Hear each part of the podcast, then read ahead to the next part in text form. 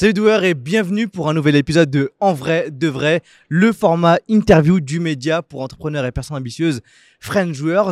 Avant de commencer cet épisode qui sont déjà incroyable avec Olivier Ramel, fondateur de Kimono, je t'invite à t'abonner à la chaîne YouTube French Joueurs, à laisser ton petit like avant même que ça commence et activer la cloche pour ne manquer aucune de nos prochaines vidéos. Et si tu écoutes ça sur les plateformes euh, bah, d'écoute comme Spotify ou Apple Podcast, n'oublie pas de nous laisser les 5 étoiles, c'est ultra important pour notre référencement. Moi, je te retrouve à la fin, je te laisse profiter de Olivier et d'ici là, bonne écoute. Salut Olivier. Salut à toi. Comment tu vas? Écoute, au top, en pleine forme. Ça me fait plaisir de t'avoir aujourd'hui. On va pouvoir parler de plein, plein, plein, plein, plein de choses. Euh, pour te redonner un contexte euh, et redonner un contexte aux personnes qui nous regardent ou qui nous écoutent. Yes. Euh, L'interview, elle est divisée en, pro- en plusieurs parties. Première partie, on va revenir sur ton enfance, où est-ce que tu as grandi, parce qu'on sait qu'aujourd'hui, ça a fait la personne que tu es. Exact. Ensuite, il y a la meilleure partie de l'interview, qui est le dîner, la ah, ah, c'est clair, la fin se fait sentir. Donc on pourra manger tranquillement. Trop cool. Ensuite, on va parler de la, de la partie euh, pro, business, ce que tu as pu créer, euh, tout ce que tu as pu mettre en place. On va parler de la partie, euh, on va conclure avec la partie finance perso et relations perso. Trop bien. Et après, tu seras libérable de tes fonctions euh, de joueur. De mes et responsabilités. Et de la prise de tâche qu'on fait à chaque fois ici à nos invités. Mais euh, avant de commencer, avant de rentrer dans le vif du sujet, Yes. est-ce que Olivier, tu peux nous dire un peu qui tu es, ce que tu fais, pourquoi tu es là? Pourquoi je suis là? Parce qu'on kiffe la life. Non, euh, bah écoute, moi je m'appelle euh, donc Olivier Ramel. Euh, J'ai eu 30 ans cette année. Je suis. Tu commences à te faire vieux, bientôt la retraite. Hein. Ouais, ouais, franchement, mais en fait, c'est le meilleur âge. On pense que la vingtaine, c'est chambé, c'est chambé. Mais en fait, la trentaine, je pense, à être la meilleure décennie. Et je-. C'est ça Putain, bien J'ai essayé de mettre une phrase simple sur ces mots. Ah, la punchline, c'est Ouais, 20 t'as- ans avec du cash. ouais, exact, exact. Euh, et pas que du cash, des, des, une, un- une connaissance, une maturité d'esprit euh, qui est assez cool. Et je pense que notre génération, on est les premiers à vivre ça, parce que nos parents à 30 ans, t'étais étais déjà beaucoup plus vieux en fait mentalement. Et aujourd'hui, en fait, t'es encore très jeune, avec plus de moyens, euh, tant ressources que, euh, que intellectuels. Et, euh, et c'est Ouais, de la balle. du Donc coup, très excité. À l'époque, tu avais trois enfants, deux labradors, euh, et casé quoi. voilà. Et, et, euh, t'es cadre et c'est rangé. Ouais. Alors qu'en fait, là, tu as une exploration de tout qui est, qui est chambée. Et je pense que 40 ans, c'est la même. Mais euh, donc, très excité. Et, euh, et voilà. Et donc, du coup, bah, moi, je suis un passionné de la vie. J'aime bien présenter comme ça parce que euh, je vis intensément toutes mes journées. Je prends du plaisir et c'est ce qui m'importe le plus. Euh, et heureusement, je prends du plaisir dans le travail, ce qui fait qu'aujourd'hui, je m'éclate à créer des projets et monter des, et monter des choses parce que je pourrais m'éclater dans euh, l'agriculture et ou, euh, juste le sport ou autre. Mais c'est vrai que du coup, ça c'est corrélé à une certaine ambition. Et, et aujourd'hui, je suis le fondateur et CEO de Kimono, une boîte que j'ai montée il y a 4 ans et demi maintenant, en mars 2017. Et, euh, et ça fait 10 ans que j'entreprends, 10-12 ans que j'entreprends. Et, euh, et je, pareil, je pense que c'est encore que le début. Et plus j'avance, plus je me rends compte que je vais faire ça toute ma vie et, et que ça fait partie de ma philosophie de, de prendre du plaisir jusqu'au bout. Euh, parce que la vie est courte, elle peut s'arrêter quand on veut, quand, enfin pas quand on veut, justement, quand on ne veut pas, Ouais, quand on à veut pas, tout surtout. moment. à tout moment. Et, C'est cool de euh, pouvoir dire, oh, bon, moi, non, j'ai bien vécu. et, euh, et de me dire, euh, voilà, de profiter au quotidien. Et, et voilà, sportif. euh, ça me drive beaucoup. Je fais du basket euh, depuis toujours, plus de 25 ans maintenant. Euh, j'ai fait du basket à un haut niveau. Euh, je continue à en faire pour le plaisir, mais en mode compète toujours. Et, euh, et je fais d'autres sports aussi en parallèle, euh, bah, plus précisément Il va le replacer. le paddle. Je sais pas si vous connaissez le paddle, mais euh, c'est un sport de dingue, très addictif. Et on n'a pas besoin d'être ultra bon au tennis. C'est un mix entre le squash, le ping-pong et le tennis. Ultra abordable, ultra ludique, technique. Et on joue à 4 et euh, c'est de la bombe. Donc, euh, donc voilà, je retrouve euh, mon envie de, de m'amuser, de combattre dans le sport. Donc ça, j'aime bien. Amoureux de la musique et de la fête. Euh, j'aime les gens. J'aime rencontrer les gens, m'entourer de tout type de personnes, euh, de tout type de milieu. C'est comme ça que je me nourris. Euh, on pourrait dire que je suis un caméléon parce que je sais, on va dire, me positionner dans chaque position, mais je le fais pas d'un point de vue contrôle ou manipulation. Je le fais vraiment naturellement parce qu'en fait, euh, tout le monde m'intéresse, euh, que ce soit euh, vraiment des profils totalement différents. Et, ça me fait kiffer. Donc, du coup, je suis très curieux. ça peut être un défaut comme une qualité. Et aujourd'hui, moi, je le vois comme une qualité. Mais du coup, tu vois, que ce soit les nouvelles tendances et autres, bah, hum, bah j'adore ça. Donc, voilà ce que je peux te dire en quelques mots. Est-ce que tu es prêt à passer une très bonne soirée euh, en notre compagnie? Bah, carrément. Ça commence très bien, en tout cas. Ah, ça c'est cool, ça fait plaisir. Euh, où est-ce que tu es né, toi, Olivier? Je suis né à Paris. 7-5. 7-5. Mais je, je suis. ça fait longtemps que je l'avais entendu. Euh, 7-5 et euh, je suis juste né. Mais par contre, mes premiers jours, j'habitais à Puteaux, dans le 92. Et après, j'ai déménagé, mais on va dire de mes 0 à 3-4 ans, Puteaux 92, donc dans les Hauts-de-Seine. Mais euh, je suis né à un hôpital dans Paris. Ok. C'était quoi le, ton cadre familial, toi, quand tu étais. quand Bah, t'étais cadre enfant pour familial, commencer euh, bah, cadre familial euh, privilégié, avec le recul, je pense, parce que j'avais deux parents euh, euh, qui ont euh, très bien travaillé, qui ont eu des belles carrières. euh, euh, mon père en tant qu'ingénieur et ma mère en tant qu'avocate. Euh, donc, euh, dans un euh, bel appartement, on va dire euh, convenable. Euh, une enfance équilibrée avec un grand frère qui a 4 ans de plus que moi, euh, avec des bonnes valeurs, euh, un bon cadre de vie. J'ai eu, euh, enfin, j'ai jamais manqué de rien. Euh, on nous a appris euh, ce qu'il fallait, donc euh, honnêtement, une enfance très très heureuse. Euh, en tout cas, je le pense et c'est ce que j'ai vécu. J'ai j'ai fait des super vacances. Euh, on a pris soin de, moi en tant qu'enfant. On m'a appris énormément, on m'a apporté énormément. Euh, on m'a confronté à des choses. J'étais pas du tout un enfant gâté. Loin de là. Euh, il fallait mériter et il y avait des vraies règles. Mais euh, du coup, ça te donne du sens à beaucoup de choses. Et on m'a aussi donné une certaine liberté qui, je pense, est liée à mon principal focus aujourd'hui, c'est d'être libre. Alors, tout le monde a sa définition de la liberté. Euh, mais moi, j'estime être libre, c'est euh, pouvoir faire ce que je veux à tout moment quand je le veux et de pas avoir une contrainte qui m'oblige. Si demain euh, j'ai une angoisse parce que je suis ici, je veux avoir la liberté de pouvoir partir loin pendant une semaine euh, Pour et une interview, rendre te compte. De quoi? Par à une interview, par contre, s'il te plaît. Ouais. si, vous- si ça y est, ça me saoule, je vais. et j'ai la liberté de le faire. Euh, non, mais voilà. Et euh, non, en vrai, euh, et ultra ouvert d'esprit.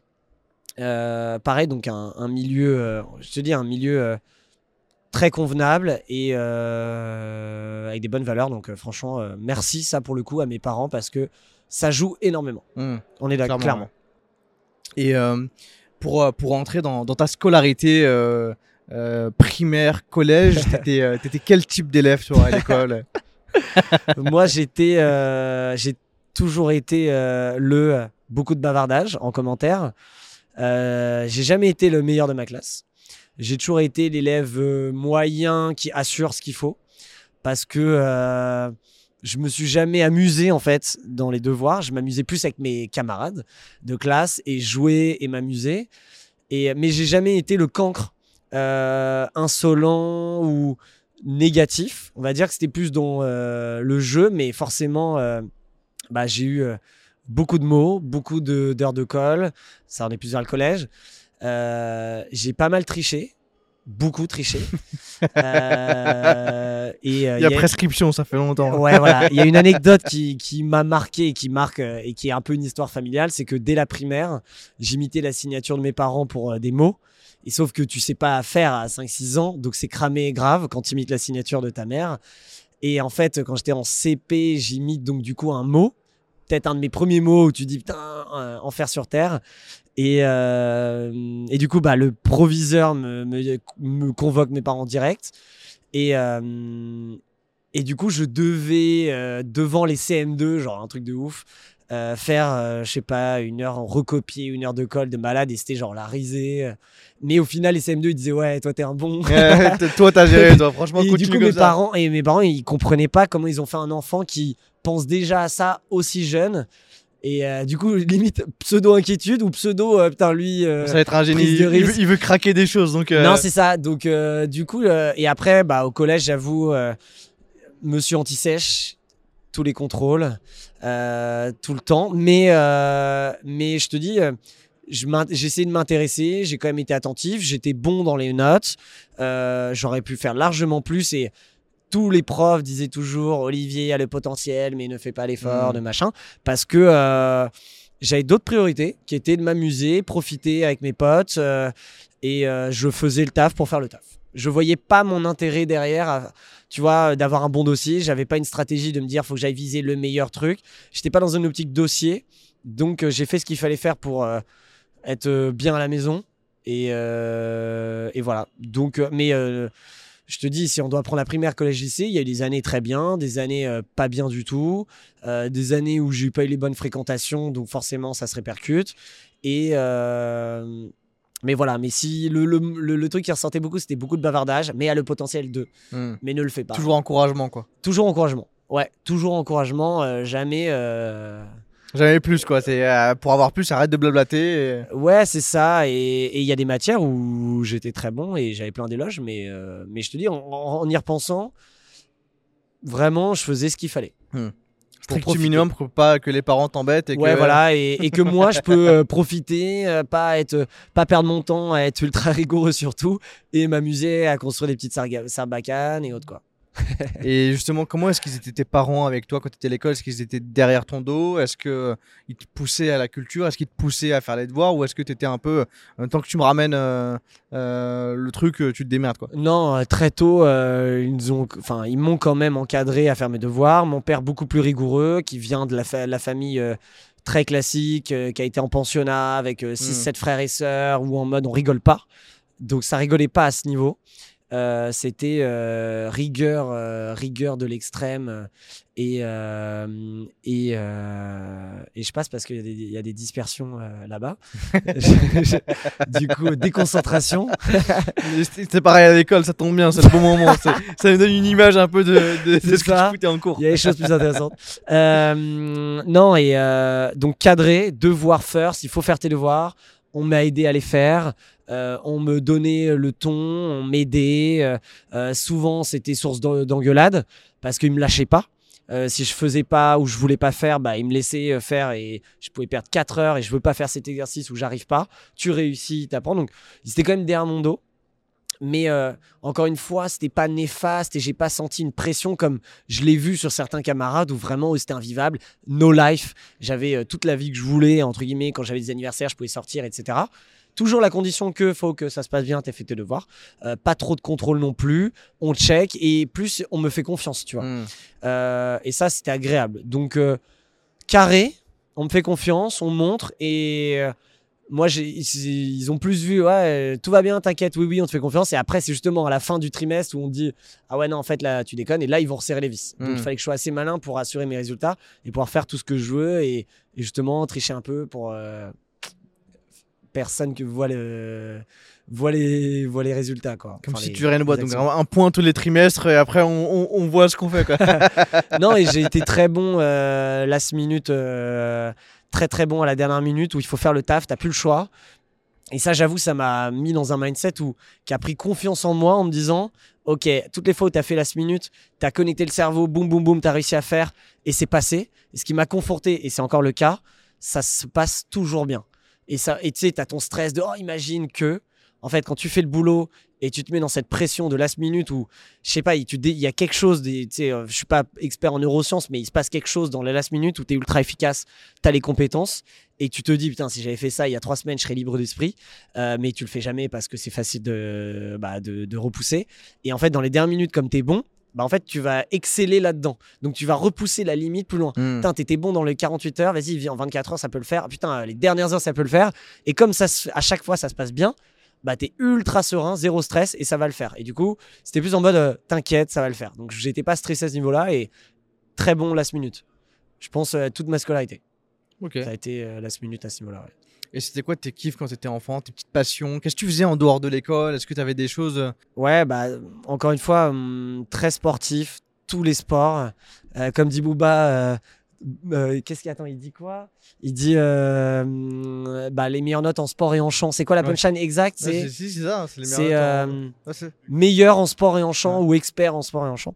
Bon, pas chant, clairement, mais tous les sports, j'ai fait vraiment tous les sports. J'avais en main sport le basket, j'ai fait beaucoup de tout ce qui était au début euh, roller, skateboard, trottinette, euh, euh, les skateparks, euh, un moment même un délire Yamakasi, euh, mais on parle, on est en sixième, tu vois. C'est quand le film il est sorti ça. Ouais, exact, C'est exact. Quand le film est sorti, ouais, ouais, clairement. Tu commences à te matrixer, tu Tu vois, vois. on habitait dans une résidence avec plein d'immeubles, donc bah, terrain de jeu de ouf.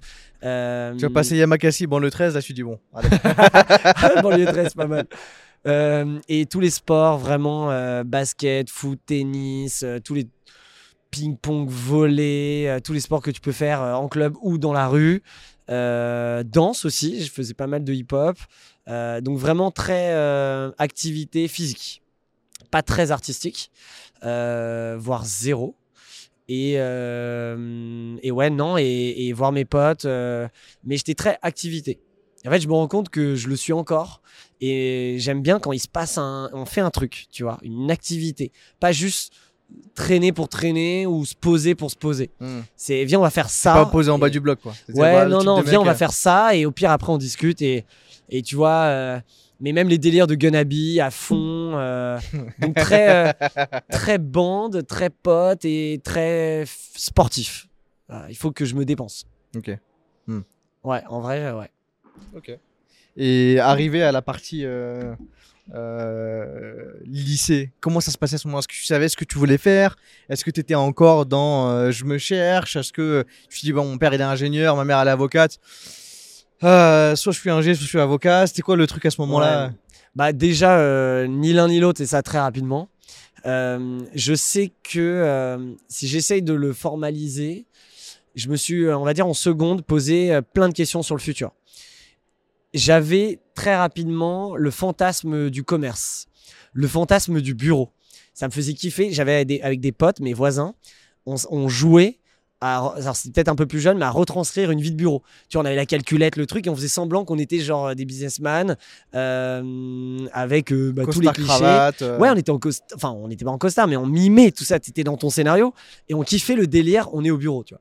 Et il ce, ce- ce- et ce côté commerce, je sais qu'il m'excitait pas mal. Et au lycée, t'as les salons, tu sais, des écoles, et- etc.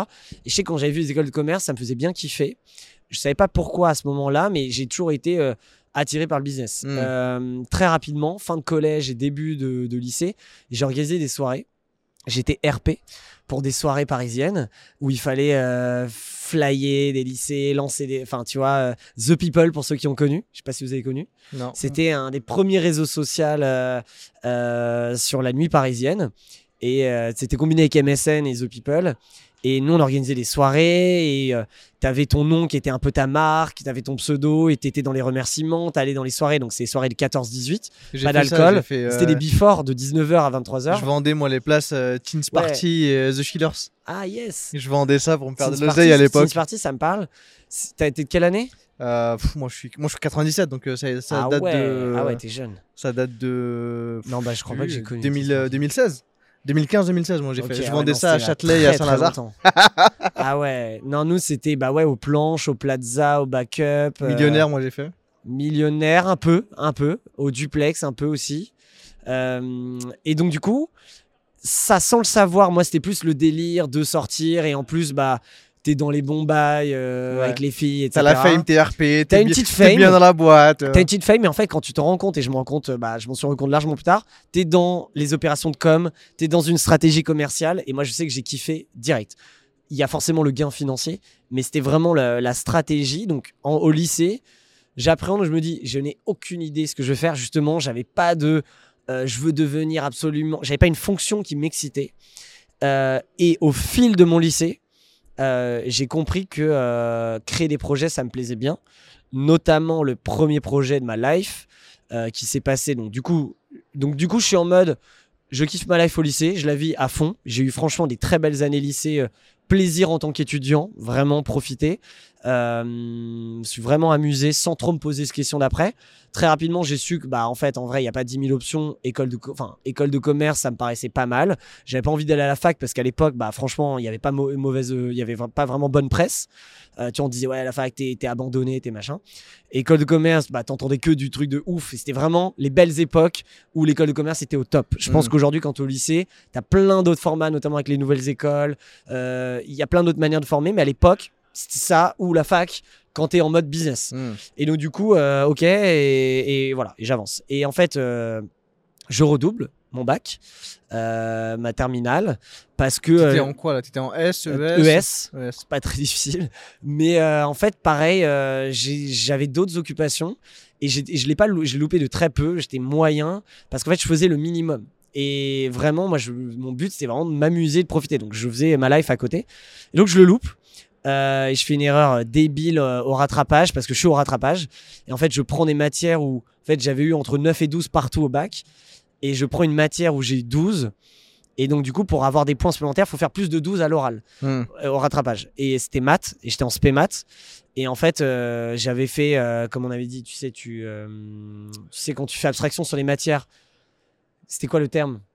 Quand tu passes une matière et tu dis, bon, celle, euh, par exemple, dans les maths, pour ton bac, tu as six gros sujets, il y en a un, tu dis, bon, allez, je le passe parce que je fais le pari qu'il y sera pas. Ouais. Je sais pas, il y avait un terme. euh, Et tombé sur ça. et en fait, je suis tombé sur ça à l'oral et je ne savais rien. Et euh, à ce moment-là, tu vois le sujet, tu dis bah jamais je pourrais avoir plus de 12. Je ne connais rien au sujet. Et je lève ma main, je dis euh, j'inter- j'interromps l'oral de la personne qui passe devant moi, je dis madame, je peux changer de sujet parce que là c'est mort. Et là elle me dit euh, non. C'était une vieille euh, et là je dis OK, là je pense que ça va être chaud. Et donc du coup, c'est mon tour. Donc là, j'entre dans une égo directe. Je me dis, bah écoutez, voilà, je suis pris dans une école. Euh, il me manque 3 points. 3 points, c'est rien. Euh, si j'ai ne serait-ce que 13, comme c'est COF 5, bah je passe. Donc il faut que j'ai 13. Et j'ai eu 12 à l'écrit. Et elle me dit, bah je suis désolé, mais il va falloir faire le truc. Donc là, elle essaie de me poser des questions, mais vraiment, je dis, bah je sais rien. Donc j'ai rien. Et elle me dit, euh, bah ce sera l'appréciation du jury à la fin quand vous êtes aussi proche de l'avoir. Sauf que moi, je savais que l'appréciation du jury, m'avait dit euh, à l'époque, il m'avait dit, doit faire ses preuves. Et euh, c'est le niveau le plus bas dans l'appréciation du jury pour ton bac. Et du coup, on m'a dit, bah, dois faire tes preuves. Donc, bah, du coup, je savais que c'était mort. Et en plus, c'était mon prof de maths qui était jury de notre session et qui me détestait parce que c'était vraiment pas ma matière favorite. Alors que dans ma deuxième terminale, j'ai tout cartonné parce qu'en fait, c'était trop simple. Juste euh, flemme. Et, euh, et donc, du coup, je loupe. Et à ma deuxième terminale, je crée un premier projet qui est, est intimement lié à la création de Kimono 7-8 ans plus tard et qui, moi, a été mon déclic de vie. Euh, au lycée, ce que je voulais dire aussi dans les secondes, c'est que je me suis, au-delà de me poser des questions, ce que je veux faire plus tard, je me suis posé des questions existentielles sur la vie. J'ai commencé un peu à philosopher. J'ai écrit des. Franchement, ça- à l'époque, ça paraissait un peu bizarre, euh, mais j'avais écrit un- une page, double page, sur pour moi, c'est quoi la vie. Et je la retrouve pas. J'aimerais la retrouver. Je ne la retrouve pas mes t'aurait demandé la photo sinon. Et euh, j'ai trop envie de la retrouver. Et, et en fait, j'avais dit, bah, en fait, je prenais conscience parce que justement, en voyant mes parents qui bossaient comme des chiens. Mais vraiment, c'est mon père, avocat, euh, je pense que mon ça père bossait. euh. bossait tout le temps, tout le temps. Il rentre du bureau, il dîne avec nous, il bosse jusqu'à 2 heures. Tout le temps, tout le temps. Ma mère bosse tout le temps. Et tu les vois bosser et tu comprends que eux, ils sont en mode taf euh, bien, mais c'est pas le plaisir ultime. C'est pas le kiff ultime. Et du coup, je me dis, putain, mais t'imagines le temps que tu consacres à ta vie au boulot certes, bah, avoir une famille et des enfants qui vivent bien, et c'est très important, clairement. Mais je me suis dit, putain, mais la vie, c'est trop court, on vit des années de ouf. euh, et il faut que. Et du coup, je comprends rapidement que mon bonheur, il est pas là-bas, il est maintenant, et il va grandir. Et donc, du coup, mon but, c'est d'être heureux maintenant. Et donc, c'est quoi être heureux? Tu dis bah ok euh, j'aime enfin tu vois j'ai besoin de voir mes amis j'ai besoin de ça j'ai besoin de ça tu t'es- t'estimes un peu tout ce qui te rend heureux et entre temps tu mets tes goals pour plus tard et tu te dis euh, bah là je suis heureux là le but c'est pas d'être heureux demain et de sacrifier tout ton temps et de pas être heureux et tu penses que tu vas être heureux demain parce que breaking news ça n'arrivera pas il faut que tu sois bien dans tes baskets maintenant et si tu continues là-dedans, tu vas t'épanouir encore plus et ça va être plus jouissif. Et c'est des réflexions que j'ai, bah, du coup, euh, jeune, euh, 15, 16, 17.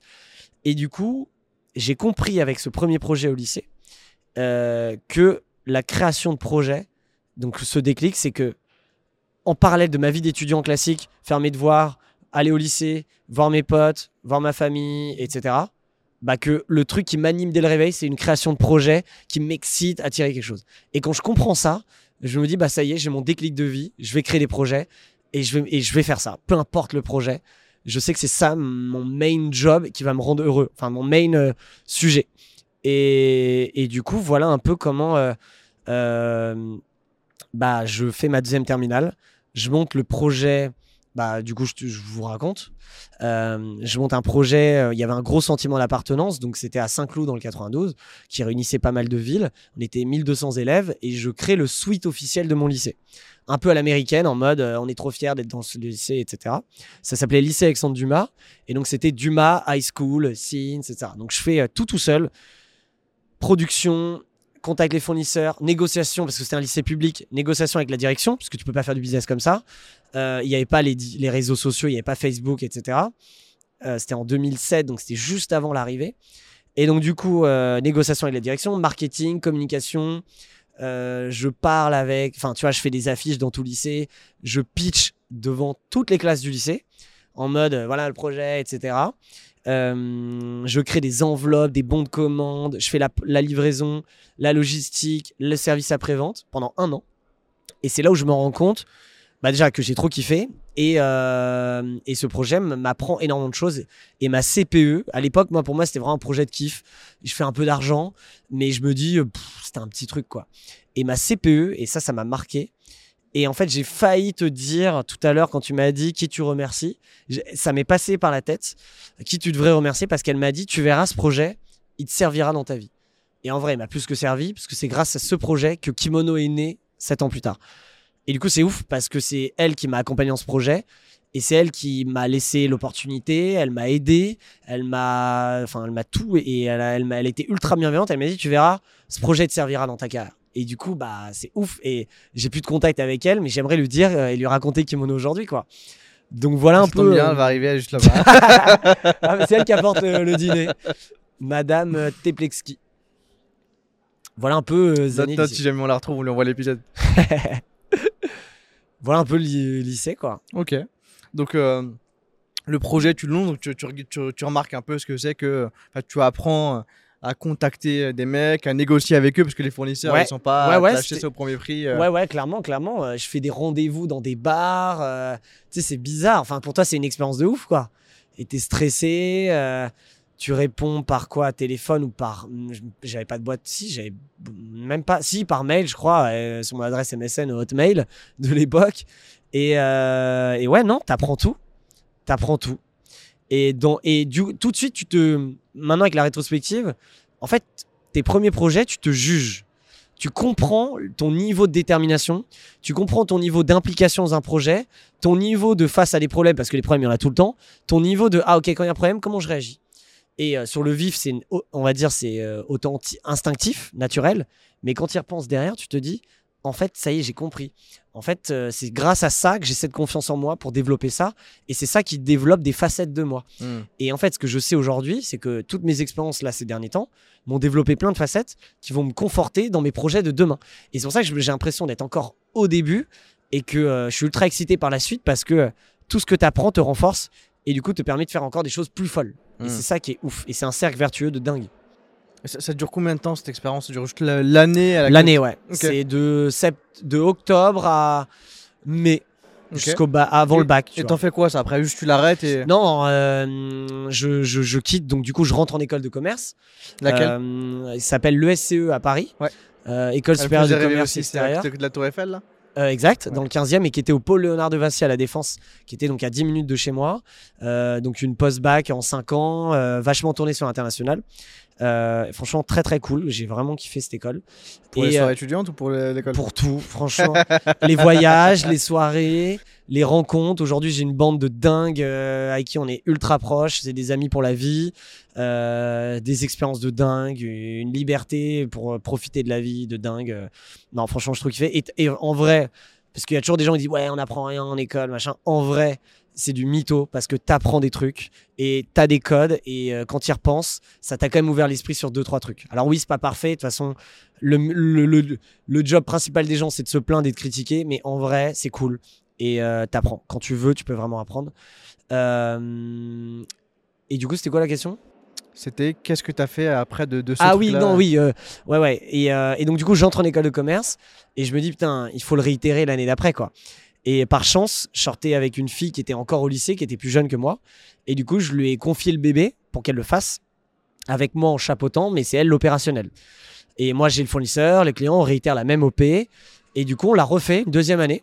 Ça a moins bien marché, parce que aussi, comme je, il y avait déjà beaucoup de gens qui avaient acheté, puisque j'étais en terminale, on va dire que tous les secondes et les premières qu'il avait acheté, bah, l'année d'après, ils l'ont déjà. Hmm. Donc euh, ça a attiré les nouveaux secondes et ceux qui avaient zappé le truc. Donc ça a bien marché, mais ça a bien marché. Il n'y avait pas une nouvelle collection. euh, Bah si, c'était des nouveaux designs, ouais. Enfin, c'était nouvelles couleurs, plutôt. Même logo, nouvelles couleurs. Et, euh, et après, ça s'est fini. Donc deux ans. Et très, très cool. Ok. Et euh, toi, justement, en arrivant en école de commerce, tu avais toujours ce, rêve, de, enfin, ce- cette vision du mec dans les bureaux, etc. Ou tu as commencé à, à voir autre chose maintenant que tu as goûté à. Bah, dès mes débuts d'école commerce, je me dis, euh, je veux créer un autre projet, créer des projets. Et donc, le premier projet qui te tombe euh, dans la vie étudiante, c'est bah, le BDE. Et donc, très rapidement, dans ma classe, on est une petite team sympa. On se, on- je commence à rencontrer pas mal de monde dans l'école et on décide de monter le BDE. Ça, c'est deuxième projet où je me dis, euh, bah, en vrai, euh, c'est une mini-entreprise. Et euh, du coup, on chauffe, on gagne.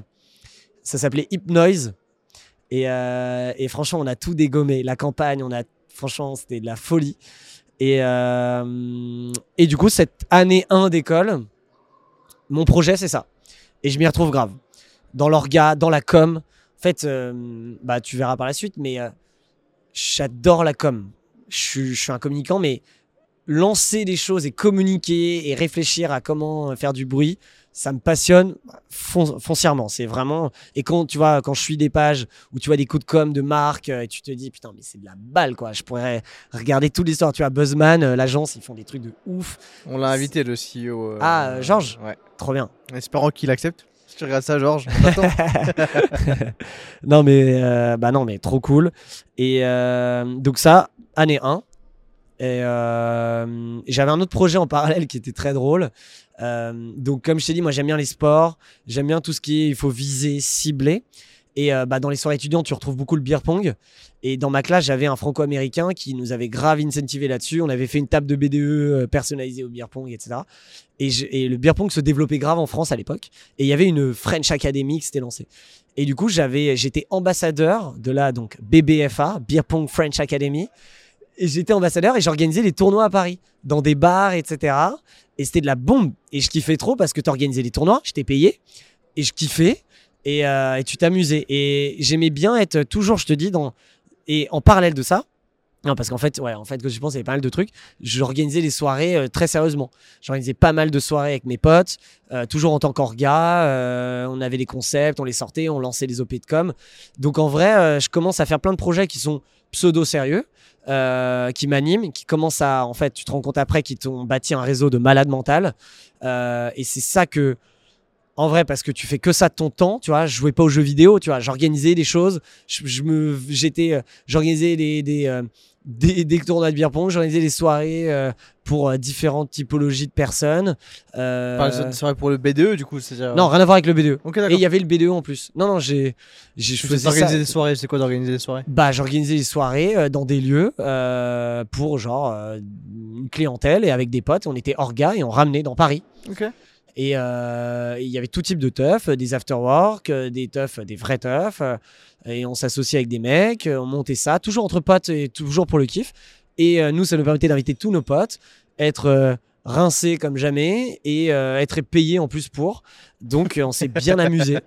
On s'est bien amusé et on est beaucoup sortis pendant euh, mes trois premières années. J'ai fait ça, quoi.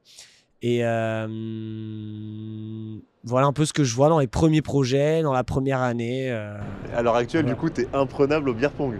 imprenable. je le dis officiellement, je suis imprenable. C'est dit, les gars. Il Non, faut non. venir. Le défi, dire écoute. Franchement, là, vous aurez dû ramener une, une petite, euh, une petite table. Mais euh, dans ma team, euh, on a une donc chez Kimono, on a une BU qui s'appelle Kermesse, euh, qui est euh, le kimono des étudiants. Donc j'ai une grosse équipe. Euh, qui sont euh, soit des euh, ils sortent d'école ou ils sont encore en école. Donc il y a encore le mindset un peu étudiant dans leur équipe. Et du coup ils kiffent trop le beer pong etc la dernière fois on a fait le pot de départ d'un gars. Et il y avait gros tournoi. On était 30 ils avaient organisé le truc. Équipe random. Moi ils me mettent avec un tout nouveau qui vient d'arriver tout jeune Et je lui glisse, je lui dis, on se connaît, je connais même pas, mais c'est un nouveau membre de la team Kimono. Et donc ils ont fait exprès pour qu'on se rencontre normal. Euh, et je lui dis, bah écoute, tu viens d'être dans l'équipe gagnante. Et, euh, Et et en dire, mode, putain, le CEO, ultra, gros euh, crâne quoi. ouais, gros crâne. C'est-à-dire que moi, je suis très, à ce moment-là, Arrogant, connard. ouais. arrogant, mais mille fois avec le sourire. Mais je dis, bah écoute, tu viens d'arriver dans les... Et tu sais, au beer pong, faut se un peu trash talker. Et, euh, et moi, je suis vraiment le pire euh, à ce niveau-là. Attends, tu fais du basket. En plus, exact. Le pire dans quel sens? Le pire, euh, genre, qui va à fond Ouais, le pire où je déconcentre à fond. Ouais, ouais. Et surtout, je leur explique qu'on va gagner. Je leur dis vraiment foncièrement, les gars, c'est cool, mais en rigolant, on s'amuse. Et euh, bah du coup, on a gagné. Et euh, on a fait une finale de ouf. On sort un match et c'était des gobelets en plus. C'était même pas les gobelets homologués, c'était des gobelets, des petites cups. Et des gobelets homologués? Bah ouais, les, les vrais bleus, Oui, les bleus euh, et rouges, les gros. Quoi. euh. Ouais, exact. Sauf qu'ils avaient des Eco Cup, tu vois, les durs gobelets beaucoup plus petits. Donc faut faire des switch ou rien. Et, euh, Switch, et- vraiment le terme basket, quoi. j'avoue, ouais, quand ça touche pas le- les contours, et euh, on sort un match, euh, pff, laisse tomber, et donc du coup vraiment imprenable, mais pff, c'est intestable. Ça pourrait être pas mal, vu que tu organises des événements aujourd'hui, donc dire euh, les Exact. gars, euh, euh, compétition entre startups de beer pong. euh, Ouais, bah il y en a eu une. Euh, non, c'était baby foot, mais il y a pas eu non parce que c'est une image un peu étudiante, c'est de l'alcool, c'est pas très pas, bien. on, les, vu. on, on les voit les startups, hein, ça fait genre, ça fait Ouais, genre, ouais, c'est clair. on commence à les connaître. hein. Mais c'est une startup qui veut bien organiser ça. Nous, à Kimono, on candidate direct. On a les, on a les, on a les, on a les players, on a les players, on brain, Je te jure. on on l'événement et, et c'est, le feu. Et c'est drôle parce qu'avec mes potes d'école qui étaient à fond là-dedans, qui avaient fait la table et tout, on a une petite table de pong et quand on part entre potes en vacances, elle vient toujours avec nous la petite table. On a une compète avec euh, deux autres gars et mon, mon teammate où c'est une compète qu'on gardera même à 50 ans et on joue la ceinture. C'est ultra strict, rigoureux et euh, tu sais, on vient pour les 30 ans d'un pote, euh, week-end euh, quelque part avec une trentaine de potes. Quand tout le monde est couché, nous on va, on commence le game. Euh, et ils savent. Et du coup, nous, on se couche pas archi tard. Et c'est en mode, euh, parfois, ça s'embrouille, ça chaîne parce que c'est vraiment compète. Mais on se tape des barres de ouf. Et souvent, on commence tard, donc déjà, on n'est plus trop en état. euh, voilà. Mais, euh, mais du coup, très drôle. Donc, euh, beer pong, petite passion secrète, comme on peut dire. Ça, c'est quand même la putain de passion, quand même. hein. Ok, donc pendant les trois premières années en école de c'est quand même maxi tough, tu te fais kiffer. ouais, voyage aussi. Voyage, ok, tu Parce voyages que je fais un Erasmus aux. Pays-Bas, à La Haye. Donc, euh, l'ancienne capitale des Pays-Bas, avant Amsterdam. C'était la capitale monarchique. Et, euh, et je fais six mois là-bas. Première expérience à l'étranger. Première expérience pour apprendre l'anglais. Première expérience de vie incroyable. euh, parce que je vivais dans, dans le campus de, de l'université, dans une tour avec euh, toutes les nationalités. Tu déjeunais avec les Espagnols en bas, tu finissais avec les Italiens. Et, et là, pour le coup, tu as deux jours de cours. Et clairement, Erasmus, pour ceux qui l'ont fait, je sais pas si vous l'avez fait, mais c'est que... d'école, moi. Ah, ok. J'ai raté, Bah, j'ai raté cette, cette Juste partie, pour l'Erasmus, ça vaut le coup. C'est que de la fête, que des rencontres. Et c'est là où tu rencontres des cultures, des gens différents. Et, et les, les, Hollandais sont très mindset entrepreneurs. Et dès ma deuxième année, ça m'a encore drivé grave. Ils étaient, quand je vois mon école à l'époque et eux, il y avait déjà, tu vois, des events start-up qui présentent des projets et ça m'excitait grave. Je commençais à parler avec des gens, je regardais. Et moi, j'étais en mode. euh, bah, je suis un petit, euh, je vaux rien, mais par contre, ça m'intéresse de savoir. Et je suis ambitieux et j'ai envie de savoir. Et du coup, euh, je commence à me mettre dans ce mindset. Et je le remarque grave. Et ça s'est revu à mon prochain voyage. Donc, euh, si on était troisième année, mais donc je fais ces troisième année. Et en expérience professionnelle, je fais mon stage de première année dans un kimono de l'époque qui était spécialisé dans l'étudiant. Donc, plus un kermesse de l'époque. Et comme j'avais fait ça dans mon lycée, et c'était des mecs de mon école qui avaient fait ça, c'était la start-up de l'école, ça s'appelait Casual Campus, et ils faisaient euh, des vêtements ultra quali pour les écoles. En mode pas du tout goodies, en mode euh, Abercrombie, euh, ultra quali. Et, euh, et du coup, bah, je leur dis, les gars, bah, moi j'ai fait ça au lycée, euh, ça m'intéresserait de continuer. Vous êtes une jeune start-up, le mec avait pitché, tu sais, ton premier jour, tu dis, t'as trop cool, le cinquième année qui monte des projets. Genre vraiment, tu te dis, trop stylé. Et euh, du coup, bah, j'ai fait mon premier stage là-dedans, donc euh, start-up de l'époque, qui, qui marchait vraiment bien. Je fais 2-3 mois et moi je me dis, bah, de la bombe toute ma life, j'ai envie de monter ça. Et en troisième année, on a un stage à faire de 6 mois. Et là, je me dis, il faut que je connaisse l'environnement corpo. Et donc, je rentre dans un grand groupe qui s'appelle Philips, euh, siège pas loin de chez moi, 3000 employés. En tant Et- que quoi à ce moment-là? Comment? Tu rentres en tant que quoi? En tant que euh, CRM assistante. Ok. Donc, c'était gestion du CRM, euh, gestion de la base de données. C'était lequel du coup? De quoi? Le CRM C'est Salesforce C'est déjà en place? Non, parce que c'était un CRM interne. eux. D'accord. Euh, ils ont leur- leurs outils. Et en gros, je devais faire des analyses des campagnes de newsletter et autres et donner de la data aux chefs de produits. Chefs de produits pour Philips, euh, les brosses à dents, les tondeuses, les lumières. Ils ont énormément de produits. Et Philips, culture interne de malade, euh, boîte de ouf en vrai, trop stylé. Mais genre, euh, je me suis dit, plus jamais de ma vie, je vais dans une entreprise. Plus jamais déjà de ma vie, je bossais pour une quelqu'un et dans une entreprise. Et plus jamais je, la- ma vie, je mets les pieds dans un gros. Pourquoi? Je- bah, parce que c'était mais moi je voyais ça de mes petits yeux mais tu voyais moins de plus 1 moins de plus 2 moins de plus 3 moins 4 le cadre le niveau que moi mes idées j'avais qui ont jamais vu le jour en 6 mois parce qu'en fait c'est trop long et qu'en fait euh, je faisais du reporting pour un gars qui faisait reporting pour un autre gars etc et je me dis mais en fait ça sert même à rien. Qui regarde en fait ces reports euh, euh, je voyais pas l'utilité je voyais euh, la vie des gens et je disais putain franchement ça me donne tout sauf envie ultra politique ça parle ça veut bouffer le job de l'autre euh, et euh, ça va pas assez vite en fait. C'est des très belles maisons qui ont des super produits, des super process, mais tu te dis putain, tu t'enfermes quoi, c'est pas rythmé, c'est des horaires. euh. et je me suis dit plus jamais quoi. Et du coup, en parallèle de Philips, j'avais monté un événement. On avait monté une, une soirée donc qui était un voyage. Une, euh, une fête pendant une croisière sur un bateau. Ça, on s'était inspiré d'un concept aux États-Unis et c'était en Méditerranée où tu faisais Barcelone, euh, Nice, euh, Corse. je, je sais plus s'il y avait les îles euh, d'Ibiza, etc. Mais on c'était une croisière de fête. Et du coup, ça Avec ça euh, avec des potes toujours. J'ai mes trois meilleurs potes. on s'appelle la MAME. C'était notre nom de groupe. Harold dedans. Harold est dedans. Ok Donc euh, si tu l'interviews, tu pourras lui glisser. euh, Parle-moi de Eden Cruz. Ok, vas-y, on, on lui Et là, glissera. What? On lui glissera parce qu'il verra Parce pas que c'est écrit nulle part. Personne sait. Eden Cruz. Eden Cruz. C'était le nom du- de la croisière et on l'a organisé tous les quatre. Et En fait, on, va, on va faker, on va dire écoute, on, euh, à ce moment-là, on était- sur Eden Cruz, franchement, les gars, vous allez gérer. euh, donne des éléments. oh, mais si tu fais ça, t'es un génie. C'était quoi les éléments? Donne-moi un peu d'éléments, on, va, on va Bah, le troller les éléments, euh, on avait des associés à qui ça s'est pas très bien passé. Ok. Mais ça, si tu l'as, t'es pas censé le savoir en tant qu'invité. Tu peux dire ouais, on a grave kiffé le DJ set de The Mechanism. Ok, le DJ set de mécanisme. quoi. Mais Nathan, on va Ouais, tout balancer, être DJ set The choqué. Mechanism, il va faire what? Parce que c'est un petit DJ de l'époque, tu vois. Et, euh, et en vrai, ça a pas marché comme on voulait parce que c'était ultra ambitieux. Il fallait remplir un bateau de croisière, 500 euros On euh, dirait, par il était un peu vide le bateau, mais franchement, on t'en veut pas. Pas mal, pas mal. On a passé un bon moment. Et, euh, et tu peux dire, ah oui, putain. Non, je peux pas dire. non, je peux pas dire. tu nous le diras en off. ou Ouais, voilà, je En en off. off. Ouais, on Mais, est euh, désolé, les gars. Mais bref, Eden Cruz et moi, en fait, pendant mes six mois de Philippe, c'était l'organisation du projet.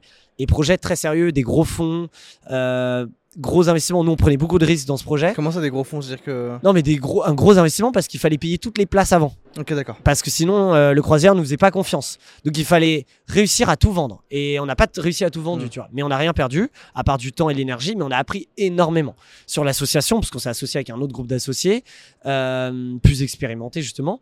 Et, euh, et du coup, bah, moi, c'est ce qui me drivait en parallèle de Philips. Parce que euh, je faisais ça parfois dans mes réunions, je me posais, je passais des calls.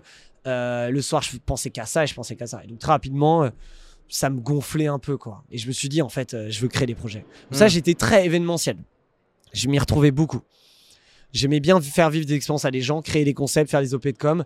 Et derrière, bah, j'aimais bien la fête et la musique, donc ça se, co- ça se coïncidait bien. Ok.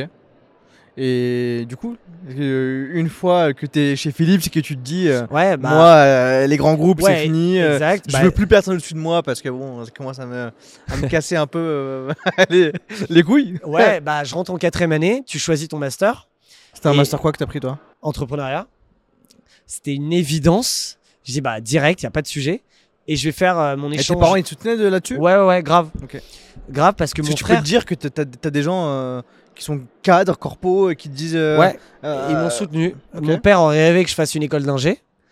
Mais. École sont- d'ingé, école de commerce, euh, c'est la Ouais. bagarre en plus. Mais euh, ils m'ont grave soutenu. Ils ont dit vas-y, grave.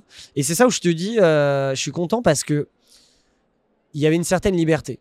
Ils nous ont, ils m'ont laissé faire mes erreurs. Ils m'ont laissé faire mon choix et ma life en te donnant des recos et des conseils. Mais euh, ah, très optimiste au final et toujours voir le, le verre à, mo- à moitié plein. Et, euh, et, et du coup, je pense que ça, ça vient de là où j'arrive à positiver sur plein de trucs. Et, euh, et du coup, je rentre en quatrième année master entrepreneuriat et tu dois faire un, un autre semestre à l'étranger. Et là, je pars aux États-Unis, à Boston. Et là, Ça, c'est cool. Ça. et là, c'est de la bombe. Là, je vis mon rêve américain. Tu sais, t'es, tu, t'es petit français, tout ce qu'on voit dans les séries et les films, tout le cliché, je l'ai vécu. Et pour moi, c'était un life goal. Et le life goal de plus, c'est que je suis admis dans l'équ- l'équipe de basket de l'université. Et là, moi, je vis mon rêve. Parce que je joue euh, bah, une- un bon niveau. Parce que c'est pas le basket que t'as à l'AS le mercredi après-midi, quoi. Ah non, là, c'est vraiment. ah, euh, là, c'est un truc de ouf. Et je suis Girls, petit stade Frenchie. rempli. euh, Ouais, je suis le petit Frenchie. Euh, je joue. euh, Enfin, t'es le seul Frenchie. On t'appelle Tipeee ou pas? Même pas, il m'appelait juste Frenchie. Il y en a, ils connaissaient même pas mon nom. Frenchie. Ils sont pas très ouverts. Pas très ouverts. Ça, on n'apprend rien à personne. Il y en a, ils, ils ont jamais connu mon nom, juste Frenchie. Et par contre, tout le monde connaissait Frenchie. Et euh, parce qu'on arrive sur le terrain, parce qu'on arrive, parce qu'on arrive, sur- parce qu'on arrive sur le terrain, t'es le petit blanc, sais là-bas, c'est les mecs stokos de ouf. T'arrives dans le gymnase, ouais, je peux jouer avec vous? Et après, en 5 minutes, tout le monde, ils ont mis tout d'accord, ouais, tu peux venir dans mon équipe, machin et tout. Et donc du coup, euh, ils me recrutent. Et là, euh, du coup, je fais euh, là-bas, bah, culture sportive énorme. Je fais 3-4 heures de sport par jour pendant 6 mois. Que ce soit la salle, basket, entraînement, matin, soir, match. Et comme et je vis dans une maison avec huit Américains en mode coloc et on organise des soirées, bah, logique, classique, ça me revient vite. On organisait les, les 12 Sorry Party, party parce que c'était, on était le bâtiment 12-30 et du coup c'était les 12 Sorry Party euh, et euh, on organise des trucs, tournoi de beer pong évidemment.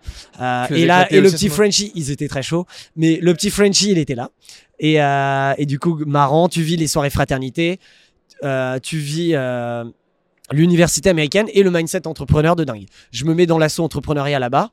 Euh, je rencontre plein de projets. Je monte un, je rejoins un projet là-bas qui était un projet de MLM, Ok. euh, de marketing, comment ça s'appelait, Ouais. marketing de réseau. Multi-level marketing. Ouais, voilà. Et marketing de réseau, c'était quoi?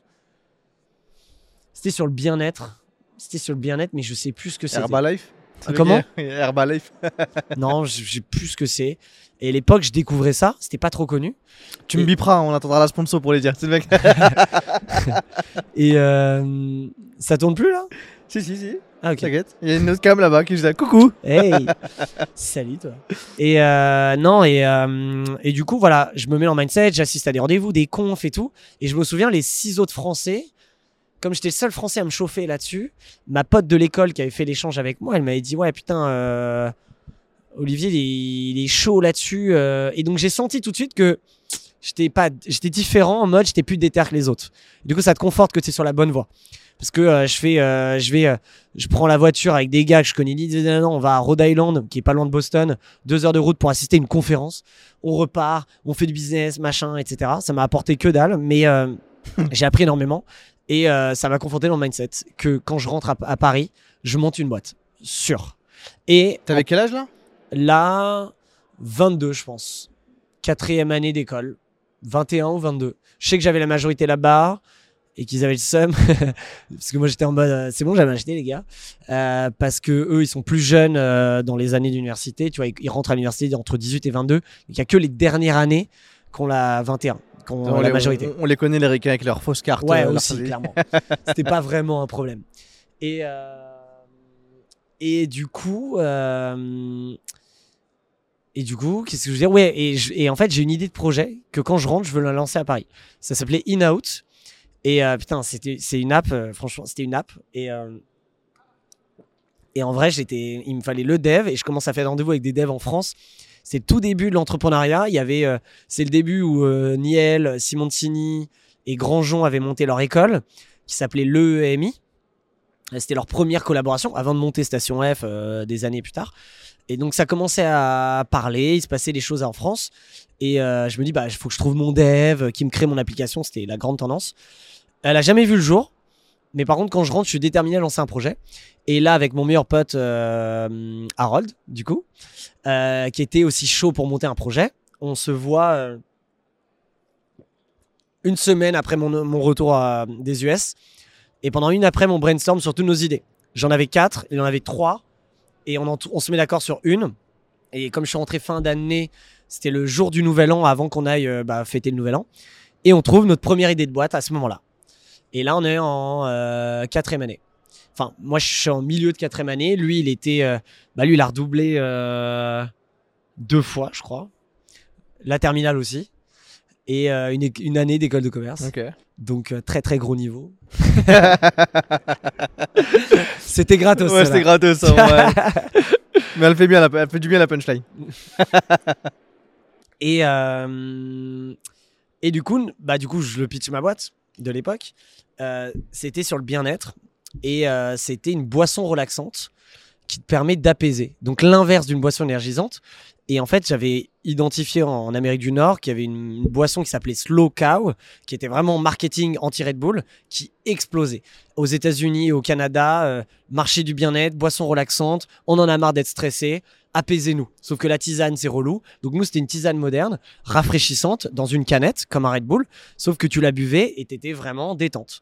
Donc il n'y avait pas de produits illicites dedans. Il y avait des plantes naturelles que tu peux retrouver dans la tisane, comme la camomille, etc. Et ça fonctionnait vraiment. Donc qu'est-ce qu'on Comment vous lancez ça? Comment tu. Bah en fait, on se dit, vas-y. pour avoir bossé dans la boisson. Ouais, euh, ouais, bah à l'époque, on se dit comment on fait? Google, comment créer une boisson? Donc là, tu te rends compte qu'il y a des labos, on rencontre des entrepreneurs, parce qu'à l'époque, c'était la mode de lancer des boissons. Enfin, je- on s'en rend compte, il y avait les mecs qui lançaient des boissons accompagnées avec les sushis, des boissons, euh, euh, des jus, il y avait plein de boissons à l'époque. C'était très, à l'époque, l'entrepreneuriat, avant que ce soit très tech, c'était très euh, F&B. Et Michel Augustin a été un des premiers à développer ça. Et derrière, tout le monde voulait lancer son gâteau, sa boisson, son truc. Très euh, bah, euh, euh, B2C. Et, euh, et du coup, on lance ça, on tape, on nous met en contact avec un labo à Évreux, donc à deux heures de Paris en Normandie. Et euh, on, leur, on nous dit bah, comment on fait? Et ils nous disent bah, simple, on met en point une recette euh, pour vous en mode consu- consultant. Nous, on sait faire n'importe quelle recette puisqu'on crée des boissons pour les autres. Et là, on se rend compte qu'en fait, et en fait, tu te rends compte tout le temps, c'est qu'en fait, toi, tu crois que Coca ou même une petite boisson, ils ont leurs usines et ils font ça. Mais en fait, tout le monde a des sous-traitants. Mais à l'époque, on te le dit pas. Et moi, je me rends compte encore plus dans le textile aujourd'hui, euh, dans notre métier chez Kimono. Et encore, on n'est pas que dans le textile. En fait, tout est sous-traité. Nous, on, fait des trucs pour des marques où je suis sûr que les gens, ils pensent que c'est eux qui ont leurs usines. Et, euh, du coup, bah, nous, on se dit, bah, ok, trop cool. Donc, ils nous disent, voilà combien c'est pour créer la recette et avoir un premier batch de, de produits. Nous, c'était 1000, euh, 1000 canettes. Du coup, on choisit notre emballage. Non, c'était pas canettes, c'était des bouteilles en alu. Comme les bouteilles, euh, un peu comme ça, comme les bouteilles Heineken alu qu'on peut retrouver à des soirées. Je sais pas si vous voyez, qui sont argentées. Vous voyez ce genre de bouteille événementielle Ouais. C'est une bouteille les- en argent. En argent? Ouais, qui sont euh, du coup réutilisables. euh. Franchement, vous avez déjà bu là-dedans, c'est sûr. C'est des gourdes? Hein C'est des gourdes Ou Non, vraiment- ok, c'est une d'accord. bouteille qui ressemble à, à ça, tu vois, comme ça. Sauf qu'elle est en alu. Et euh, du coup, elle est dure. Ok. Et, euh, et en fait, ils nous les montrent en mode échantillon. On dit putain, elle est trop belle, juste vierge. Et du coup, on met juste notre logo dessus, un petit stickers. Donc, le premier nom de la boîte, ça s'appelait ILO, le bien-être à portée de main. Et c'était high low, comme un peu iPhone, high low pour euh, high low. Ok, d'accord. Et, euh, et, euh, et on- en plus, donc du coup, on- ils nous disent voilà combien c'est. Et c'était à peu près 30 000 euros. Tout compris. Et là, on dit putain, c'est chaud. Et c'était le début aussi du crowdfunding. Donc, on fait une campagne de crowdfunding sur My Major Company. Et là, grosse campagne de pub. Et euh, on n'a ni la recette ni rien. On se dit, vas-y, il faut qu'on ait l'argent avant de se lancer. Et donc là, on crée une énorme campagne de com. On fait une vidéo qui est trop drôle, franchement, mais elle est à mourir de rire quand on la regarde aujourd'hui. Ouais, ouais, elle, est même dispo, je crois, sur les réseaux. Bon, on la mettra en vidéo. euh, Ah ouais, elle est énorme. Tu peux la trouver si tu tapes My Major Company Cozy, parce qu'on a changé de nom en cours de route, parce qu'on s'est fait attaquer par une marque de rosé qui s'appelait comme ça. Ah mais non, je confonds. Le premier nom c'était Cozy. Et il marchait grave bien. Et il y avait une marque de rosé qui s'appelait Cozy. Il nous a dit, ouais les gars, c'est mort. Et donc du coup, on a créé Hilo, le nom. C'était Bleu Ciel. Donc si tu tapes Cozy My Major Company, tu vas trouver notre page de crowdfunding de l'époque. Là, il y a du dossier. On va et là, il y a une vidéo qui est trop drôle où on marche tous les deux. C'est à mourir de rire. les débuts de Com Media aussi. De, de Com, de Com tout court. C'est vrai. On mettra la vidéo pour ceux qui regardent sur YouTube, euh, pour ceux qui écoutent sur les plateformes, Ah, elle est malheureusement. drôle, elle dure une minute, Oula, ouais. elle est marrante.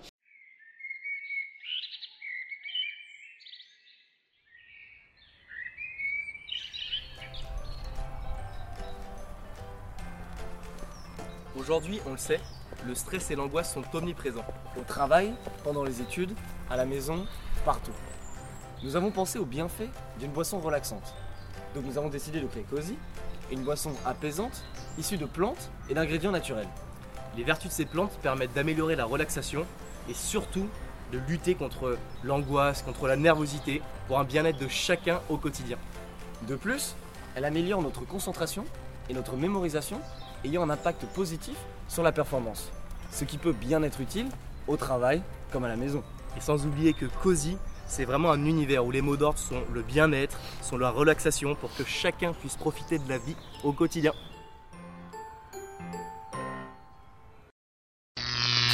Et action Alors bonjour à tous, on va commencer par se, par se présenter. Donc je m'appelle Harold et voici mon meilleur ami et associé Olivier, Olivier. Donc on est tous deux étudiants en école de commerce et porteurs et créateurs du projet Cozy.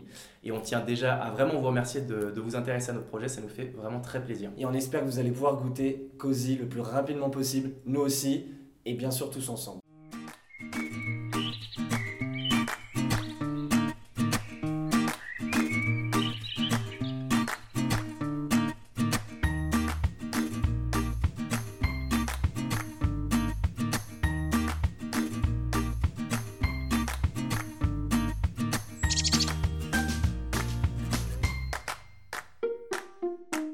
Et du coup, on réussit à, lever les fonds.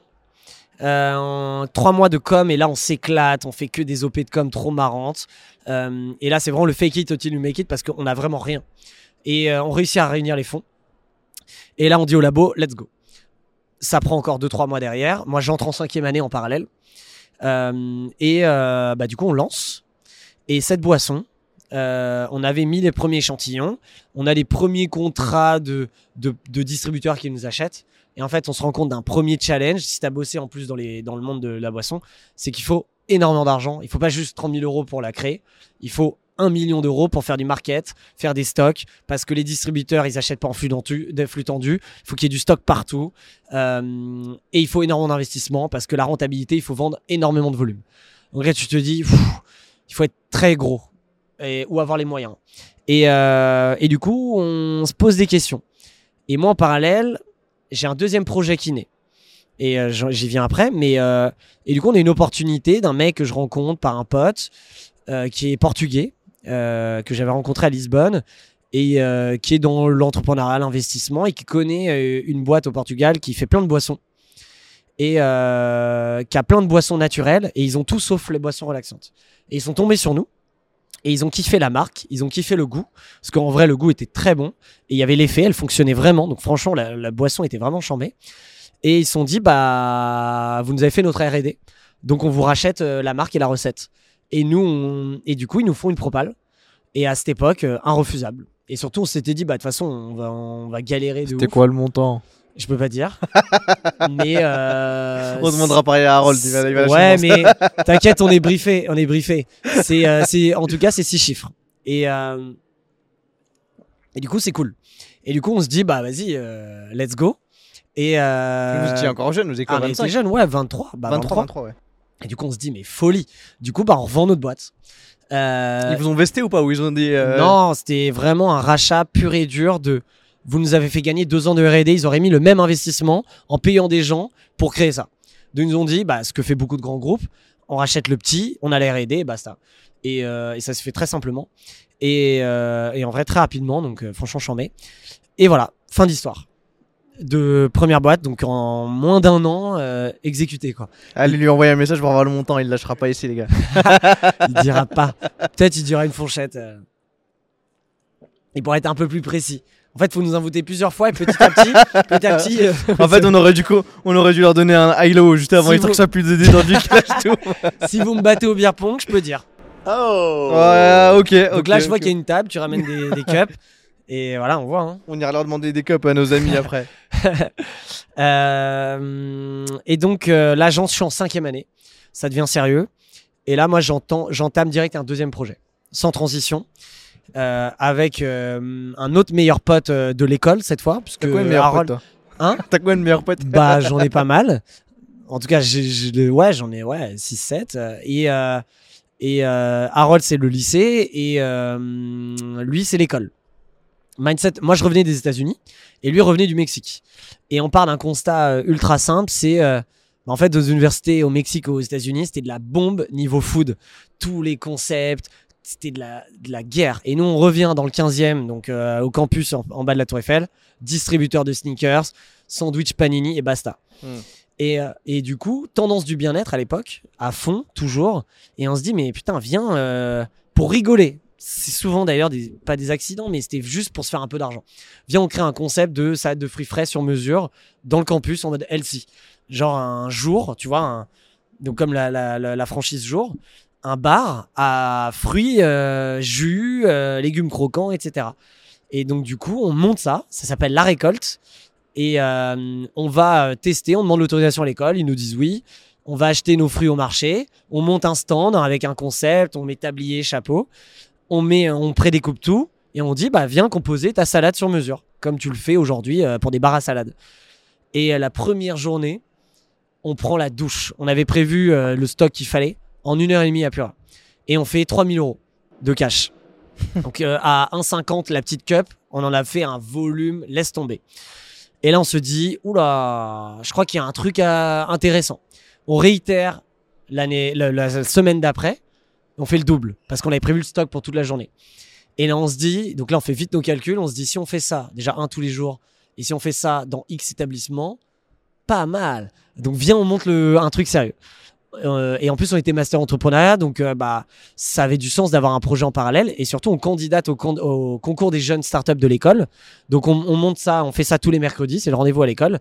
On crée un marketing trop drôle euh, entre les fruits et le sexe. On crée un lien un peu marrant. On fait des OP de com, tu vois, dans les toilettes. L'aubergine, la pêche. Ouais, ou genre, euh, euh, genre par exemple, dans tous les toilettes, filles et mecs, on allait coller des affiches dans les toilettes privées et euh, les pissotières, ou en face de toi, on écrivait juste euh, Es-tu prêt pour le gangbang Euh, Prêt à. euh, Prêt à quoi À- Je sais plus les jeux de mots. On avait des jeux de mots de ouf autour des bananes, des kiwis. Enfin, voilà, il y a plein de jeux de mots liés au sexe avec les fruits.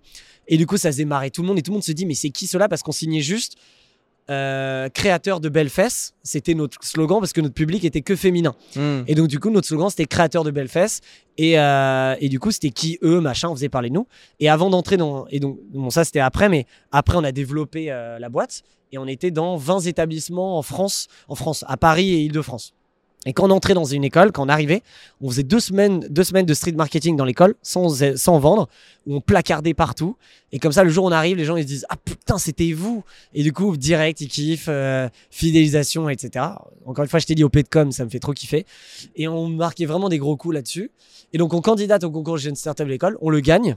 Donc, on gagne le concours. Il y avait un Et prix. donc- de quoi? Il y avait un prix à ça ou Ouais, a- non, c'était bah, le prix, c'était tu as le droit de faire ton stage dans ta boîte et tu avais ta place dans l'incubateur de l'école. Parce que ta cinquième année, c'est six mois de cours, six mois de stage euh, euh, où tu veux. Et donc, du coup, je fais mon stage de fin d'études, donc troisième expérience pro, dans ma propre boîte. On est dans l'incubateur de l'école. Et là, c'est parti, la vraie vie. On taffe sur notre projet officiellement, fini les études, pas encore diplômé, on doit faire le stage. Et là, on fait la récolte. Et là, meilleure expérience de ma vie. À terme, en termes d'entrepreneuriat, d'expérience de vie, tu pouvais pas faire mieux parce que c'était la plus dure de ma vie. Parce que c'était la guerre et la galère atomique parce que euh, ultra opérationnel. Donc faut imaginer que on structure le truc et euh, on achète un camion sur le bon coin et c'était un ancien camion euh, de la poste qui on l'appelait Joël. Il était tout jaune. Euh, nous on aime bien nommer les choses. On avait notre bureau s'appelait le Cocotier et euh, Joël c'était notre camion. On achète ça genre 2000 euros. euh, tout en cash, euh, pas de facture, rien. Ça pareil à prescription. Et, euh, et moi, c'est ma première voiture. il y a genre ça face à son ref. Hein. Ouais, il y a c'est ça, il y a- genre ça, il y a tout ici. Ouais, mais on est bien, on est à jour sur tout, donc euh, aucun, aucun stress. On a tout payé après, euh, bien. Et, euh, et du coup, euh, du coup, on a Joël, on se structure, on achète du matos. Et euh, comme on avait 20 stands, ce que je te disais, au fil du temps, et bah, euh, on va acheter les fruits au marché de Belleville à l'époque, à Paris, parce qu'on a, on a fait tous les marchés de Paris, on les connaît par cœur, et le moins cher, c'était lui. C'était Belleville. Et du coup, nous, on arrive toujours à l'ouverture à 5h30, 6h. Tous les matins pendant 6 mois, j'ai fait l'ouverture des marchés. En mode, on était chez nous. On arrive avec le camion jaune. On était les seuls petits gars. Et ils arrivaient. On connaissait même le gars qui servait le thé en soum soum. Il nous voyait, il nous arrivait, on lui donnait 2 euros, il nous servait nos petits thés. Il disait, ouais, ça va. Moi, j'avais, le j'avais son téléphone. Je lui dis, ouais, qu'on arrive parce que cahier grave, c'était euh, dès janvier à autre, ils nous faisaient nos petits trucs et nous on partait en égo de ouf. Euh, on avait plusieurs fournisseurs, ils nous connaissaient, mais notre but, notre jeu, c'était toujours de payer moins cher à chaque fois. Et le grand jeu, c'était la caisse de bananes. C'est trop drôle ça. On avait un, pari entre nous, c'était celui, comme on se répartissait les rôles pour aller plus vite, parce qu'après on devait livrer tous les stands. Donc c'était vraiment timé. On a une demi-heure pour faire toutes les courses de la journée. Euh, c'était d'acheter la, caisse de banane la moins chère. Premier prix, on l'a acheté la première fois, c'était 35 euros, donc c'est 14 kilos à peu près. Et euh, jusqu'à la fin de la récolte, on a réussi à l'acheter à 13 euros. Donc de 35 euros à 13 euros. Et, la euh, négo. Et, euh, et du coup, c'était trop drôle parce que, un, on comprenait au début quel est leur prix, on négociait, ils nous connaissaient, on faisait plus de volume. Euh, mais après, moi, je disais, euh, toi, tu me l'as fait à combien? 25 Non, c'est mort. Toi, tu me l'as fait à combien là-bas? Parce qu'il te voulait en tant que client. Et du coup, il dit 24. Ah bah l'autre, tu me fais 24. C'est vraiment comme dans les films. hein. Tout pareil. Et du coup, c'était des bars. Et, et du coup, ensuite, on partait en mission. Et moi, c'était, j'étais le seul à avoir le permis par avec mon associé. Enfin, mon associé n'avait pas. Et du coup, je livrais tous les points de vente. Et comme on avait trop de demandes, nous-mêmes, on tenait un point de vente la journée. Donc, on s'était réparti les rôles. Et, euh, t'avais des mecs que tu payais. qui Ouais, ouais, tous les mecs, euh, c'était des, donc des mecs dans des assos étudiantes. On se mettait, on se maquait avec les BDE. Et eux, c'était leur job étudiant. Et en fait, on a réussi à créer que les mecs qui sont vendeurs la récolte, c'est les mecs stylés du campus. Et du coup, ils étaient tous trop saucés. On avait une bête d'image, bête de com, donc ils voulaient tous bosser. Ils étaient bien payés euh, sur les recettes de la journée. Et euh, moi-même, je tenais un stand, euh, mon pote aussi. Et donc, debout toute la journée à vendre, pla, pla, pla, couper des fruits, etc. Ultra physique. Fin, on remballe, je fais la collecte, je paye, tout le monde, la caisse, tac, tac, tac, tac, tac. Et le soir, on revient au bureau et on nettoie. Et on rentre. On allait au sport deux fois par semaine, faire genre la salle et machin. Et 23 heures dodo. Ça pendant. euh, et c'était physique, t'as pas idée. Mais on a fait que kiffer. Et on a connu toutes les galères de l'histoire Hmm. toutes. Le- mais vraiment, les, les vraies galères de la petite entreprise, la gestion, les galères physiques, tu vois, on en a porté des trucs, on se faisait mal au dos. Euh, ça va le son, ouais. Ouais, c'est nickel, on n'entend pas. C'est pas dérangeant la fête à côté. Non, non, ça, ça va, on Et, on euh, n'entend pas, en vrai, on n'entend pas beaucoup. Moi, j'ai pas de retour sur le casque en tout cas.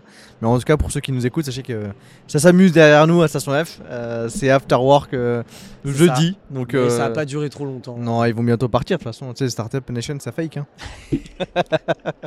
A beaucoup de fake. Et, euh, et non, et du coup, euh, j'ai appris. En fait, moi, ce que j'ai appris sur moi, c'est ma capacité de résilience. Hmm. Et je pense que c'est ma plus grande force aujourd'hui, c'est que quand c'est le plus dur, ça m'excite encore plus et que je sais que je vais passer outre et c'est vrai que je ne connais pas le problème. Et c'est pour ça qu'aujourd'hui avec Kimono, quand on a des problèmes, je dis mais et que les gars ils paniquent, je dis mais vous êtes des ouf, c'est pas un problème ça, on va le passer en deux secondes, hop, on passe le niveau. Et j'ai vraiment appris la capacité de résilience et on a eu vraiment toutes les galères. On faisait beaucoup d'événementiels aussi parce que quand c'est les écoles sont finies, euh, bah on était présent sur tous les open air à Paris, toutes les teufs, on avait des stands de fruits euh, et du coup c'était trop drôle. Ça faisait combien de CA ce truc-là? Combien ça t'a généré à toi? Franchement, je sais plus, on n'avait même pas de tableau Excel qui suivait ça. Euh, en un an, ça a duré un an, on a dû faire.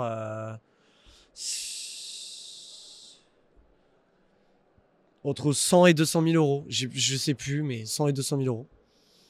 C'est on- cool, hein, en vendant des, des, des, des, des Ouais. fruits, quoi. Franchement, c'était cool, c'était bien, c'était bien rentable. Et on était, on avait une stagiaire, mais on est, sinon on était que nous. Mais avec, euh, enfin non, je dis ça non. En vrai, on était à un moment une vingtaine euh, avec les stages, les mecs qui bossaient avec nous plus plus, etc. Non, on est monté une vingtaine en vrai. Mais euh, mais c'était de la bombe. On avait créé une communauté de dingue. Et en termes d'expérience, parce que certes c'est pas digital, mais c'était la vraie vie de l'entreprise. Et ça, je suis tellement content d'être passé par là. La dureté, la galère, la stratégie, les emmerdes, les victoires et surtout le plaisir. Hmm. C'est-à-dire que moi, je te dis pas ça en mode on a galéré, j'ai souffert dans ma vie. J'ai kiffé de ouf. On s'est amusé. On se, on se retrouvait à 5h30, on se tapait des barres, on mettait le son à fond, let's go. Et, ça va, et, et notre métier était pas chiant. Et du coup, j'ai kiffé. Et entre-temps, douillé, froid, euh, dos, physique, vraiment. Et du coup, ce qui est vraiment la douleur, physique et mentale, parce que derrière, tu vas faire les trucs de gestion d'une boîte.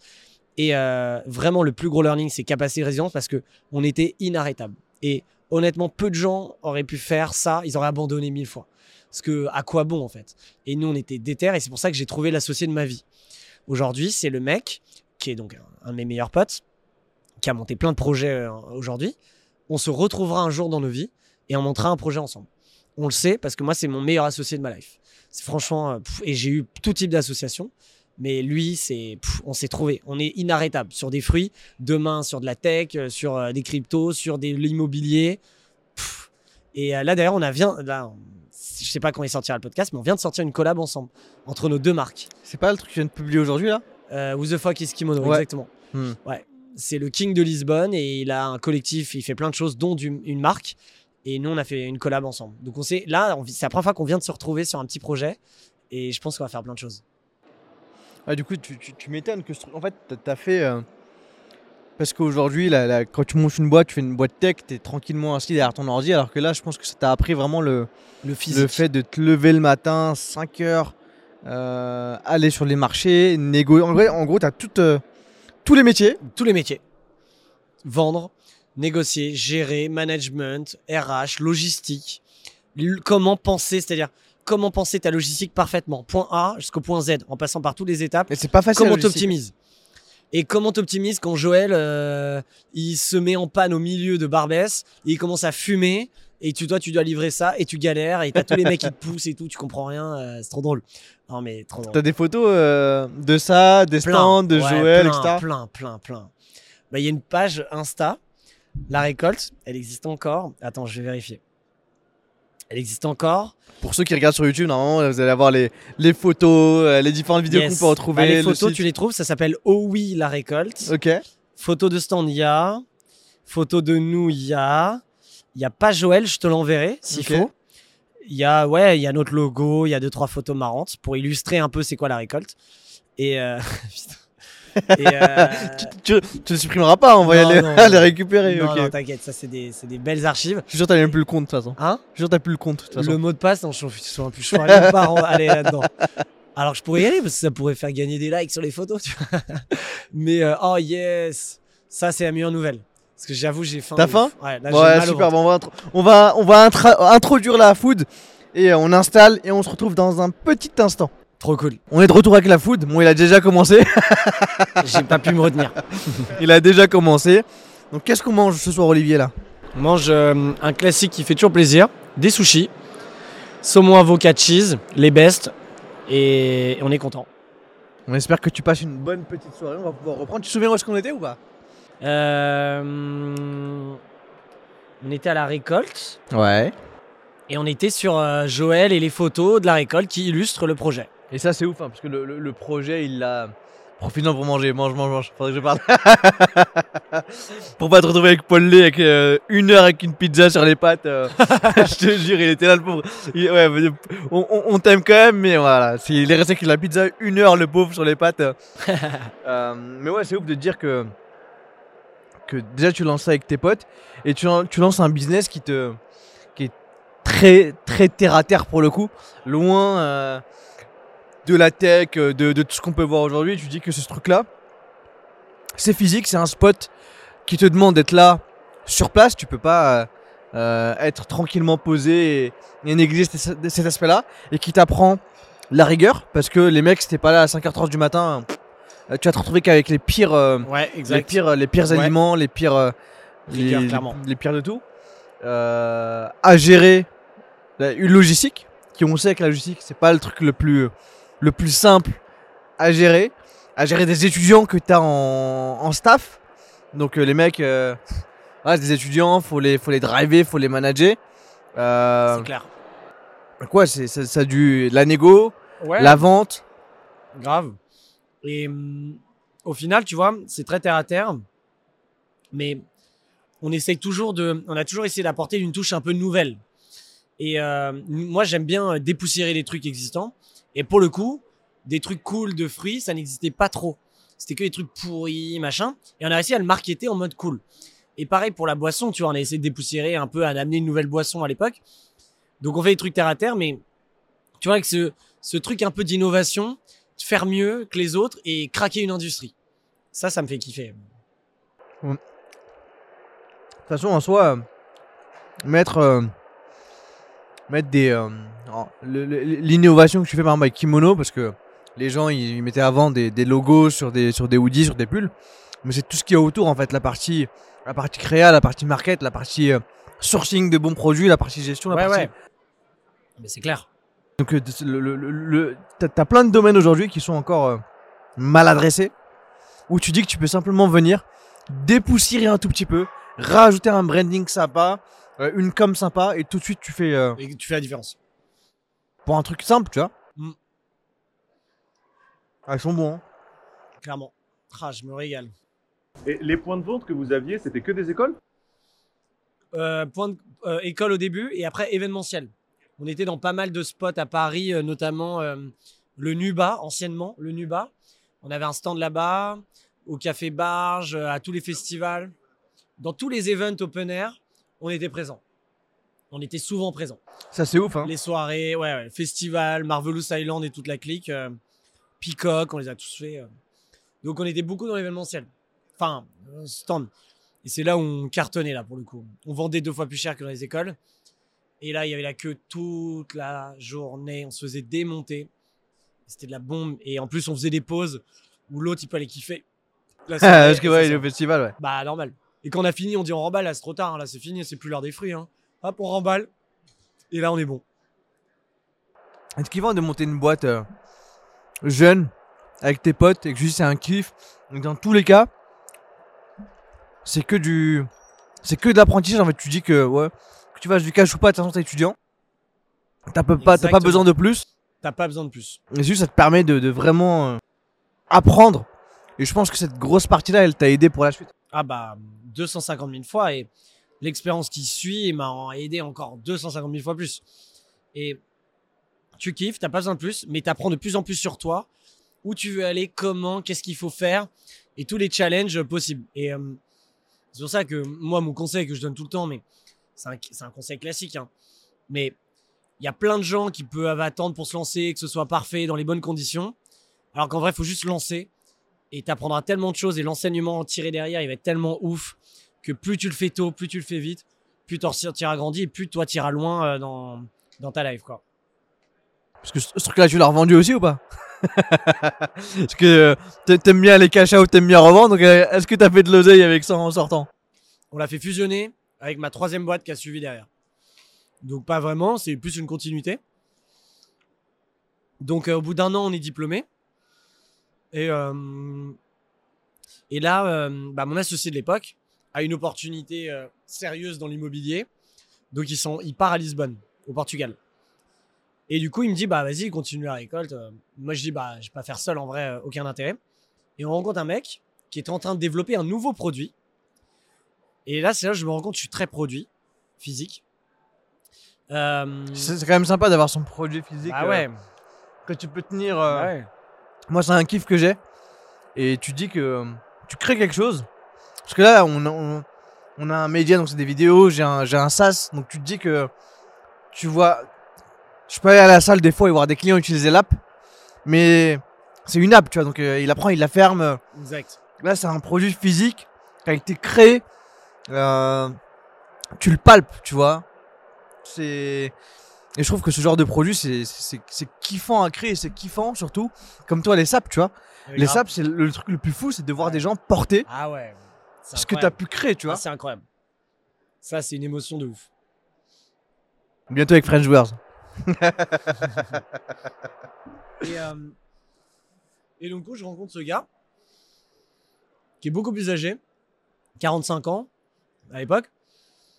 Et euh, lui, il est en train de créer un produit, un contenant ultra révolutionnaire. Made in France, breveté, qui permettait d'avoir dans un seul contenant à boire et à manger. Et en gros, faut imaginer, donc ça pareil, tu pourras montrer les photos, mais faut imaginer que c'est un gros contenant de 50 centilitres, comme une pinte, tu vois, mais un peu plus bas. Tu, peux, tu mets le liquide en premier avec une contenance de 33 centilitres comme une canette. Et ensuite, tu viens mettre une deuxième partie qui vient se mettre dedans, mais dans la partie supérieure. Et ça vient à fleur, donc ça fait deux en un. Et dans cette deuxième partie qui ne communique pas, elle est séparée, il y a des compartiments pour mettre de la bouffe. Et il y a un petit trou qui laisse passer une paille. Et du coup, ce qui veut dire qu'en bas, tu as à boire et au-dessus, tu as à manger.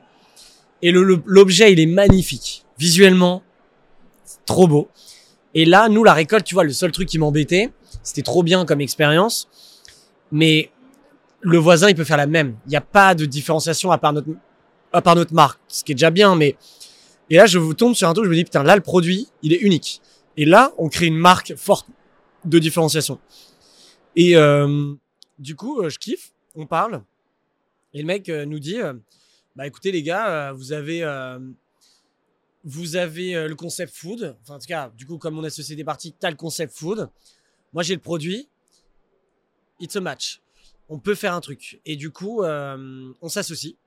Donc, j'apporte tout ce que j'ai de la récolte. On quitte la récolte, on fusionne avec une nouvelle boîte qu'on crée, qui donne naissance à ma troisième boîte qui s'appelle Mouti. Comment? Mouti. Moody M-O-O-T-I. Ok. Et, euh, et du coup, troisième aventure, qui devient une récolte très sérieuse, puisque là, on n'est plus dans les écoles et les événements. On est dans les centres commerciaux, gares, aéroports, avec des pop-up stores, qui étaient très dans- tendance à l'époque. Et euh, dans, tout, en fait, dans tous les endroits où tu as les mains prises, parce que c'était le concept. Et c'est healthy food. Ouais, je viens de... Mais quel temps wasabi Ah ouais. Ah ouais. Je me retiens, je regarde, je pleure. je viens de manger un, un bout de wasabi qui est en train de me. Depuis tout à l'heure, je me dis non. chut.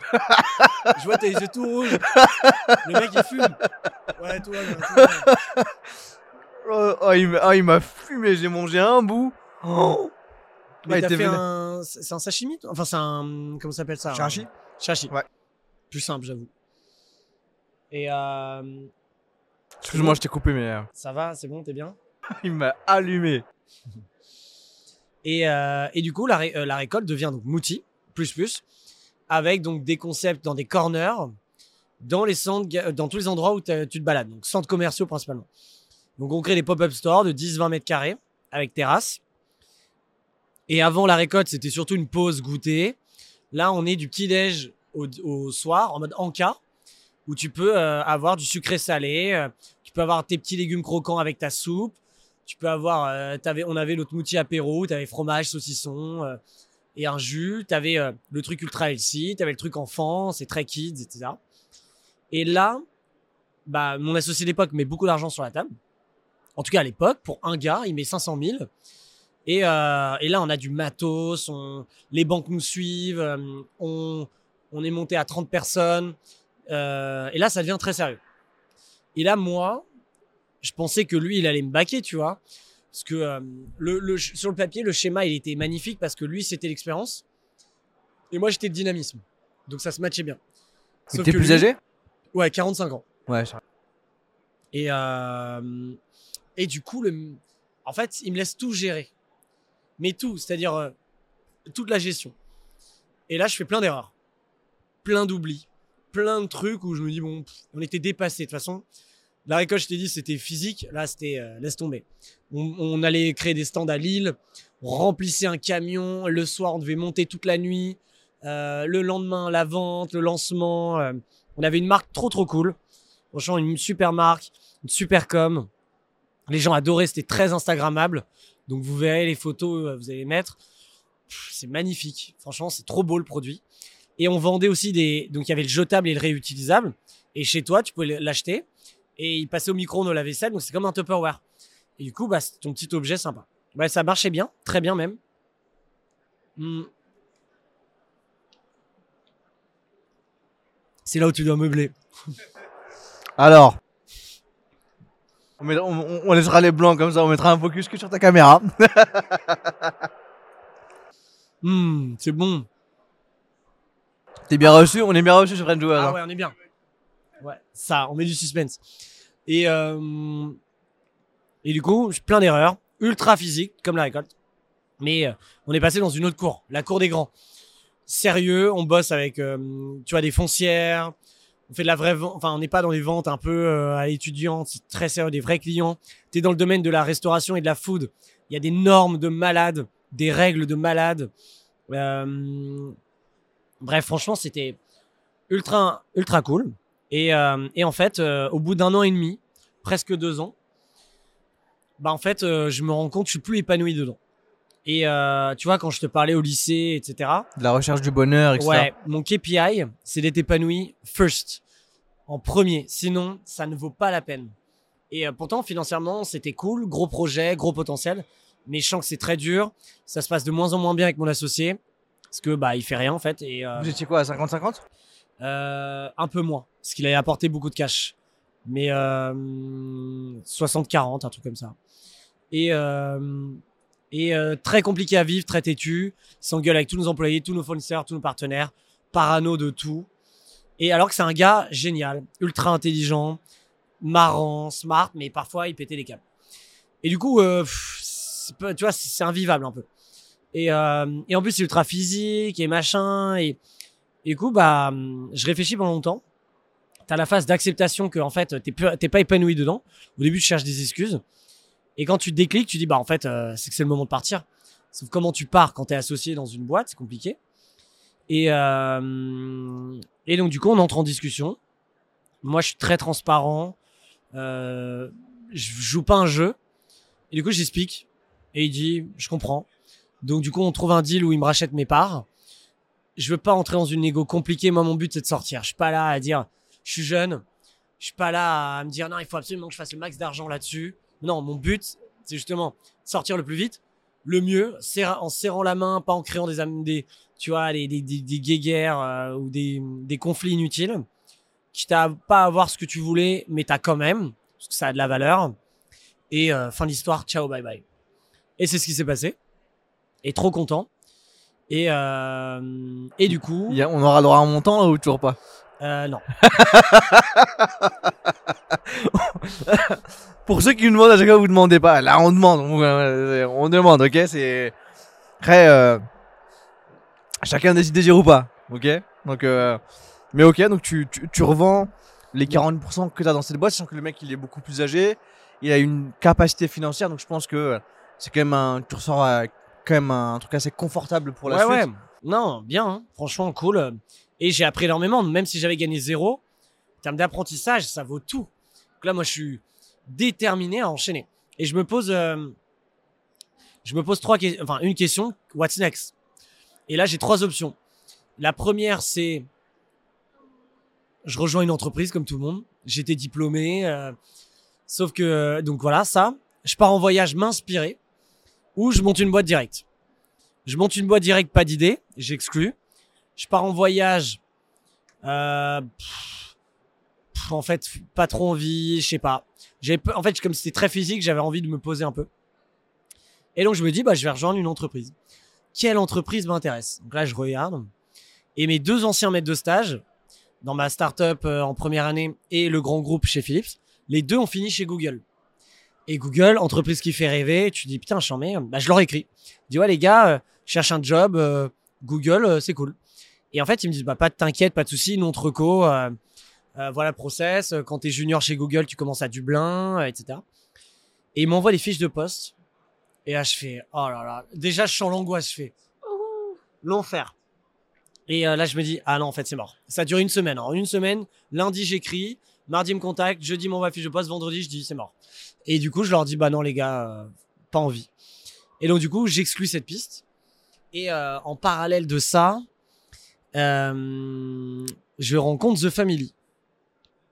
Et je me dis, je les suivais depuis longtemps. Avec le premier coup d'état, c'était les seuls. Allez, là aujourd'hui, il y a plein de podcasts. C'était les seuls qui donnaient du contenu un peu inspirant et un peu pirate, un peu hacker et pas dans le système. Et moi, ça, ça me plaît. J'aime bien les choses à côté. J'aime bien, j'aime bien les pirates. J'aime bien euh, tout ce qui est hacké, pas dans l'illégalité, mais euh, faire les choses euh, de manière un peu plus maligne Mmh. et plus, on va dire, euh, segmenté. Et pas faire plaisir à tout le monde. Et, et du coup, j'aimais bien leur vision. Et c'est là où je me dis, putain, je pense qu'il y a un truc pas mal, je peux faire avec eux. En tout cas, il faut que je les contacte. Et là, j'écris à Alice Zaguri, qui est la CEO de The Family, sur Facebook. Et qui, euh, je, je lui écris un message. C'est le genre de gens, tu sais, qui sont très occupés. Et t'as un message. Tu peux pas envoyer 10 000 messages. Et j'envoie un message. Et c'est la technique euh, du vous, moi, nous. Euh, la st- stratégie commerciale de parler de la personne, Ouais. parler de toi et parler de ce que tu peux faire Parce qu'ils font pas assez de sales, ok les gars? Donc quand Mais vous ouais, envoyez des putains de mails de prospection, arrêtez de parler de vous, bordel de merde. Mm. Ouais, c'est fait exprès. ouais, parce que t'en- as plein qui comprennent pas le concept et qui t'envoient des mails. Moi, je, ma boîte, elle fait. Et dans le premier il parle même pas de toi. Prends rendez-vous. Ah bah non, frérot. Ah, Qu'est-ce que j'y gagne, moi? Qu'est-ce que tu m'apportes, mon pote? Clairement. Et euh, ce message, je toujours. C'est un screenshot, un jour on l'encadrera, je pense. Et, euh, mais on a encadré un autre screenshot en attendant. Mais, euh, et elle me répond direct Ok, trop cool. demain, café 11h, dispo. Bah oui, direct. J'y vais. Et Kimono est né dans ce rendez-vous. Deux heures de rendez-vous. On parle entrepreneuriat. On, par- on a, Il y avait qui? Avec Alice? Que Alice en one-one. Il y a Osama qui est venu en mode il dit bonjour. Et euh, il est pas, passé parce que j'étais au milieu de The Family. J'ai une anecdote que je raconterai euh, un jour peut-être sur le podcast avec euh, Oussama et, et coup d'état. Ce qui m'est arrivé un jour euh, là-bas, c'est le coup d'état 2017. Ce sera drôle à raconter un jour. Il m'avait allumé. Ok Ous, tu m'avais allumé mais ça m'a servi. T'avais posé une question? Hmm? T'avais posé une question? J'avais posé une question. Je lui avais dit, euh, j'étais parti à un, à un- à un event coup d'état. J'ai levé la main. J'ai dit, écoute, Ous, frérot. Non, mais je dirais pas d'où. Frérot, ça fait quatre fois que tu me refuses à deux familles. C'est quoi le problème? Avec ta boîte? Avec ma boîte Ah, tu Euh, La même, en- Izim Kiwe. Ah ouais, Et il me dit, Ous, Ous, il répond, bah peut-être que c'était pourri en fait. Tu sais, il, il a son franc-parler. Ah, ça oui. Parce que c'était pourri. Et il continue le pitch. Et après, il me dit Putain, euh, tiens, prends le micro, viens pitcher. Après, euh, ça fera. Je, je- je- je m'arrête là, je teaserai sur un autre truc. Mais j'ai des photos. J'ai des photos de moi sur la stage de Family pendant le coup d'état. Euh, mais après, il m'a déglingué, mais ça m'a bien servi. C'est pour la même boîte, en fait, pour, la même, pour le même projet qu'aujourd'hui. lourd. Belle anecdote ça. Je la Et raconterai un jour. raconte un peu moi ton enfance. On va changer de place, je te laisse ici. Dès que j'ai fini, on peut changer de place. Euh, et donc, du coup, euh, en queue avec Alice, on parle entrepreneuriat au sens large. J'avais pas d'objectif. Et euh, j'en viens à parler du projet des pulls. Et moi, à l'époque, du projet des pulls au lycée à cette date, je ne le mentionnais jamais. Pour moi, c'était petit projet étudiant, ça ne vaut rien. Et je parle de ce petit projet, ah, mes premiers pas dans l'entrepreneuriat, etc. Et euh, là, elle tilt direct. Elle me dit, ah ouais? Tu sais que toutes mes startups chez The Family me demandent tous les jours, tu connais un fournisseur qui fait des vêtements personnalisés, sympa. Même nous, on est obligé d'aller acheter là, Châtelet, c'est compliqué, etc. Et elle me dit, c'est, elle me dit, c'est, c'est truc. Et moi, je lui dis, putain, c'est vrai? Ah ouais, j'avoue, j'ai remarqué, il y a pas mal de boîtes qui commençaient à s'y mettre. Et euh, bah, je dis, moi, moi, je connais un mec, c'est le meilleur pote de mon frère. Et euh, il est expert dans le métier depuis 10 ans. Il a une usine, il est euh, chaud patate là-dessus. Et je l'ai rencontré cet été.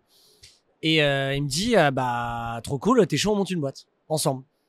Et là, je fais euh, bouillant. Genre, j'étais pas venu pour ça, mais je savais que, de toute façon, je suis allé chercher une connexion, des silex qui se rencontrent. Et la flamme, elle est arrivée. Et là, on se dit, bah, vas-y, trop bien, en plus, je kiffe trop, on monte une boîte ensemble, euh, magnifique, tu vois. C'est pour ça euh, que du coup, Kimono, les premiers trucs, le premier showroom, il était. euh, À, à euh, The Family. ouais. et qu'on a cofondé la boîte ensemble. Donc moi, c'est vrais associés et on a fait un format qu'ils avaient jamais fait. C'est qu'au-delà juste d'accompagner et de prendre 5% du capital, euh, bah là, on fait euh, 50-50. Alors moins parce qu'on ramène Hugo, le troisième associé. Donc on est, euh, on, on s'associe tous les trois.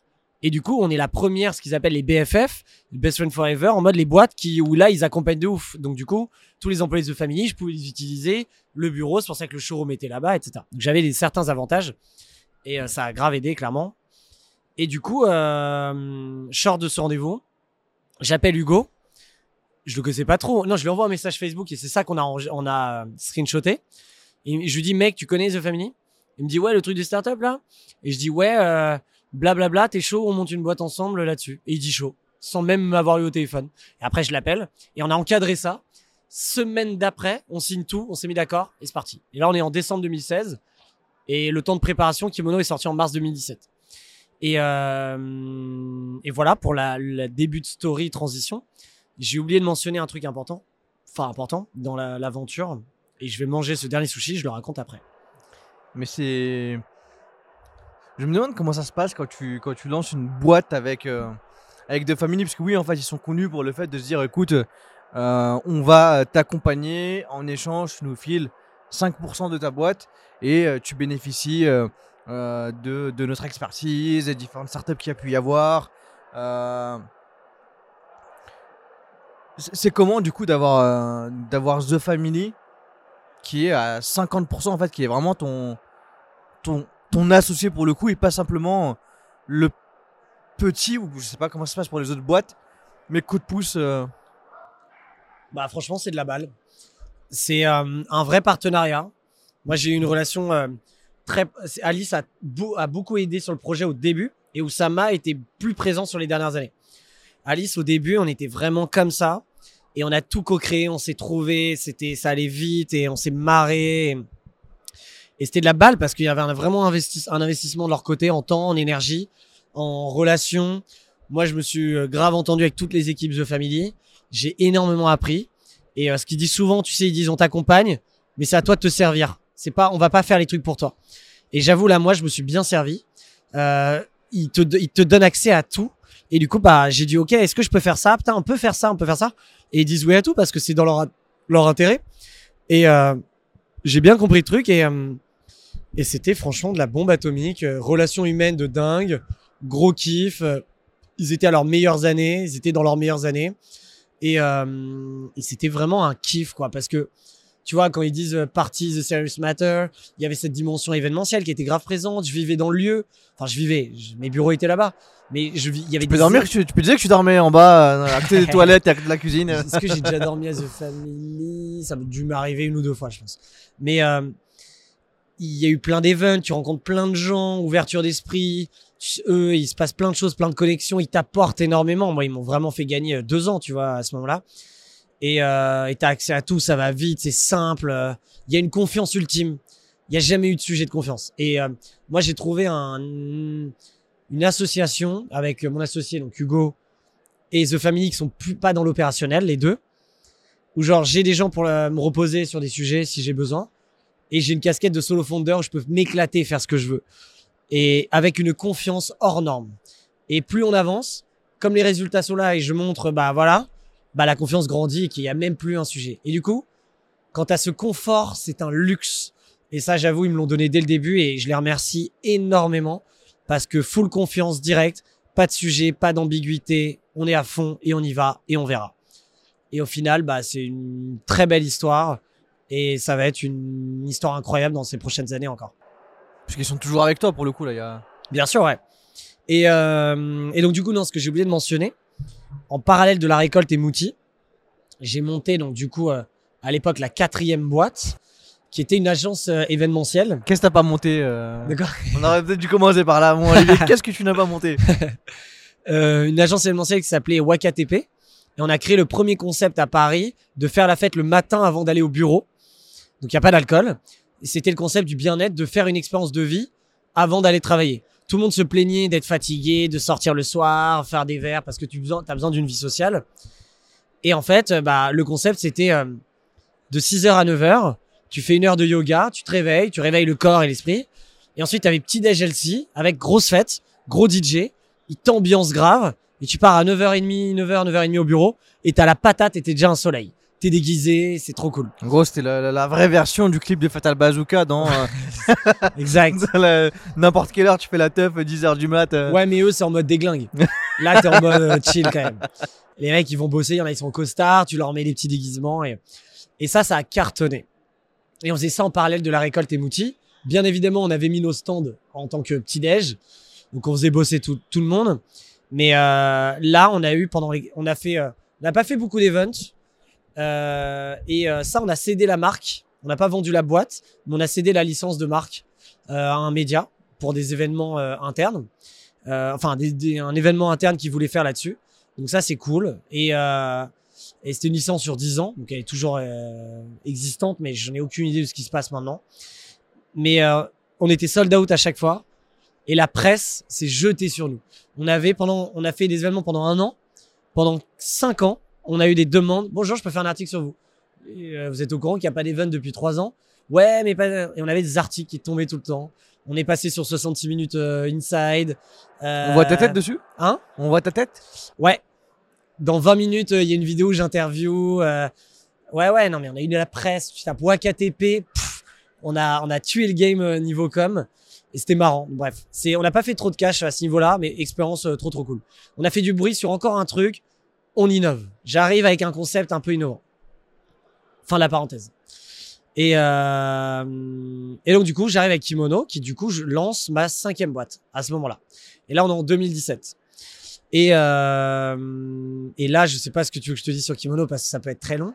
Bah, tout. Mais Parce je peux que- déjà commencer par expliquer ce que c'est. Bah ouais, déjà pour ceux qui savent pas, mais aussi, ce qui m'étonnerait qu'il y ait des gens qui savent, qui savent pas dans, dans l'audience qu'on peut avoir. mais euh, déjà, comment ça se passe entre le moment où euh, tu dis euh, oui avec The Family et au moment où tu lances le produit quoi? C'est quoi le. Ouais. Est-ce que tu avais déjà les connaissances? Comment tu as sourcé le produit? Comment est-ce que tu as fait euh, Bah, euh, l'association avec Hugo est tout son sens. On, il connaissait le marché par cœur. Donc, il m'aide à sourcer les produits. On définit un catalogue. Et avant même de créer la structure juridique, on s'est dit, il faut qu'on lance le truc. The Family Style, fake it until you make it. On va le lancer et on va voir ce que ça donne. Ça se trouve, euh, notre projet, il va pas marcher. Donc là, on s'est mis direct dans une OP de lancement. C'était ça mon premier objectif. Pendant deux mois, on prépare ça. On crée, on trouve l'OP. L'OP, euh, pareil, à prescription aujourd'hui. Euh, on, on prend les 10 meilleures startups du moment en vogue et on leur fait un prototype. On leur dit ouais, est-ce que euh, on peut te faire un produit trop stylé On est kimono, on va faire des, des trucs ultra cool. Tu nous autorises à faire une photo de toi. On vient shooter et on va la mettre sur notre site. Ils ont tous dit oui parce que bah c'est Alice qui avait fait les intros à l'époque et, et les mecs on leur offre un suite ou un- une veste gratos trop stylée de leur boîte et, euh, et en plus on communique sur eux. Aucun intérêt de dire non. On le fait, on le met en place, on crée une landing page et on écrit euh, bah voilà kimono, dress your crew, startup outfit, c'était le discours au début. On fait des vêtements euh, ultra quali, éco-responsables euh, pour les startups et on habille les startups trop stylées. Et on habille déjà, on se lance et on habille déjà les 10 meilleures boîtes. Genre on a, on a communiqué que nos 10 meilleurs, nos 10 clés- premiers clients, c'est eux. à l'époque Algolia, etc. Ouais, exact. Algolia, Zenly. Il y avait Algolia, Zenly, Trusk, Itch. Le Euh, truc de fraise là, comment il s'appelle? Deux, Le truc de fraise là à Paris, Agricool. Agricool. Ils étaient, ils étaient dans. Alors, Agricool, pour la petite histoire, c'est notre premier client. Le vrai, c'est notre premier client. Chiffre à 3000 euros. Commande trop stylé. Encore merci pour la confiance, euh, Guillaume. Et euh, premier client historique. Et euh, il était pas dans l'OP de com. Si, pardon, il était dans l'OP de com. Il est Agricool, exact, t'as raison. Putain, il y avait Laisse-moi les clés de kimono à ce niveau-là. hein. De quoi? Laisse-moi les clés de la boîte, je te laisse la clé du podcast. Il y avait Agricool, Zenly, Trusk, Itch, euh, AfroStream avec ton G. C'était que les boîtes de famille. Hein. Euh, SoShape, so shape, ouais. Clustry. Putain, je m'en souviens bien. Bah, en même temps, c'était le, le début. C'est Hein. visuel quoi, donc. euh, C'était ultra visuel. Euh, il en manque deux ou trois. Il y avait. euh, hmm, non, je suis pas sûr. Si, merci Alfred. En mode euh, média trop cool. euh, tu sais, c'était le média masculin de My Little Paris. Ok. Je sais pas si vous connaissez. Enfin, c'était trop cool à l'époque. Et un dernier que j'ai dû oublier. Et moi, je me déplaçais dans leur bureau, shooter et tout ce truc. Et bref, on fait stopper en disant bah salut, moi je suis Olivier. Et avec The Family, on a décidé de lancer un truc trop cool. Avec les punchlines The Family, Dress Your Crew, on avait vraiment, vraiment une attitude euh, et un style. Et c'était très rare à ce moment-là. Et c'est ça qui a marqué le coup. Et je reçois sur la landing, en une semaine, 400 demandes de devis. De bonjour, je suis chaud, je veux faire. Et là, on prend raz de marée commercial. Et là, on se regarde, on se dit, bah, en fait, euh, on, a, on a mis le doigt sur la fourmilière. On n'a pas besoin de tester pendant trois mois, ça y est, on y va. Et là, pendant les trois mois qu'on suivit, c'est moi qui fais tout tout seul. Commercial, j'apprends, je connais mes produits, je teste tout, j'organise, je processe. Mon associé m'aide énormément à ce moment-là sur la partie prod, etc. Et, euh, et en fait, c'est comme ça que ça commence. Et en plus, je recrute mon premier, mon premier stagiaire. Et ensuite, euh, on- ensuite, ça s'est jamais arrêté en fait. C'est jamais arrêté. Et euh, Donc du chiffre d'affaires day one quoi. day one, direct, premier client agricole, 3000 euros. Et ensuite, euh, pff, et ensuite, on doublait tous les mois, tous les mois, tous les mois. Euh, C'était quoi les galères que tu avais au début toi? Franchement, euh, pas trop. Parce qu'on a vraiment bien pensé le truc en com, en sales. Moi, j'ai eu une technique sales qui m'a valu créer une masterclass qui s'appelle le Sales Ninja, où j'ai fait énormément de conférences, énormément de, de sujets là-dessus. J'ai donné des cours à Lyon, euh, pas Lyon la ville, la formation Lyon. Euh, j'ai donné ce cours plein de fois où j'ai créé une méthode de sales qui à l'époque était un peu innovante. Aujourd'hui, c'est classique, hein. mais c'était de l'ultra personnalisation avec pas mal d'outils. Euh, je contactais tous les CEO des startups et ça marchait de dingue. Et, Et du coup, en vrai, ce qui est terrible, ce qui est pas trop de galère. Parce qu'en fait, le marché était là. On savait comment faire. On avait notre positionnement marketing. Les galères, bah, bien sûr. Enfin, il y en a plein du quotidien. Mais en vrai, euh, on était. Les seules galères, c'est des comment faire plus, quoi. Ce marché, il est énorme. De comment tu vas faire plus. Et ce que j'ai pas dit, c'est important. C'est que là, on parle textile. Mais dès la discussion avec Alice, la vision de Kimono était très claire. Et moi, rapidement, je définis et je, je crée le motto d'être des culture designers. Et parce qu'en fait, dans notre discussion de deux heures, on explique que le constat avant de rentrer sur les vêtements, on disait putain, la culture, c'est ultra important. Ça permet d'attirer des talents, ça permet de garder des talents. Et tout le monde le sait, sauf que personne sait comment faire. Et, euh, et The Family était très attentif à les, très tôt de la culture entreprise, donc ça leur parlait. J'aurais dit, mais la culture entreprise, bah, c'est plein de choses. Ça peut être euh, tes bureaux, la manière dont tu communiques, la manière dont tu te représentes. Et nous, on s'est dit, comme j'avais ce- cette expertise textile et je connaissais un gars, on s'est dit, bah viens, on va commencer par l'habiller et créer ce sentiment d'appartenance. C'est, tu vois, une culture d'entreprise comme une culture dans un club de foot ou un club de sport. Ça passe par les supporters, ils sont brandés. Et, euh, et au final, quand tu dis que toutes les entreprises sont des marques, qui dit marque dit éléments de marque, logo, charte graphique, etc. Donc, vêtements infini à la fin, produits, produits dérivés. Et du coup, on se dit, bah vas-y, on commence par le textile. Et The Family était très, euh, vas-y, on va faire que ça. Sauf que moi, je dis, non, non, mais les gars, c'est que la première pierre. Nous, on est des culture designers. Donc, je commence à mettre ça en signature. Je commence à communiquer là-dessus.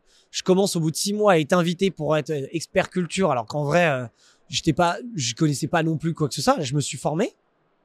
Et euh, on vendait que des vêtements, techniquement. Mais je refusais qu'on nous dise, t'es un fournisseur textile. Non, non. Kimono, on est culture designer. On commence par ça et on va faire plein d'autres choses. Et ça, c'est important de l'avoir. Parce qu'il y a des gens qui me posent encore la question, ouais, mais du coup, votre principe ou votre vision de culture, elle est arrivée après? Dis, non, day one, même avant qu'on se lance, c'était l'enjeu. Et moi, j'avais le truc ultra clair. Et euh, je savais que notre deuxième produit, qui est né au bout de deux ans, était l'aménagement du bureau. Parce que pour moi, la culture, c'était aussi l'environnement de travail. Et c'est comme ça que du coup, on a développé une deuxième offre, puis une troisième, puis une quatrième. Et, euh, et voilà, donc Kimono aujourd'hui, c'est Focus B2B. C'est une boîte où on est 45. On, est, on a plus de 6000 clients B2B. Autant des startups. La stratégie qu'on a eue au début, et ça, c'est un conseil. Souvent, tu te dis, ouais, tout le monde peut être mon client. Techniquement, quand tu tapes le B2B, tout le monde peut être ton client.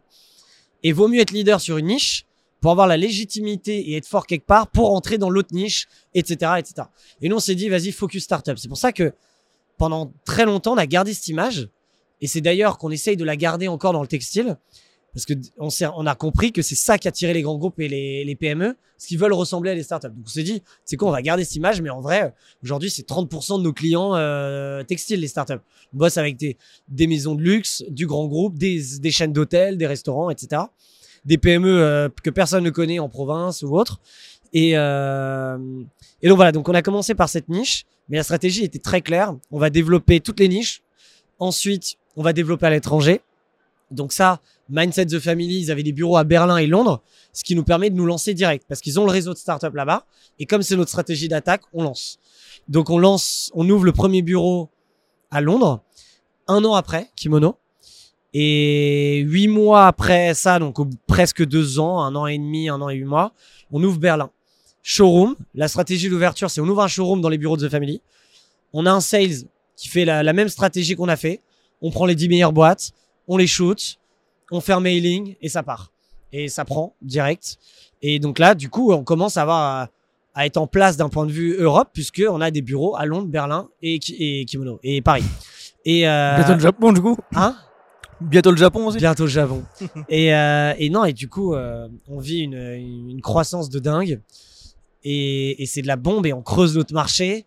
Et on commence à, au bout de deux ans, à être une locomotive sur notre marché. Parce que euh, on dépoussière une industrie qui existait depuis des années, qui était tant mal fait dans le produit que l'expérience client. Et nous, on fait tout mieux que les autres.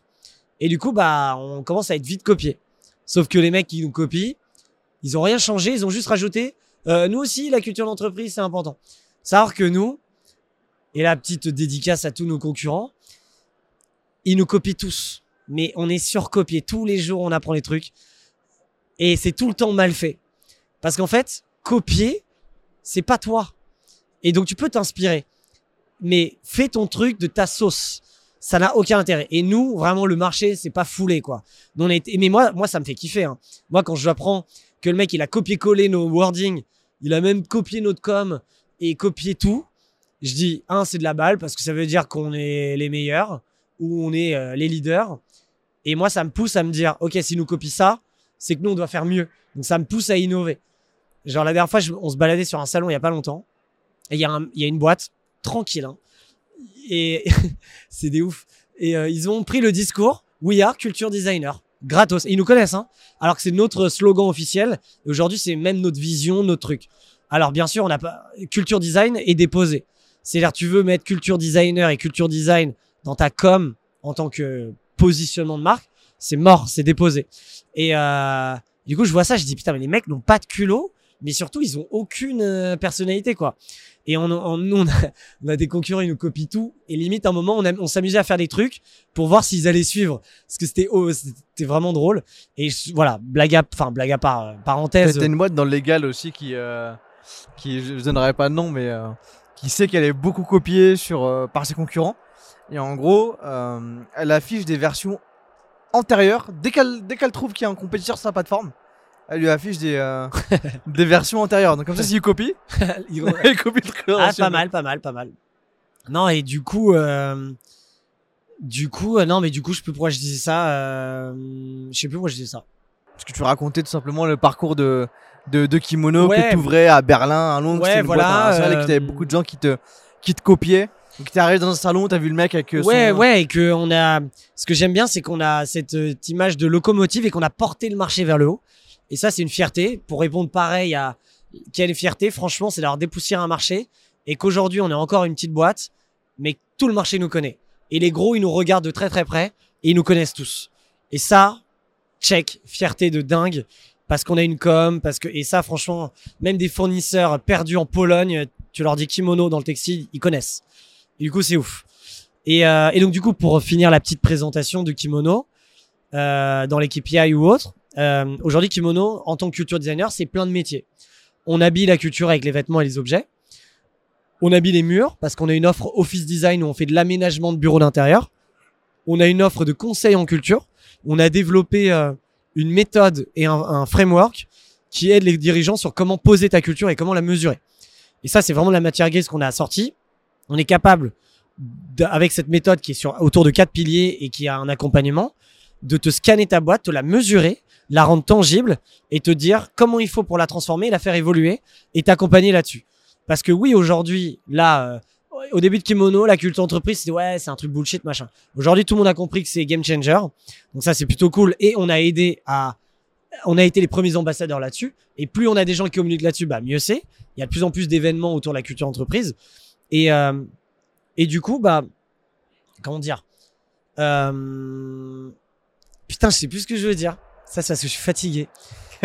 On a une Red Bull là-bas, si tu veux. Ouais, putain. Non, mais ça, faut couper. Là, j'étais perdu dans mon truc. Et euh, attends, parce que je disais un truc hyper intéressant, c'est de donner l'exemple des conférences. Euh, merde. Avant les conférences, pourquoi je donnais ces exemples? Euh, Culture, ouais, conseil. Ouais, ok. Et c'est que euh, aujourd'hui, donc la culture entreprise, tout le monde en est conscient. Et les dirigeants, ils vont dire ouais, ouais, c'est important.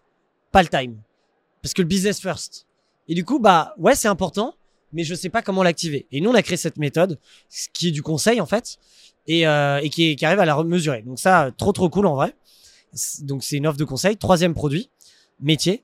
Quatrième euh, offre, elle est tout récente. On l'a lancée euh, au mois de mai dernier. Donc là, on est en novembre euh, 2021. On l'a lancée il y a 6-7 mois. Et c'est une offre événementielle. On sort de pandémie. Euh, la culture, faut la faire vivre. Et il y avait une opportunité sur le marché événementiel qui s'était cassé la figure. Et nous, on s'est dit, c'est le meilleur moment d'offrir une presta là-dessus et faire mieux que tout le monde. Parce qu'en plus, ils sont tous cassés la figure et ils ont du mal à survivre. C'est malheureux. Je vais pas dire je suis content. Mais nous, on, on sait ce qu'il faut faire mieux et ça nous a donné une opportunité pour entrer dans le marché d'un coup. Ce qu'on a fait, et ça, c'est une autre marque qu'on a créée qui s'appelle Kimono Life pour la vie de euh, de l'entreprise. Et du coup, on s'occupe d'organiser tous les moments de vie internes, les off-site, les team building, euh, les workshops, etc. On rythme ta vie. Et du coup, ça, c'est les quatre métiers à, l'heure actuelle. Et pendant longtemps, on, on m'a dit, le plus gros pari, ça a été de lancer la deuxième. Parce qu'on était vraiment connu textile. Et moi, c'était mon. Tu vois, j'étais un peu euh, en mode putain, là, c'est maintenant ou jamais si on sait qu'on est dans le bon ou pas. Parce que soit tout le monde va nous dire vous êtes des malades, vous faites ça, aucun intérêt. Ou en fait, putain, c'est de la balle, euh, vous êtes des génies, etc. Par chance, ce qui est arrivé, c'est que comme on avait marketé qu'on est sur le positionnement de la culture pendant les deux premières années, quand on a lancé l'offre Office Design, on a fait une OP de com de dingue. Ça, c'est une de mes meilleures. C'est avec le changement de site, etc. De quoi? Avec le changement de gueule du site. euh, Non, c'est pas ça. celui-là? Non, c'était avec les tickets d'or. C'était il y Ah. a très longtemps, c'était en 2019, 2019, enfin très longtemps, il y a deux ans et demi. Et, euh, et du coup, en lançant ça, on nous, on nous dit putain, mais c'est ultra cohérent. Vous êtes culture designer, c'est logique. Hmm. Alors techniquement, c'est deux métiers complètement différents. Et les gens nous ont dit ah mais grave, putain mais c'est obvious. Pourquoi vous l'avez pas fait avant? Et Là je me suis dit putain yes on a réussi. Et en fait la vision elle est bonne. Et Et- en gros, pour résumer Kimono en une phrase, on est le partenaire clé de la culture de toutes les entreprises. Et c'est ça qu'on va devenir demain et qu'on est déjà, c'est que ta culture est importante, ton partenaire, c'est nous, pour tous les éléments. Et euh, comme euh, Avas peut être ton partenaire pour la com ou la pub, bah nous on est ton partenaire de la culture. Et c'est ça en fait. Et donc du coup, moi ce que j'explique depuis le début, je dis, mais on se disperse pas en fait. On est juste un magasin de la culture entreprise et il y a différents produits. Et tu choisis ton rayon en fonction de tes besoins. Tu peux tout prendre comme choisir ça, etc. Et du coup, ce qui est bien pour nous, c'est que ça nous a créé une double croissance parce que on lâche pas l'investissement sur les métiers existants. Donc on continue à croître. Et chaque nouvelle offre nous fait de l'acquisition de nouveaux clients qui nous découvrent pour notre métier. Donc du coup, on fait de l'acquisition externe en permanence qui gonfle le panier moyen par client puisque le client qui nous achetait euh, X euh, vêtements euh, par mois ou par an, bah demain il fait son bureau avec nous. Demain il fait ça. Et du coup, il y a un cross-sell et un upsell permanent qui fait qu'un client à 20 000 euros une année, bah, il est à 200 000 euros l'autre année. Et c'est ça qui est puissant dans le modèle et que tout marche ensemble. Et on fait de l'acquisition de clients qui ne connaissaient pas et on nurture, on nourrit les, euh, les clients existants. Donc c'est là où en fait c'est beau et que plus on grandit, plus on grandit en fait. C'est maintenant c'est mathématique. Et, et du coup je suis ultra fier de ça parce que à maintenant à chaque fois qu'on lance une nouvelle offre, ça c'est même plus une surprise, ça appuie le discours. Donc les gens se disent encore plus, bah oui vous êtes expert de la culture et ça légitimise notre discours. Et du coup c'est de la bombe atom- de l'atomique et ça fait quatre ans et demi. Je suis donc pour revenir sur l'épanouissement et le bonheur. Aujourd'hui, je suis encore plus épanoui que day one. Genre, je me sens encore plus excité parce que un, je suis content de ce qu'on a fait, mais surtout que je me rends compte que le potentiel il est dix fois plus grand que ce que j'avais pensé et que l'ambition est énorme et que on lance plein de projets. Plein, moi j'ai l'impression de lancer des nouvelles boîtes dans mes boîtes. J'ai mon, tu vois, j'ai ma vision. Je sais quelles sont mes trois prochaines offres. Donc on a le time. Euh, je sais où je veux aller. Je connais l'ampleur du marché et je me dis ça va être de la bombe. Et aujourd'hui, je sais que je veux créer une très grosse boîte qui marque l'histoire entre guillemets, plutôt que de faire un coup. Tu vois, s'il y a une, une opportunité se présente, tu dis jamais non entre guillemets. Mais j'aimerais vraiment que Kimono, tu vois, j'ai ma reconnaissance euh, à tout point de vue, j'ai ce qu'il faut pour vivre et me faire plaisir, mais l'amener et que dans 20 ans, c'est une boîte euh, énorme et qui est le partenaire clé à justement un groupe comme Publicis ou Avas et qui, qui restera jamais quoi, Ce sera un logo connu. Et je sais qu'on peut le faire. Et ça, c'est ma, c'est mon excitation aujourd'hui de me dire, là, on est prêt en fait. On a prouvé, on a passé toutes les étapes. Et même le Covid, on l'a passé. Là aujourd'hui, rien ne peut nous arrêter. Maintenant, il n'y a plus qu'à aller vite, à notre rythme, et, euh, et tout démonter quoi. Et c'est de la balle. En gros. Co- comment est-ce que tu fais en sorte? Parce que depuis le début de French Joueurs, sur chaque épisode, on a eu un, expert d'une thématique. On a eu le growth, on a eu euh, le VC, maintenant on a la com et la créa. Et le sales. le sales. Très bon sales ici. Euh, Il y a une partie qui est intéressante au début. T'avais pas monté une boîte dans le sales aussi? Si, mais ça c'est en parler de kimono, il se passait plein de choses, mais je sais pas si j'en parle maintenant. Ok, ouais. Attends, on va y arriver, on va y arriver petit à petit. Je m'étais inscrit en plus, euh, Tatami. Yes. Tatami. Euh, je connais, hein. T'es bon, t'es bon. Euh, du coup, t'as as, ce truc-là de dire dès le début, tu vas brander ta signature et tes messages et ton, et, et ton texte par on est We Are Culture Designers, tu vois. D'où ça devient Qu'est-ce qui te. c- c- Comment est-ce que tu as ce, mécanisme-là de dire ok, je pense comme ça parce qu'aujourd'hui, je le vois, tu vois. Tu peux le voir avec Friend Joueurs. T'as plein de gens qui aiment notre façon d'arrêter, notre façon de, de, ouais, ouais, de- de- de d'inviter. parler de nous, Ouais, d'inviter. Pareil pour ma boîte en SaaS, tu vois. le- la seule différence qu'on a avec nos concurrents, c'est qu'on a un meilleur branding.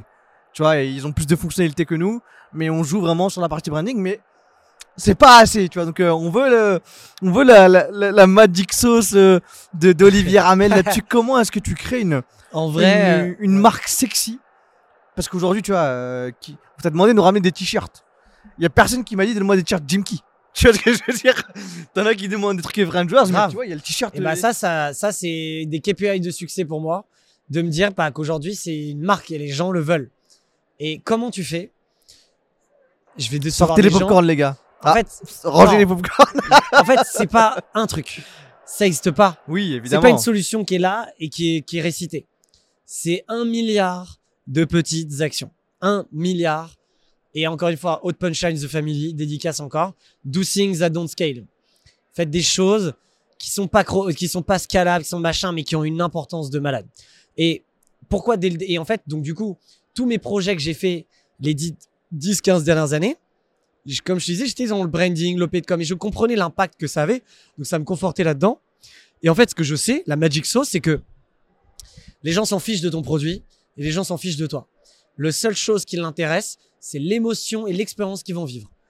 Point barre. Et en gros, votre invitation sur le podcast, pourquoi on répond présent et pourquoi on est là? Parce que votre invitation, c'est une expérience. Donc du coup, émotionnellement, ah sympa, j'ai rigolé, fun, marrant, malin, ça me plaît. Simple. Quand tu entres aujourd'hui dans un lieu, maintenant les restos, ils font plein de concepts, c'est de l'expérience. Même le retail qui est en train de, changer son monde, on dit, on dit le retail est mort. Non, clairement pas. Tu vas faire ton shop classique en online, mais tu vas vivre en boutique une expérience de la marque que tu kiffes. Et c'est ça toute la différence. Et c'est pour ça que le retail ne sera jamais mort. Et, euh, et du coup, moi, en ayant ce principe de faut marquer le coup, en fait, moi, je suis toujours faut marquer le coup et il faut faire mieux que les autres et créer quelque chose. Et du coup, quand on se dit, bah vas-y, on va bosser sur la culture, je suis pas un fournisseur de vêtements, mais en fait, mais je veux un truc cool, stylé.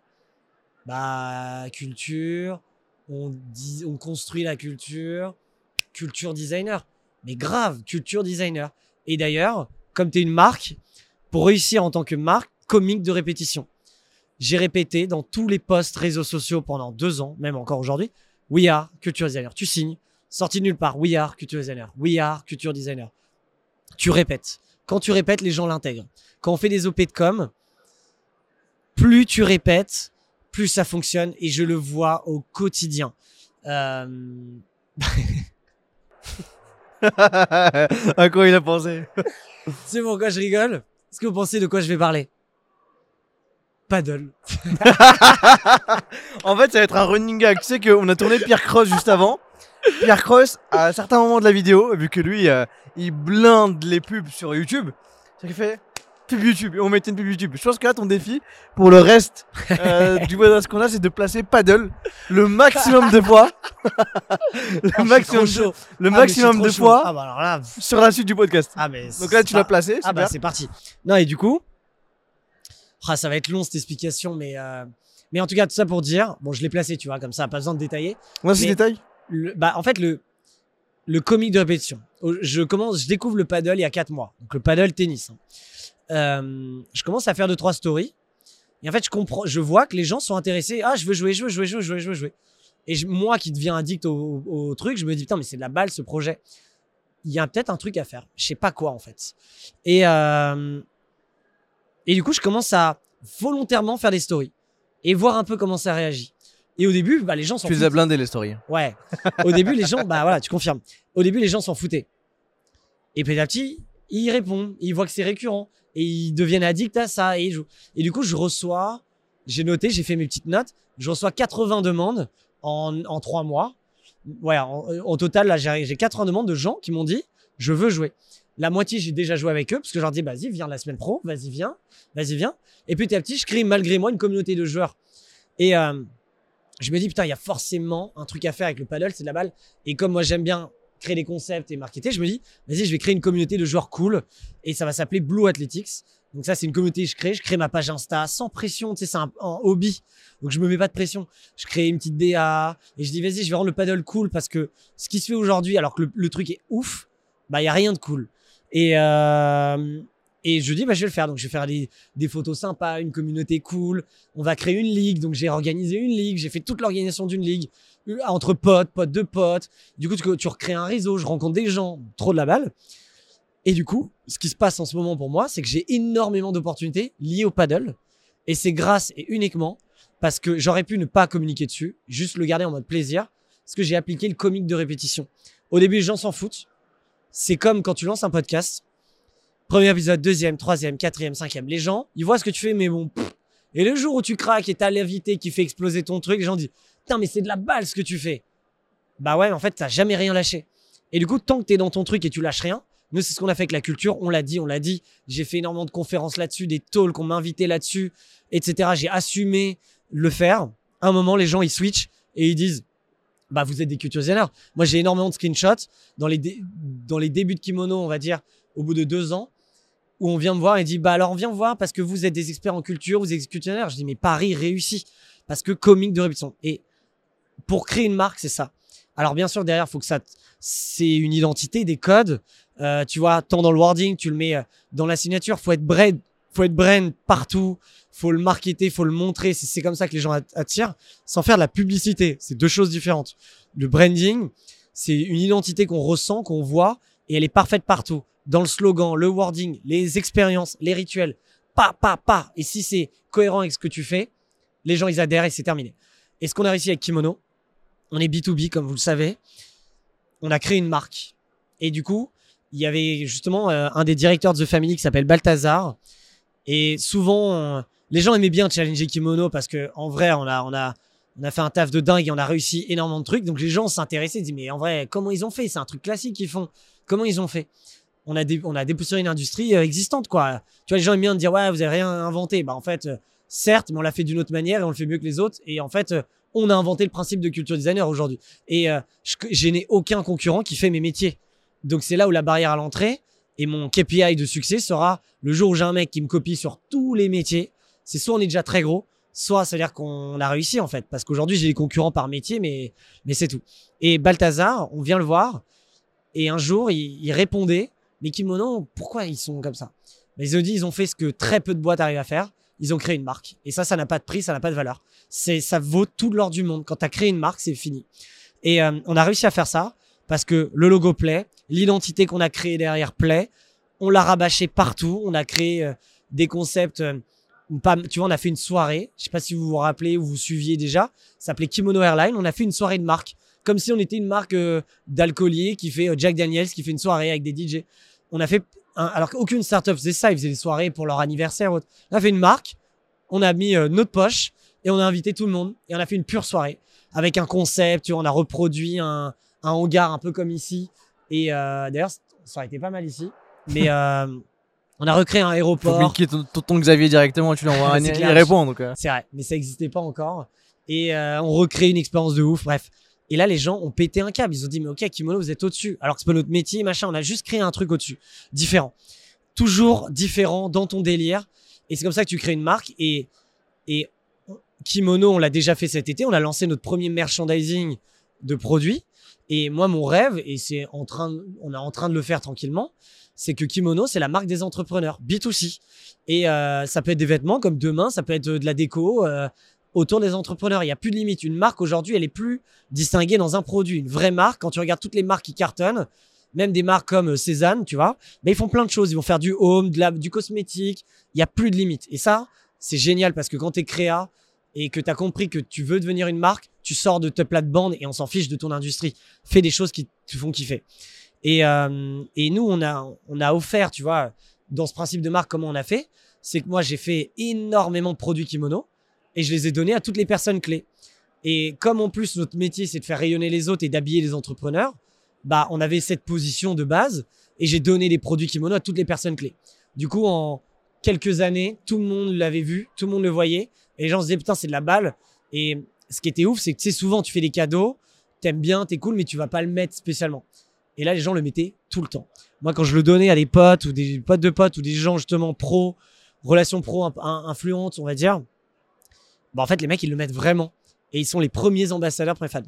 Et donc, ça, c'est un truc. Ton expérience client, où nous, on avait fait, essayé de faire la meilleure expérience client. on va euh, peut-être venir te titiller un jour là-dessus parce qu'on reçoit des demandes à chaque fois, les gars. Est-ce que vous pouvez pas mettre un truc en vente, euh, Bah French ouais. Joueurs euh Bah ouais. Et, euh, et tu vois, donc ça, c'est un exemple parmi, comme je disais, les milliards de pièces.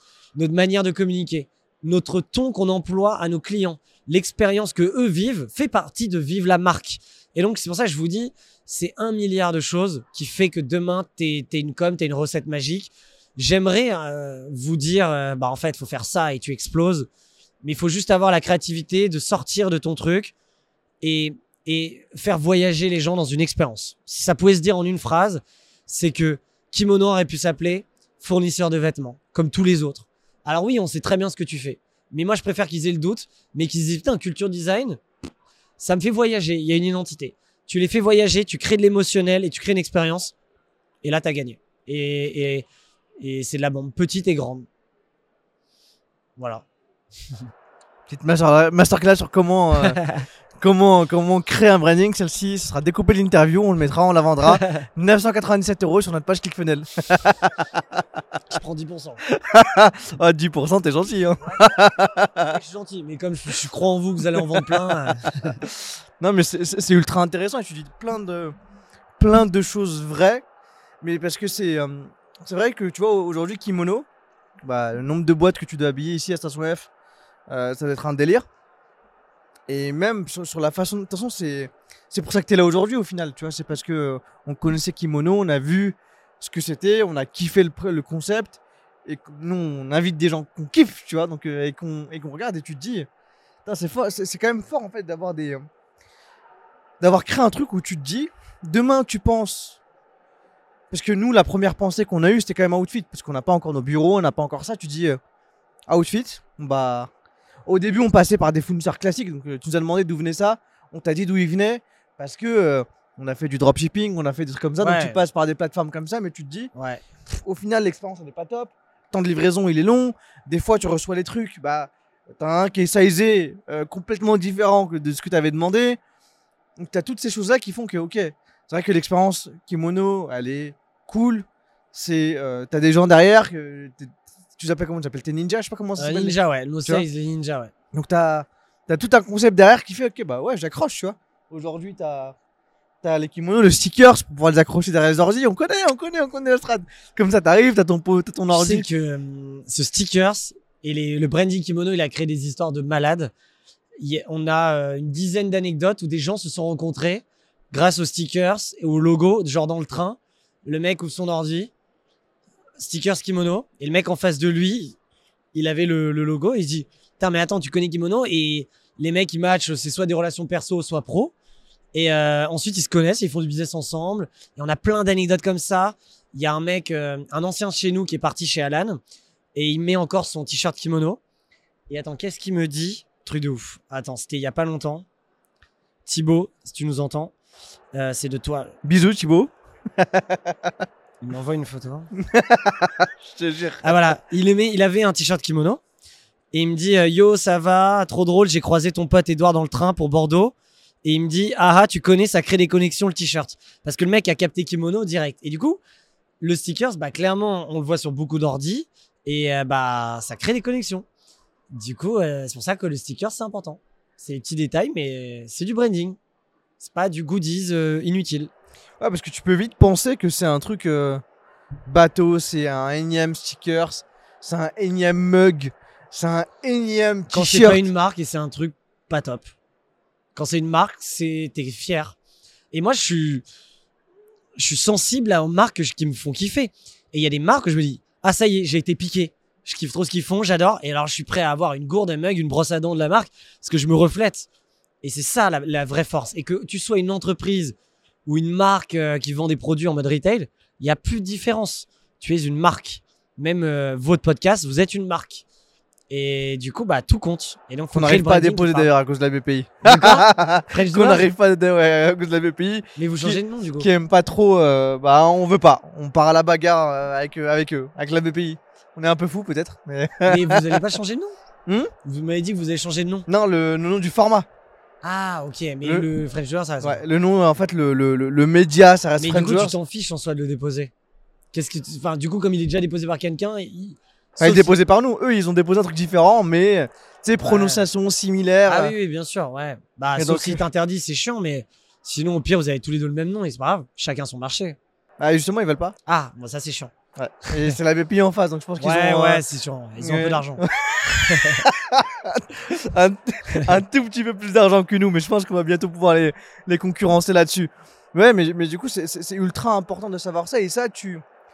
Et ça, même, mine de rien, à notre petite échelle, entre guillemets, on, le- on le voit, tu vois. On le voit, Ok, que ce soit à cool. travers French Joueurs, à travers les gens, en fait, qui se sentent. euh, qui se sentent affiliés à ça, tu vois. On a, on a, on a tourné avec Mathieu Stéphanie, on l'a.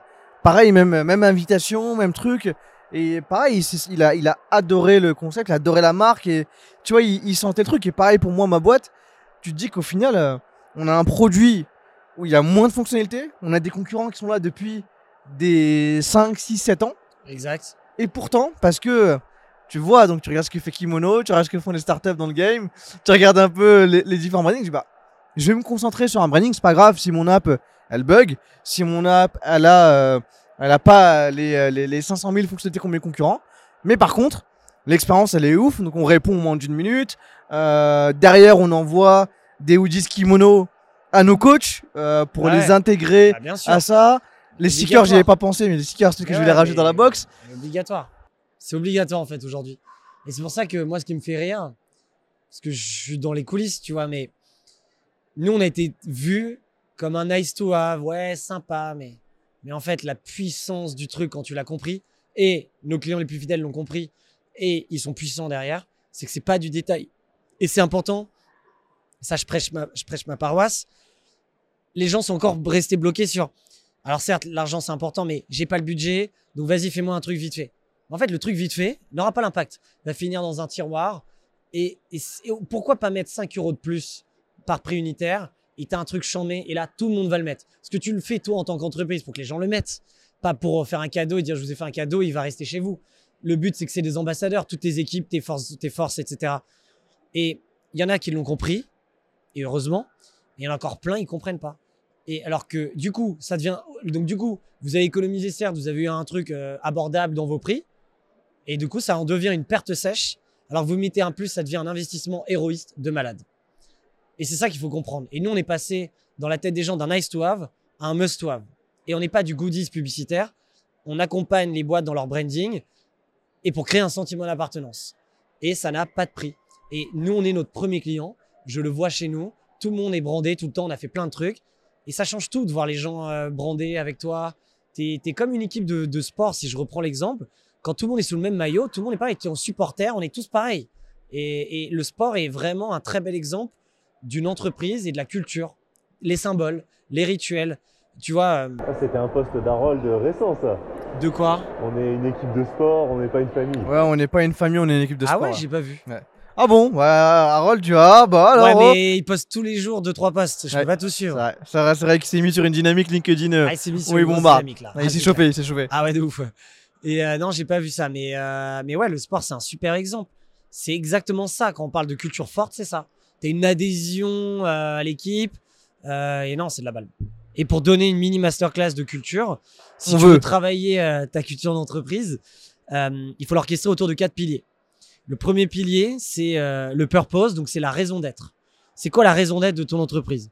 C'est la vision, le pourquoi du comment, euh, qu'est-ce que tu fais, pourquoi. Et donc, du coup, peu importe le, le- ton pivot et ton produit, tu déroges jamais à la règle de ta raison d'être.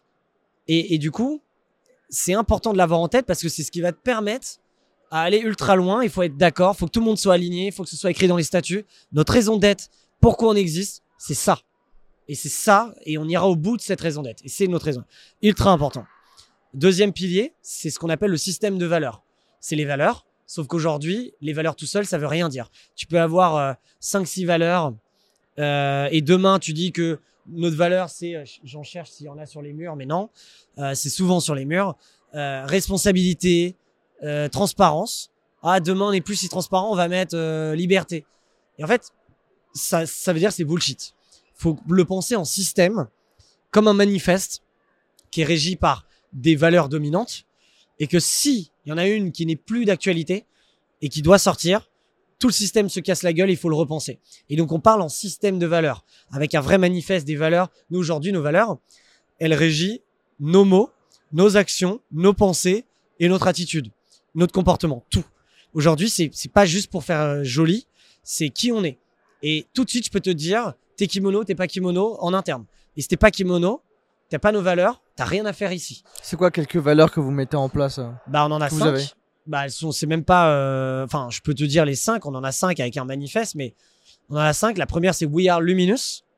La deuxième, c'est We are simple. La troisième, c'est We are intense. La quatrième, c'est We are fierce. Et la cinquième, c'est Game on. La première, We are luminous, parce que euh, dans les valeurs de kimono, c'est euh, on a la joie de vivre, on est content. Donc il y a le côté lumineux de sourire, joie, etc. Parce qu'on vend un, un produit sympa et on est coloré, etc. Et lumineuse parce qu'on dépoussière des industries et on fait rayonner nos clients, on fait rayonner des gens, on dépoussière les industries, on enlight, c'est le manifeste il est en anglais, mais on enlight une industrie vieillissante, donc on la remet au goût du jour.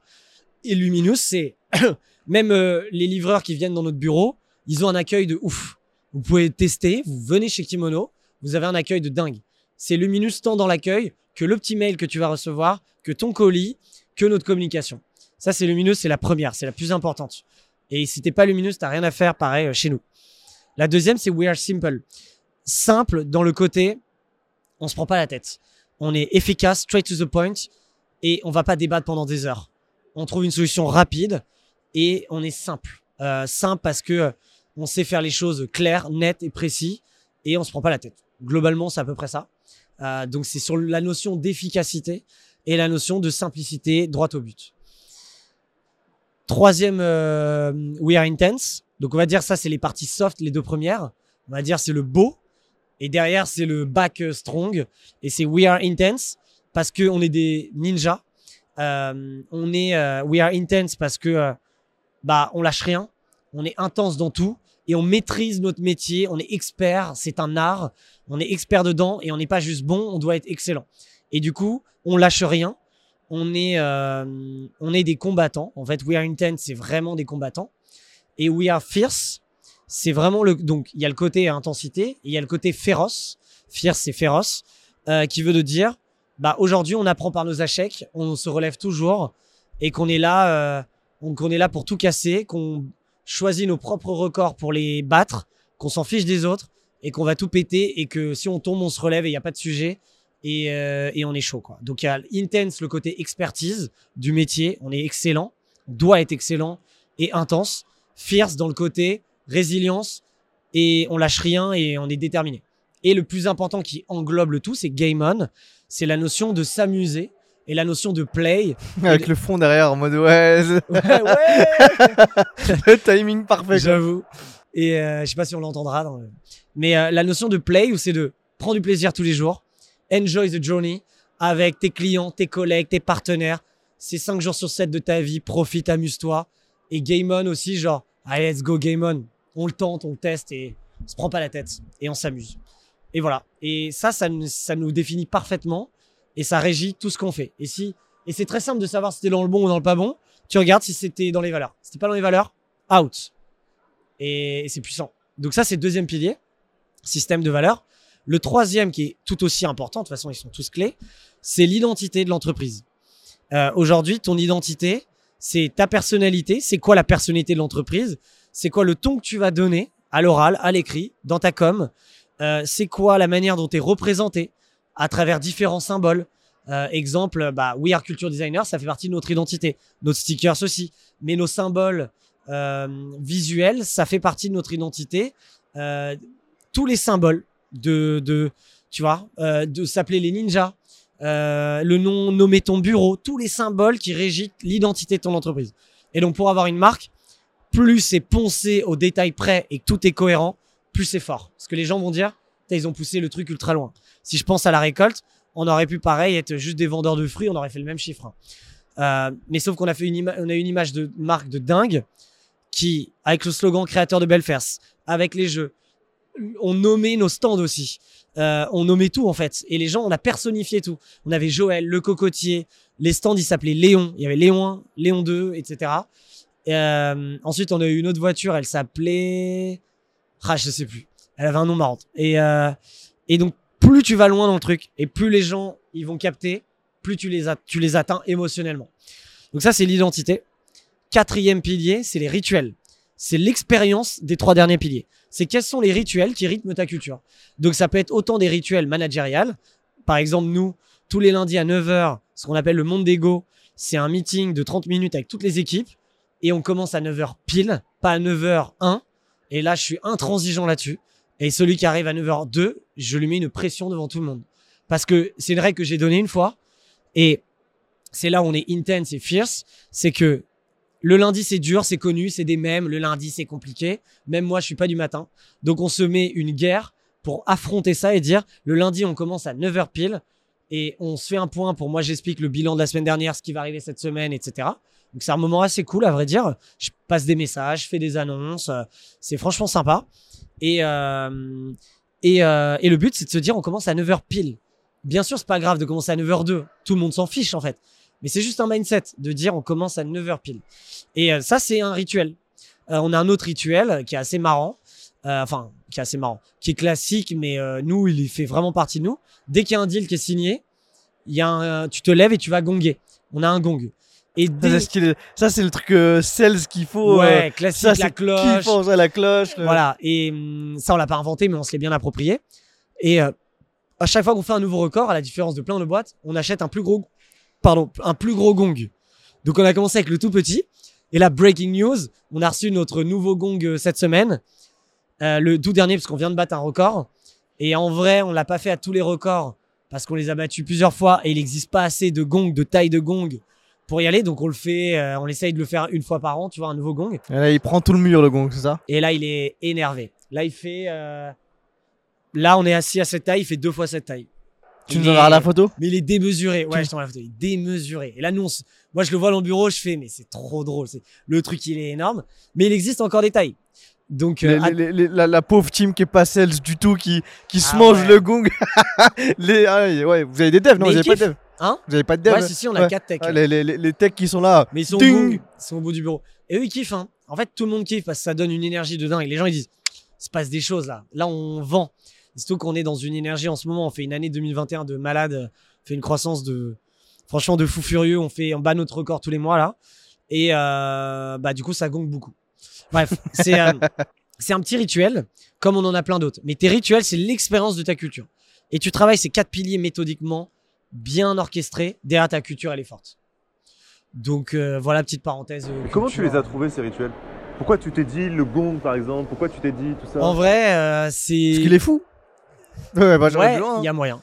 Euh, non, en fait, c'est que moi, je vous ai dit, j'aime bien m'amuser. Je me marre rapidement. J'aime bien être dans des délires. Et euh, moi, j'étais tout seul hein, quand j'ai acheté le premier gong sur Amazon. Il est minuscule. Je t'enverrai la photo pour que tu compares. Et moi, je me suis dit, vas-y, je vais acheter ça, gaulerie, comme ça, je me fais un, un petit rituel de célébration. Tu vois, c'est une célébration en fait. Et j'avoue, c'est, j'avoue, j'ai beaucoup d'idées, bonnes et pas bonnes, petites et grandes, ambitieuses et pas du tout ambitieuses. Et ça, ça m'anime au quotidien.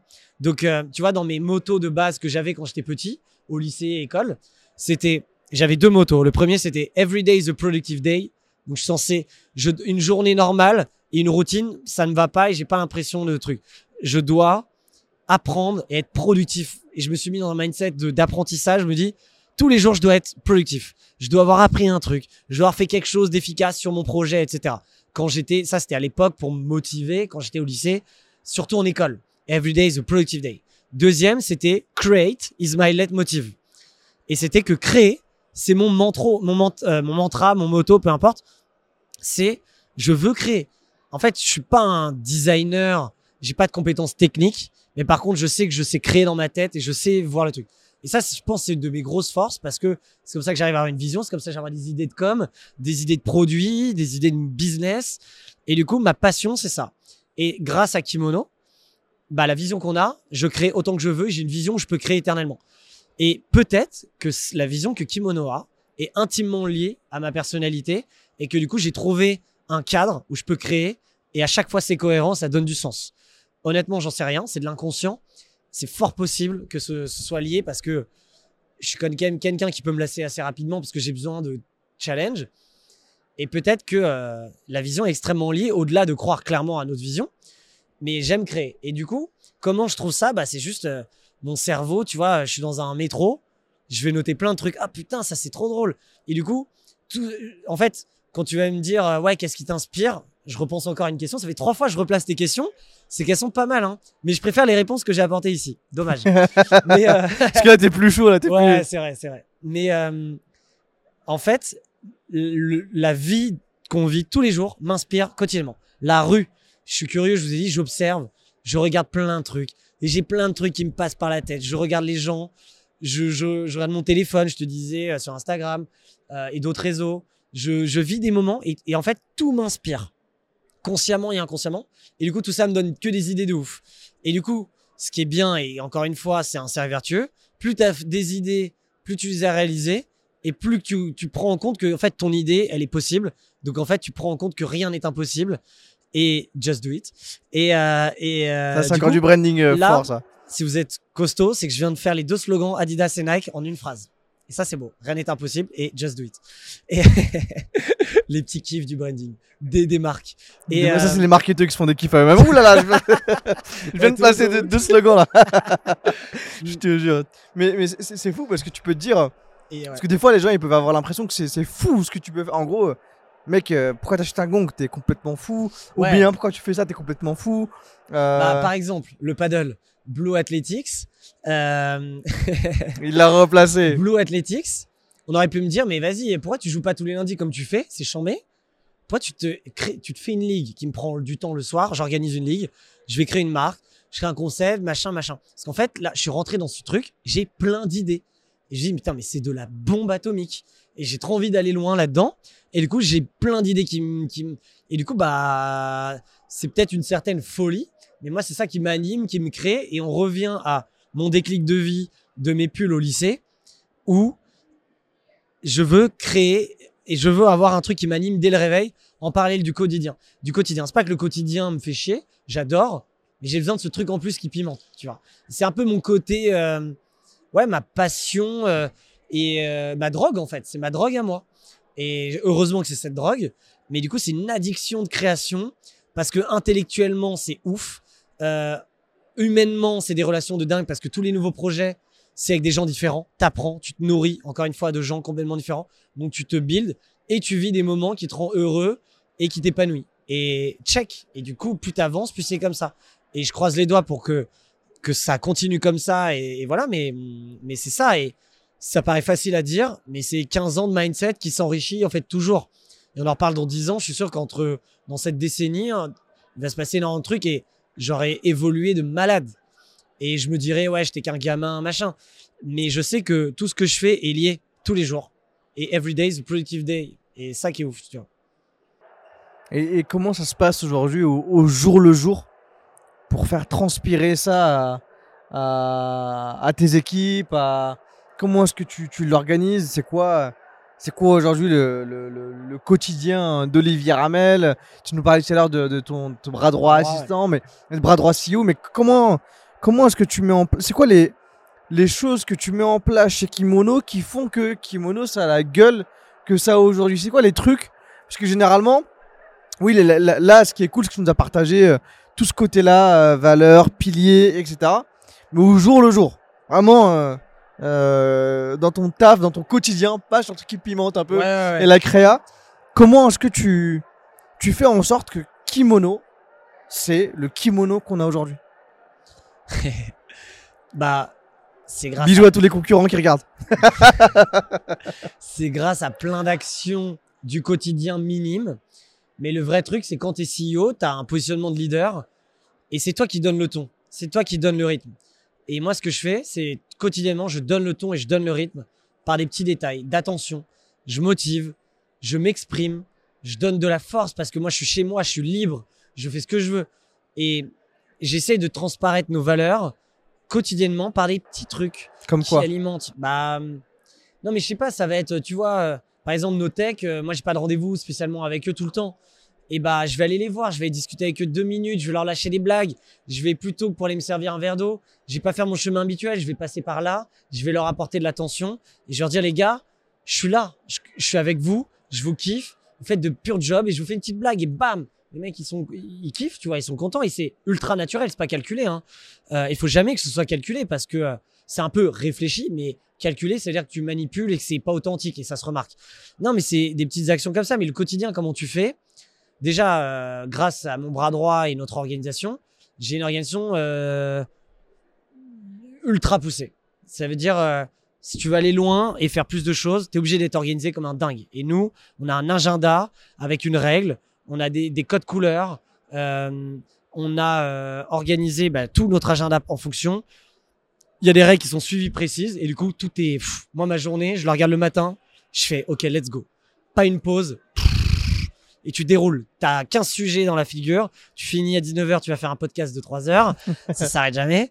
Euh, mais c'est pour ça que c'est important de kiffer. Sinon, tu satures, burn-out, machin. Et donc, important de prendre du plaisir. Sinon, ça devient painful. Et euh, c'est difficile comme question de dire comment on a fait Kimono aujourd'hui. En vrai, c'est ce que je vous ai dit sur les quatre piliers, c'est qu'on a appliqué ça pour nous. C'est que j'ai créé des rituels fun, j'ai créé des rituels structurels qui cadrent et que même si on a une moyenne d'âge jeune, eh ben on est sérieux. Euh, ce qu'on nous dit souvent quand des mecs euh, rentrent dans notre boîte, ils nous disent euh, putain, moi je viens d'une grosse boîte, vous êtes encore plus organisé et structuré que l'autre. Je pensais que vous étiez la startup cool. Alors oui, on est la startup cool, mais si tu veux être grand, faut être processé et rigoureux.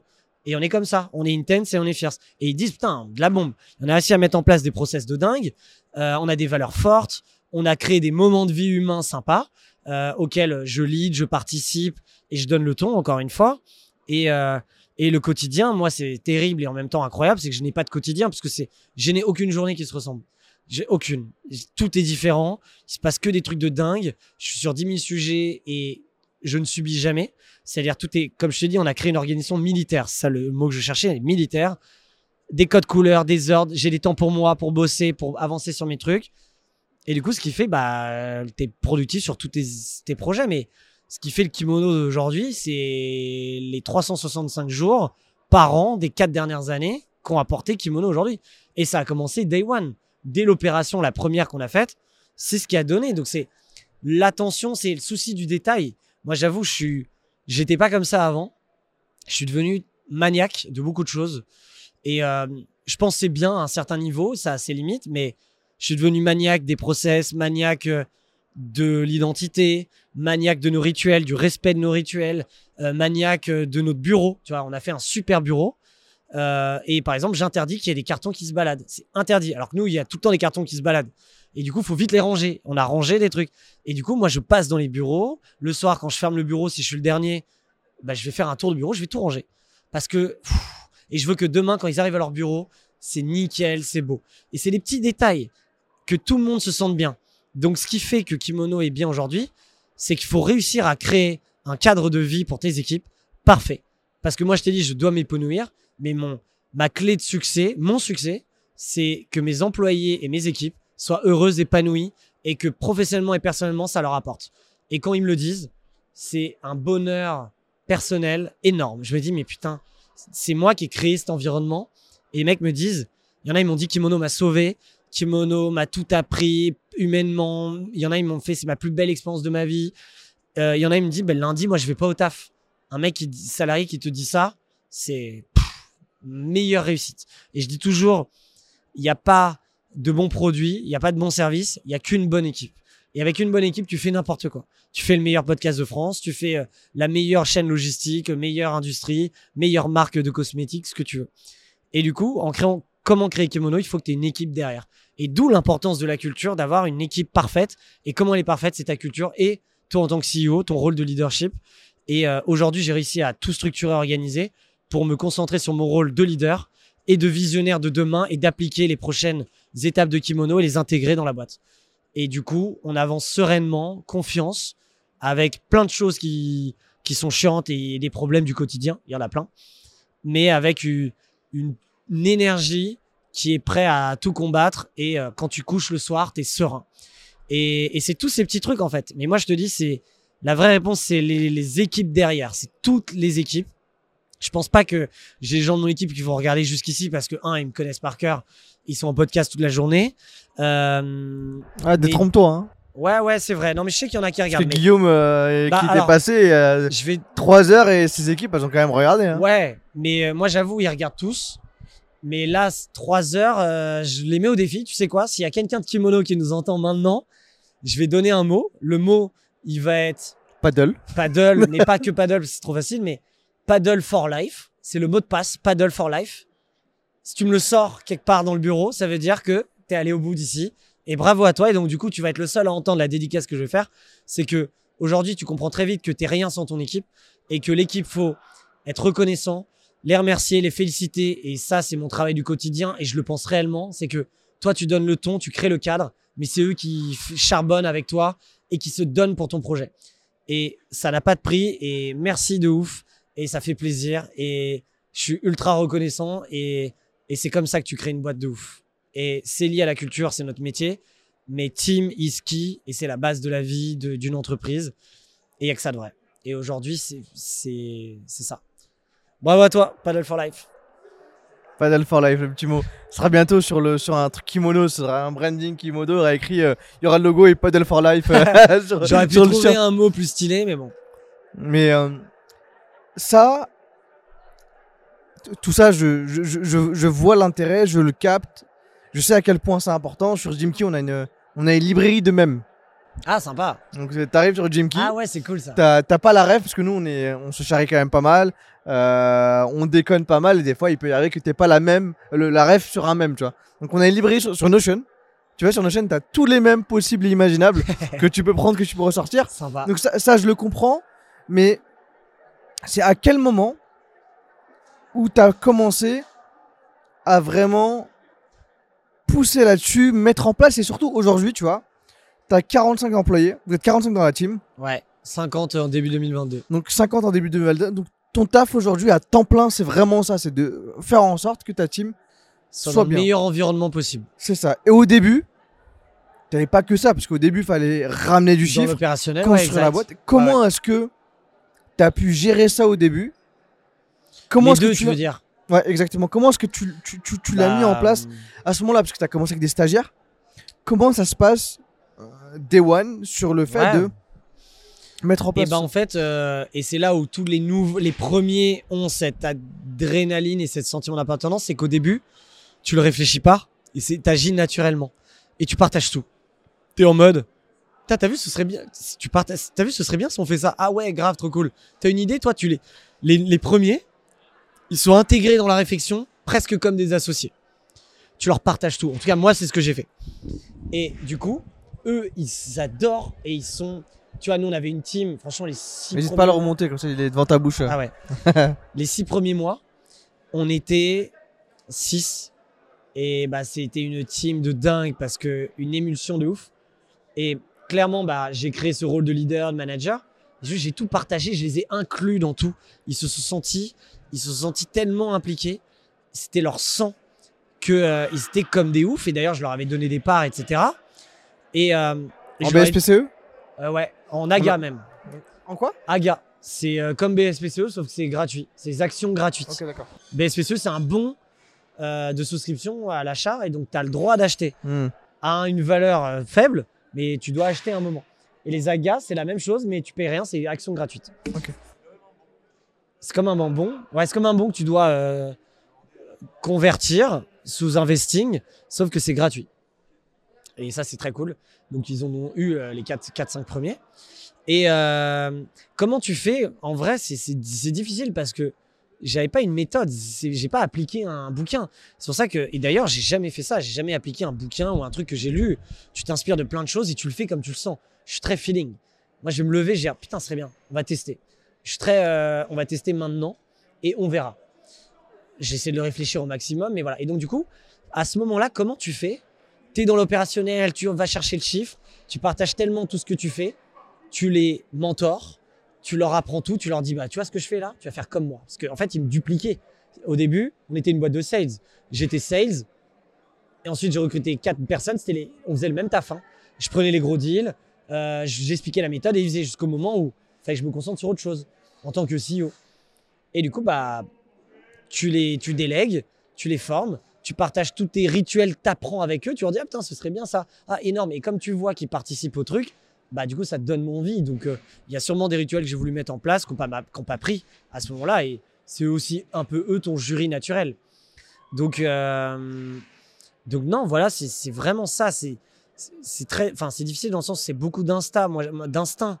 Euh, moi, j'avoue, c'est, je fonctionne au feeling et je teste des choses et et je pense. euh, et à un moment, tu dis, bah, pour faire bien, c'est ça. Et pareil, moi, je me suis aussi mis dans un mindset. Je veux faire un très gros projet et je veux qu'on soit les meilleurs. Donc, euh, tout de suite, même quand tu es 5, tu as des attitudes de déjà, entre guillemets, euh, leader de marché, alors qu'on est tout petit. Mais du coup, la rigueur, l'énergie, l'implication, tout ça, ça, ça, fait, permet d'avancer et de donner le ton. Et c'est pour ça que tous ceux qui n'ont pas suivi ça, bah, ils sont partis en fait.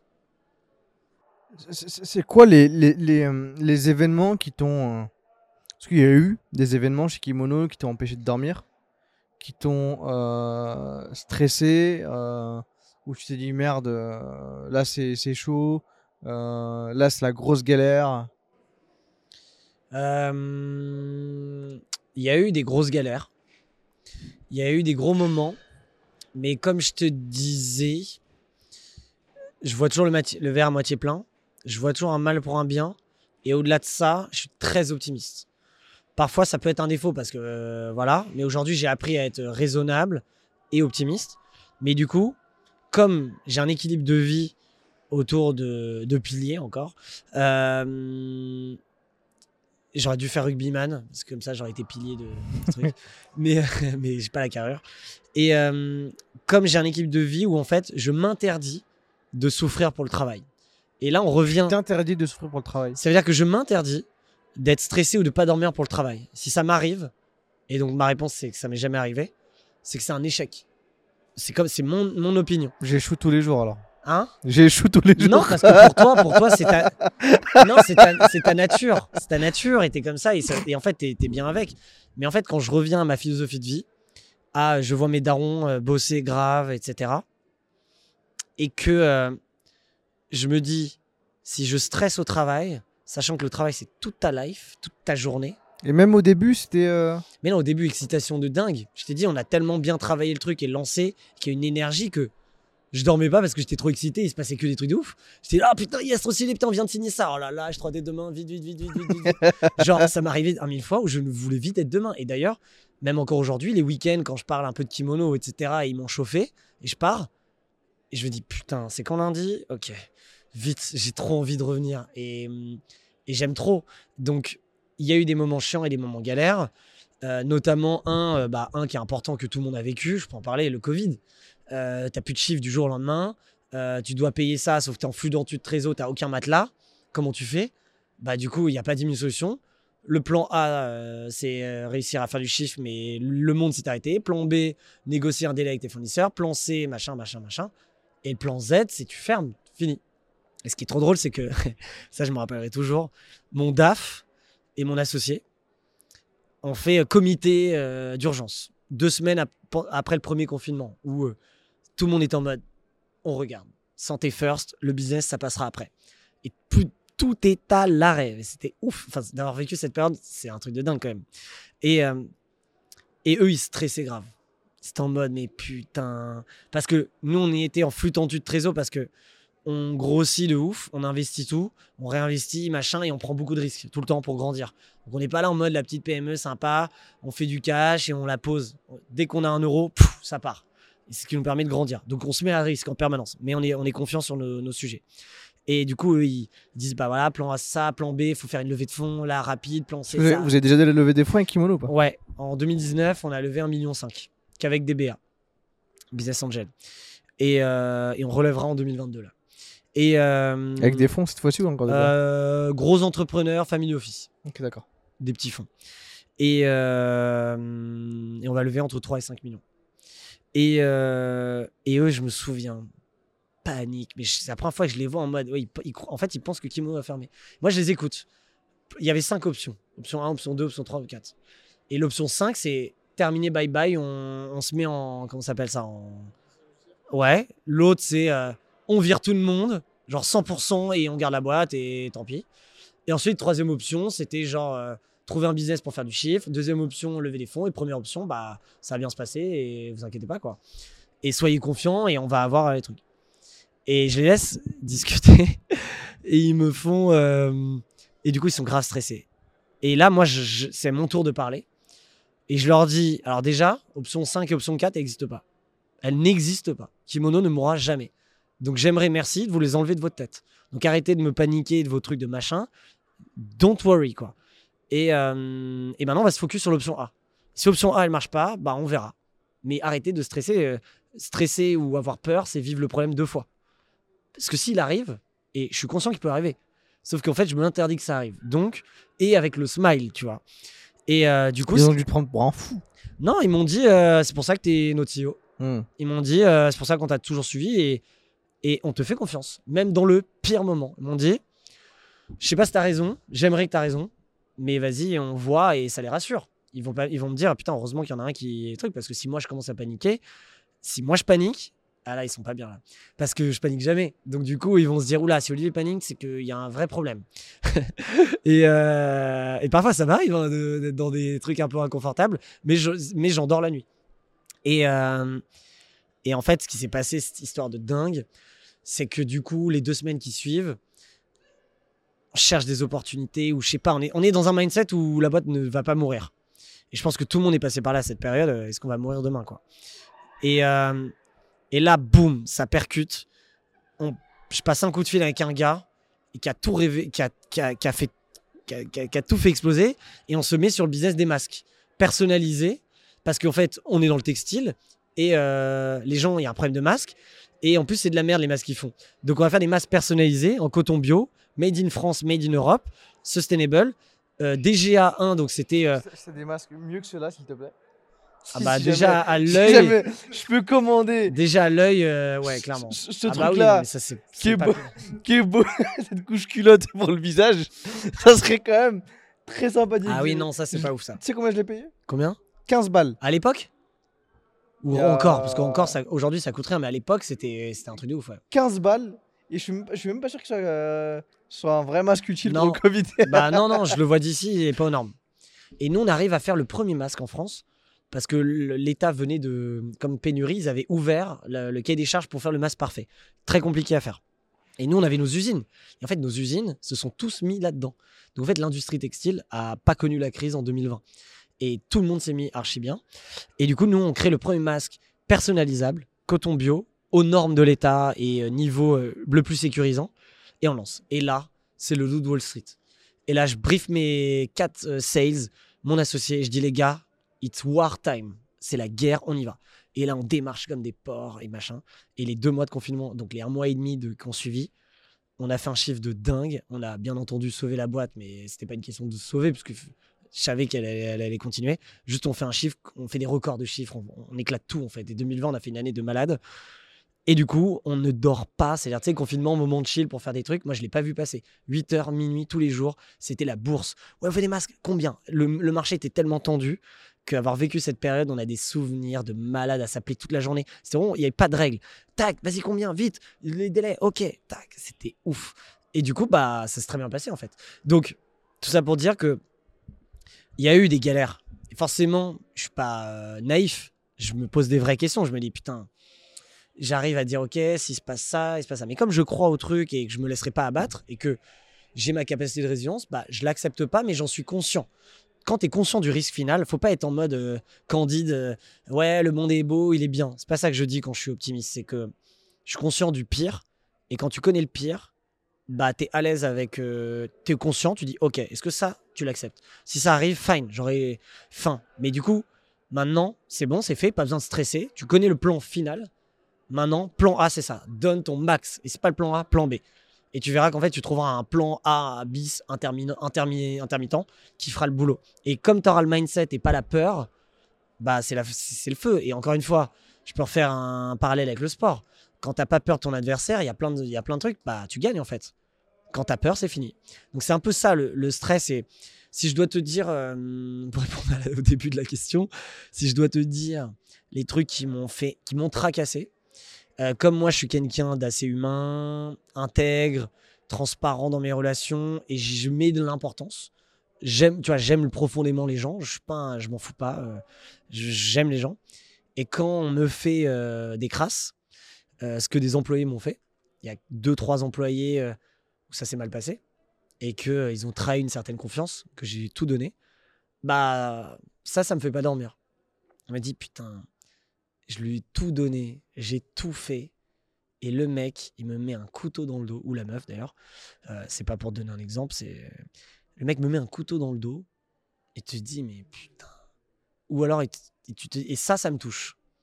Mais je me laisse pas abattre et je trouve, je m'en débarrasse et rapidement, euh, ma solution, elle est actée. Mais il y a une nuit où ça peut te tracasser. Donc, on va dire l'humain, si je dois prendre le- l'exemple au sens large, l'humain, ça peut tracasser et ça m'a sûrement tracassé des soirs sur des sujets qui me perturbent parce que ça me en fait parce que ça se passe mal et j'ai pas de solution et que je peux pas amender et que je peux pas trouver enfin tu vois je vais pas pas trop m'e- m'exprimer là-dessus parce que ça peut vite on peut vite comprendre mais tu vois si en gros si tu veux te débarrasser de quelqu'un qui te qui est toxique toxique pour tout qui est un enfer qui te t'affecte toi sauf que tu ne peux pas parce que euh, t'es pas en position de force. Et bah du coup bah t'es bloqué. Et du coup ça ça te hante. Et ça tu dis putain et ça ça te fait stresser. Mais comme tu te laisses pas abattre et tu trouves des solutions et bah du coup bah tu, tu trouves une solution et next quoi. Et ça part. Et hop. Et du coup ça me renforce. Capacité de résilience ça et en fait ça ça peut m'atteindre une fois mais pas deux. La première fois je me dis bah alors là plus jamais. Ça m'a niqué ma soirée. Plus jamais déjà un ce mec ou cette meuf finito next terminé t'existes plus pour moi bah tu vas pas me pourrir en plus ma vie perso Ah, loin de là donc tu n'existes plus c'est pour ça que je te dis que dans mon équipe de vie que je me suis inf- infligé euh, volontairement c'est que le boulot ne doit pas impacter ma vie et si ça l'est, pour moi, c'est un échec. Parce que euh, c'est pas possible en fait. Quand je vais rentrer chez moi là ce soir, euh, je sais même pas si je suis CEO d'une boîte avec des responsabilités. Je vais regarder ma petite série, je suis content, je suis cool, je parle à mes potes et basta. Et la vie est bien. Et le week-end, je couvre, je prends autant de vacances qu'avant. Et il faut. Et c'est comme ça que tu gardes. Tu vois, on dit souvent l'entrepreneuriat, c'est pas un sprint, c'est un marathon, etc. Bah, c'est ça. Et la clé, elle est là. Et, c'est pour ça que tout le monde ne peut pas être entrepreneur. Mais ça veut pas dire que stresser, c'est pas bon. Encore une fois, si je te dis, c'est une nature. Moi, je suis comme ça. Et je, je l'accepte pas. Voilà un peu le, le sujet. Masterclass sur Masterclass. Hein. Ça, de- de- depuis le début, là, c'est. euh, Ouais, c'est vrai que moi aussi, on va le mettre en vente. 997 euros, on va barrer le, on va barrer le 1197. On va mettre 997 sur une belle page de vente à la ClickFunnels. Bien comme il faut.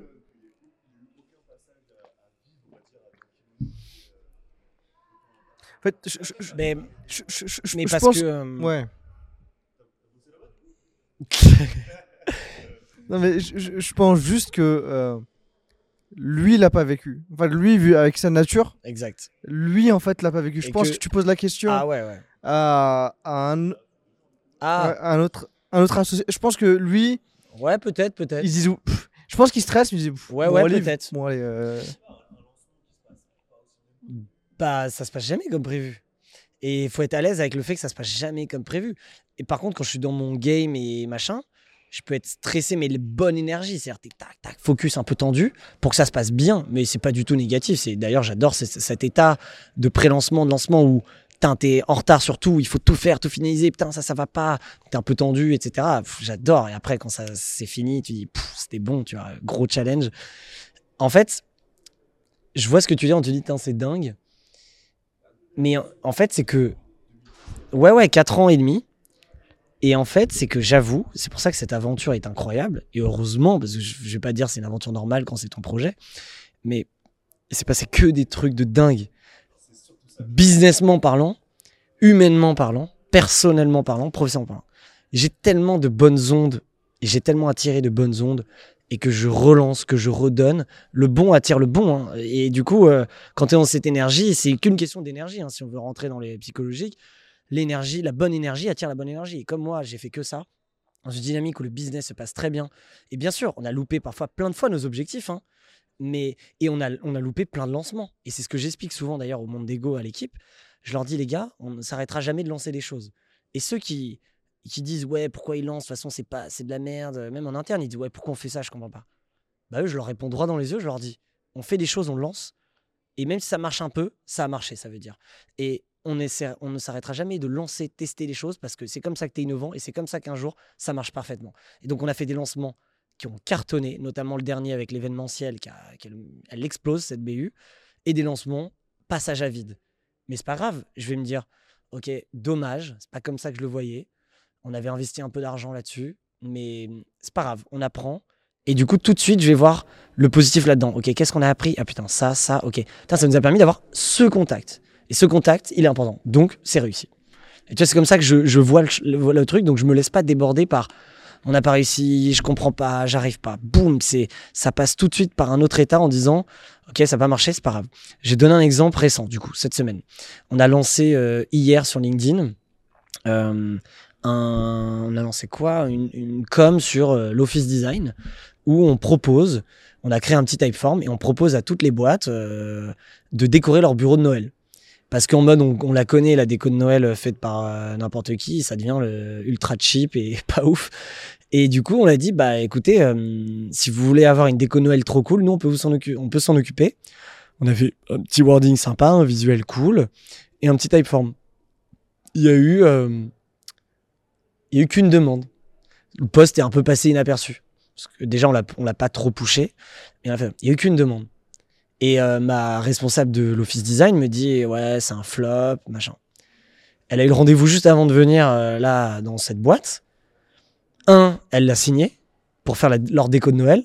Donc déjà, on a gagné un client. Petit budget, tu vois, c'est un petit truc sympa. Mais surtout, on vient de gagner un lead parce qu'il déménage en mars pour faire un énorme bureau. Et en faisant ça, bah là, on gagne le futur appel d'offres d'emblée, en fait. Donc là, on a gagné un deal.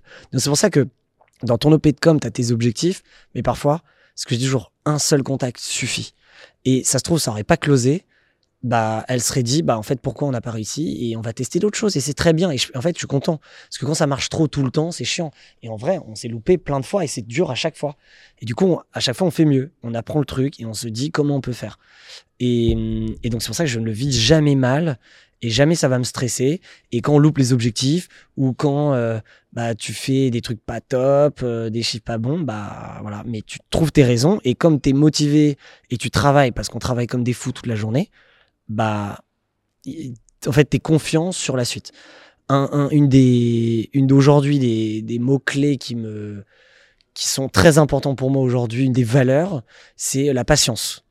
Euh, je suis assez euh, dynamique, énergique, très impatient de base dans ma vie. J'aime bien quand ça arrive vite. Euh, et j'ai appris. Ça fait un an que j'arrive à le matérialiser et l'expliquer comme là je suis en train de le faire calmement. C'est que j'ai compris que la patience, c'est la meilleure des vertus. C'est la plus importante. Tout vient à point qui sait attendre. Je l'ai pas inventé. C'est vous connaissez tous cette phrase, mais je l'ai compris et c'est réel. Quand je dis depuis deux ans à mes équipes, les gars, parce qu'on s'était fixé des objectifs super hauts et c'était dur de les réussir. Les gars, ça va payer. Il faut rien lâcher. Ne lâche rien. Ce qu'on a fait, c'est bien. Ok, ça on n'a pas fait, ça n'a pas marché. Ok, ne lâchez rien. On continue. Et ça paye pas dans le présent, mais ce qu'on fait là, chaque action du quotidien, c'est ce qui a payé dans six mois. Et quand vous comprenez qu'il y a une inertie à lancer tout le temps, c'est de dire mon action que je fais aujourd'hui, elle va avoir un effet dans six mois, un an, deux ans. Et du coup, si tu le fais quotidiennement, bah du coup, à partir d'un moment, ça arrive tous les jours, tout le temps. Mais du coup, il y a un delta qui est en général le lancement ou autre, où il se passe rien. Et du coup, c'est là où le moment où tu peux euh, perdre espoir et être démotivé. Mais en fait, si tu cravaches et aussi t'es pas têtu, tu sais tester d'autres choses, innover, etc. Un moment, ça paye. Bam. Et l'erreur à faire aussi, c'est quand ça paye, tu t'arrêtes de créer cette inertie. Parce que quand tu penses que ça, ça a marché, et le plus dur, c'est ce que je dis aux équipes aussi, euh, à mes 16, je leur dis, quand vous faites votre objectif, tout va bien, machin. Mais en fait, vous, êtes vous devez déjà dans l'objectif d'après. Et du coup, vous pensez que ça va mieux, et en général, bah, ah, ah bah ouais, c'est automatique. après un mois record, le mois d'avant, il est après. Parce qu'ils se disent, bah, c'est bon, c'est facile en fait. Mais non, ton mois record, tu l'as travaillé il y a six mois, c'est pour ça qu'on le fait. Donc si tu le fais tous les mois, bah, tous les six mois et donc tous les mois, c'est les mois records. Et du coup, pourquoi la, patience, c'est un, learning de malade? Parce que du coup, j'ai appris à prendre mon temps. Ça ne veut pas dire aller lentement, mais ne pas être impatient sur tes résultats et que si tu les fais bien, ça payera. Comment créer une marque de fou? Si tu fais tous les efforts, ça payera. que tu le veux ou non. Et ton timing, c'est pas toi qui le décidera, c'est tes actions et les moments de la vie qui les créeront. Et euh, là, tu vois, depuis euh, trois mois, on est en novembre, depuis même juillet, pardon, juillet, août, septembre, octobre, novembre, ça fait cinq mois de suite où on bat nos objectifs et on bat les records. Et je leur dis, c'est ouf. Je lui dis, les, vous vous rendez pas compte, c'est légendaire ce qu'on est en train de faire. Il faut le célébrer, donc on a des rituels de célébration. On, on a une piñata à chaque record euh, qu'on dégomme euh, avec des bonbons. On place les, les kiffs et du champagne. Et euh, chaque fin de mois, on a un fait un record, on fait ça avec toute la boîte et tout. Et je dis, c'est un petit truc. Et, euh, et du coup, je leur dis, c'est légendaire ce qui se passe. Ça nous est jamais arrivé. On a déjà, bien sûr, fait plein de records, mais après, non, puis après, oui. Puis. Là, c'est cinq de suite. Et je leur dis, c'est pas parce que là, on taffe bien, hein. c'est parce que ça fait deux ans qu'on n'a rien lâché. On n'a rien lâché. Et je leur dis, les gars, donc là, maintenant, on reste focus, parce que là, si ça paye là, ça va payer fort derrière. Donc là, on travaille pour les deux prochaines années, now. Et là, ils captent direct. Donc les mecs sont focus, ils kiffent. Je leur dis, on célèbre quand même, marquons la pause. C'est pour ça qu'il y a ce petit moment, on marque la pause. Faut, faut profiter, faut, faut pas se dire c'est normal. Faut fêter ça, être content, l'instant présent, mais derrière dire on est demain. Et soyez patient. Arrêtez de dire ça marche pas sans l'avoir testé. Arrêtez de dire ouais machin. Fait. Si on pense que c'est bon, ça marchera. Et du coup, du coup, ça, je suis trop content d'avoir compris ça parce que ça te fait gagner de l'énergie, du temps et euh, t'es plus posé. T'es pas stressé. Du coup, pas de stress. Tu sens que tu es focus et que tu travailles, tu mériteras. Tout travail mérite salaire. Tous ces principes euh, des premiers temps économiques, ils ont raison et ils sont valables encore aujourd'hui. C'est pour ça que le monde d'avant, il n'est pas changé, c'est juste qu'on l'a twisté, mais c'est, la folie. Franchement, c'est la folie. Et il y a ouais, j'ai content. Les- les- les- co- co- comment est-ce que euh, justement comment est-ce que toi aujourd'hui euh, au jour le jour tu permets tu, tu, tu réussis à, à driver ta team? Est-ce que tu disais que tu mettais en, en place des rituels des trucs de célébration? Ouais. c'est le moment d'entrer dans le détail qu'on puisse te piquer tes idées. Et de se dire Ouais, les, les, les... que- que- qu'est-ce que tu mets en place aujourd'hui en tant que en tant que CEO dans la boîte pour continuer à ce qui est justement cette suite légendaire comme tu l'appelles euh, de record après record C'est quoi les parce que toi aujourd'hui tu, tu les fais au quotidien donc tu les as inclus euh, dans ton job dans ce que tu fais tous les jours mais c'est aujourd'hui tu vas euh, je sais pas comment je, comment je, comment je, comment je pourrais faire sortir les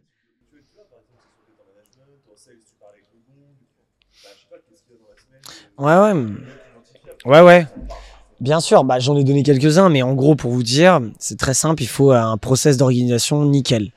À l'année, tu un BP qui drive un peu euh, les coûts, les dépenses, le chiffre d'affaires, la rentabilité. Nous, on l'a divisé par business unit. On a euh, sept business units euh, qui ont leur propre BP, qui est bien sûr connecté à un BP global. Donc ça, c'est juste pour pile et tous les heads de ces BU, on fait l'exercice avec eux comment que tu places ton objectif, qu'est-ce qu'on doit faire, voilà les coûts, voilà les ressources, voilà les budgets, etc.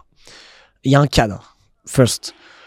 Deuxième, on a mis en place bah, une méthode d'organisation qui s'appelle les OKR, que vous connaissez sûrement, les Objectives and Key Results. Et du coup, ce qui est très difficile dans une boîte en croissance, c'est, euh, putain, parfois tu oublies où tu vas, quelle est la ligne directrice de la boîte. Et les OKR permettent, nous on les fait euh, par équipe et par trimestre.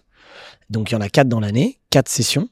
Et donc, du coup, euh, Q1, euh, premier, premier trimestre, par équipe, c'est quoi vos OKR? Maximum 5 objectifs.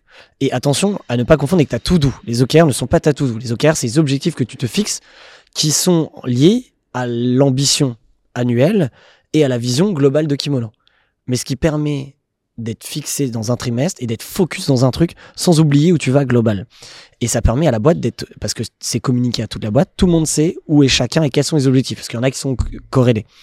Et du coup, par équipe, ils ont leurs OKR, ils ont leur to-do, euh, leur to-do, leurs objectifs, euh, leurs cinq objectifs, des qui résultent, mesurables. C'est objectif and key result, c'est avoir un objectif et des qui résultent qui le rendent mesurable. C'est pas euh, augmenter mon chiffre d'affaires. Non, c'est euh, faire 500K de chiffre d'affaires. Ça, c'est l'objectif. Comment tu vas faire? Envoyer 2000 mails euh, via euh, l'Emlist. Nanana. C'est mesurable. Et c'est comme ça que tu dis check, check, check, check. Tu as un pourcentage et que c'est pas un indicateur de performance, c'est plus un indice. On va pas juger les gens, on va juste juger où on en est dans notre vision et notre réalisation de nos objectifs. Donc ça, là, je vous le fais en fait de macro au plus micro. Donc là, il y a le bébé, il y a les OKR. Ensuite, il y a les objectifs donnés au mois, parce qu'on marche, on marche souvent au mois, mois par mois. Quel objectif pour chaque BU Ok. Ensuite, euh, à la semaine, on a les kick-off tous les lundis. Donc tous les lundis, moi, je vois tous les managers. Euh, et quels sont les enfin les enjeux de la semaine? Qu'est-ce qui se passe? Quels sont les besoins, les problèmes, les challenges, les OP Qu'est-ce qui doit se passer pour faire une, une pure semaine? Ok. Fin de, fin de semaine, chaque aide fait un report de sa semaine. Euh, highlight, lowlight, problème, réussite euh, et un autre truc, je sais Ils plus quoi. te le sur un Notion, ils l'envoient par mail. Euh, ils envoient un mail à toute la boîte. Et du coup, comme on a 7 BU, ça fait 7 mails en fait que tu reçois. Tout le monde a le même template et t'envoies à team.kimono.co. Et voilà. D'ailleurs, si vous vous amusez à envoyer à team.kimono.co, toute la boîte le reçoit. Voilà. Ceux qui veulent faire une petite blague ou un petit remerciement ou une petite déclaration d'amour, et bah vous écrivez à team.kimono.co, ça envoie un mail à toute la boîte. ça c'est cool ça. D'ailleurs, on devrait communiquer dessus en, en mode en secret, Easter eggs Mm. pour euh, demander des petits trucs. Euh, ils vont, ils vont, mes sales, ils vont péter un cap parce que si tout le monde va leur demander une remise, tu sais. Et euh, On peut avoir 40% sur, 99% sur la prochaine commande. Voilà. celui qui avoir- écrit à Team, il a, quat- il a 99% sur sa commande. Attends, il doit avoir un petit code Olive Ramel euh, 99 ou Olive Ramel 100. Testez, testez. Et, et donc il y a ça, donc ça c'est très structurel. Euh, et ensuite, les managers on- font la même avec leurs équipes. Moi, je le fais avec euh, mes moins 1, entre guillemets, et eux le font avec leurs équipes, etc.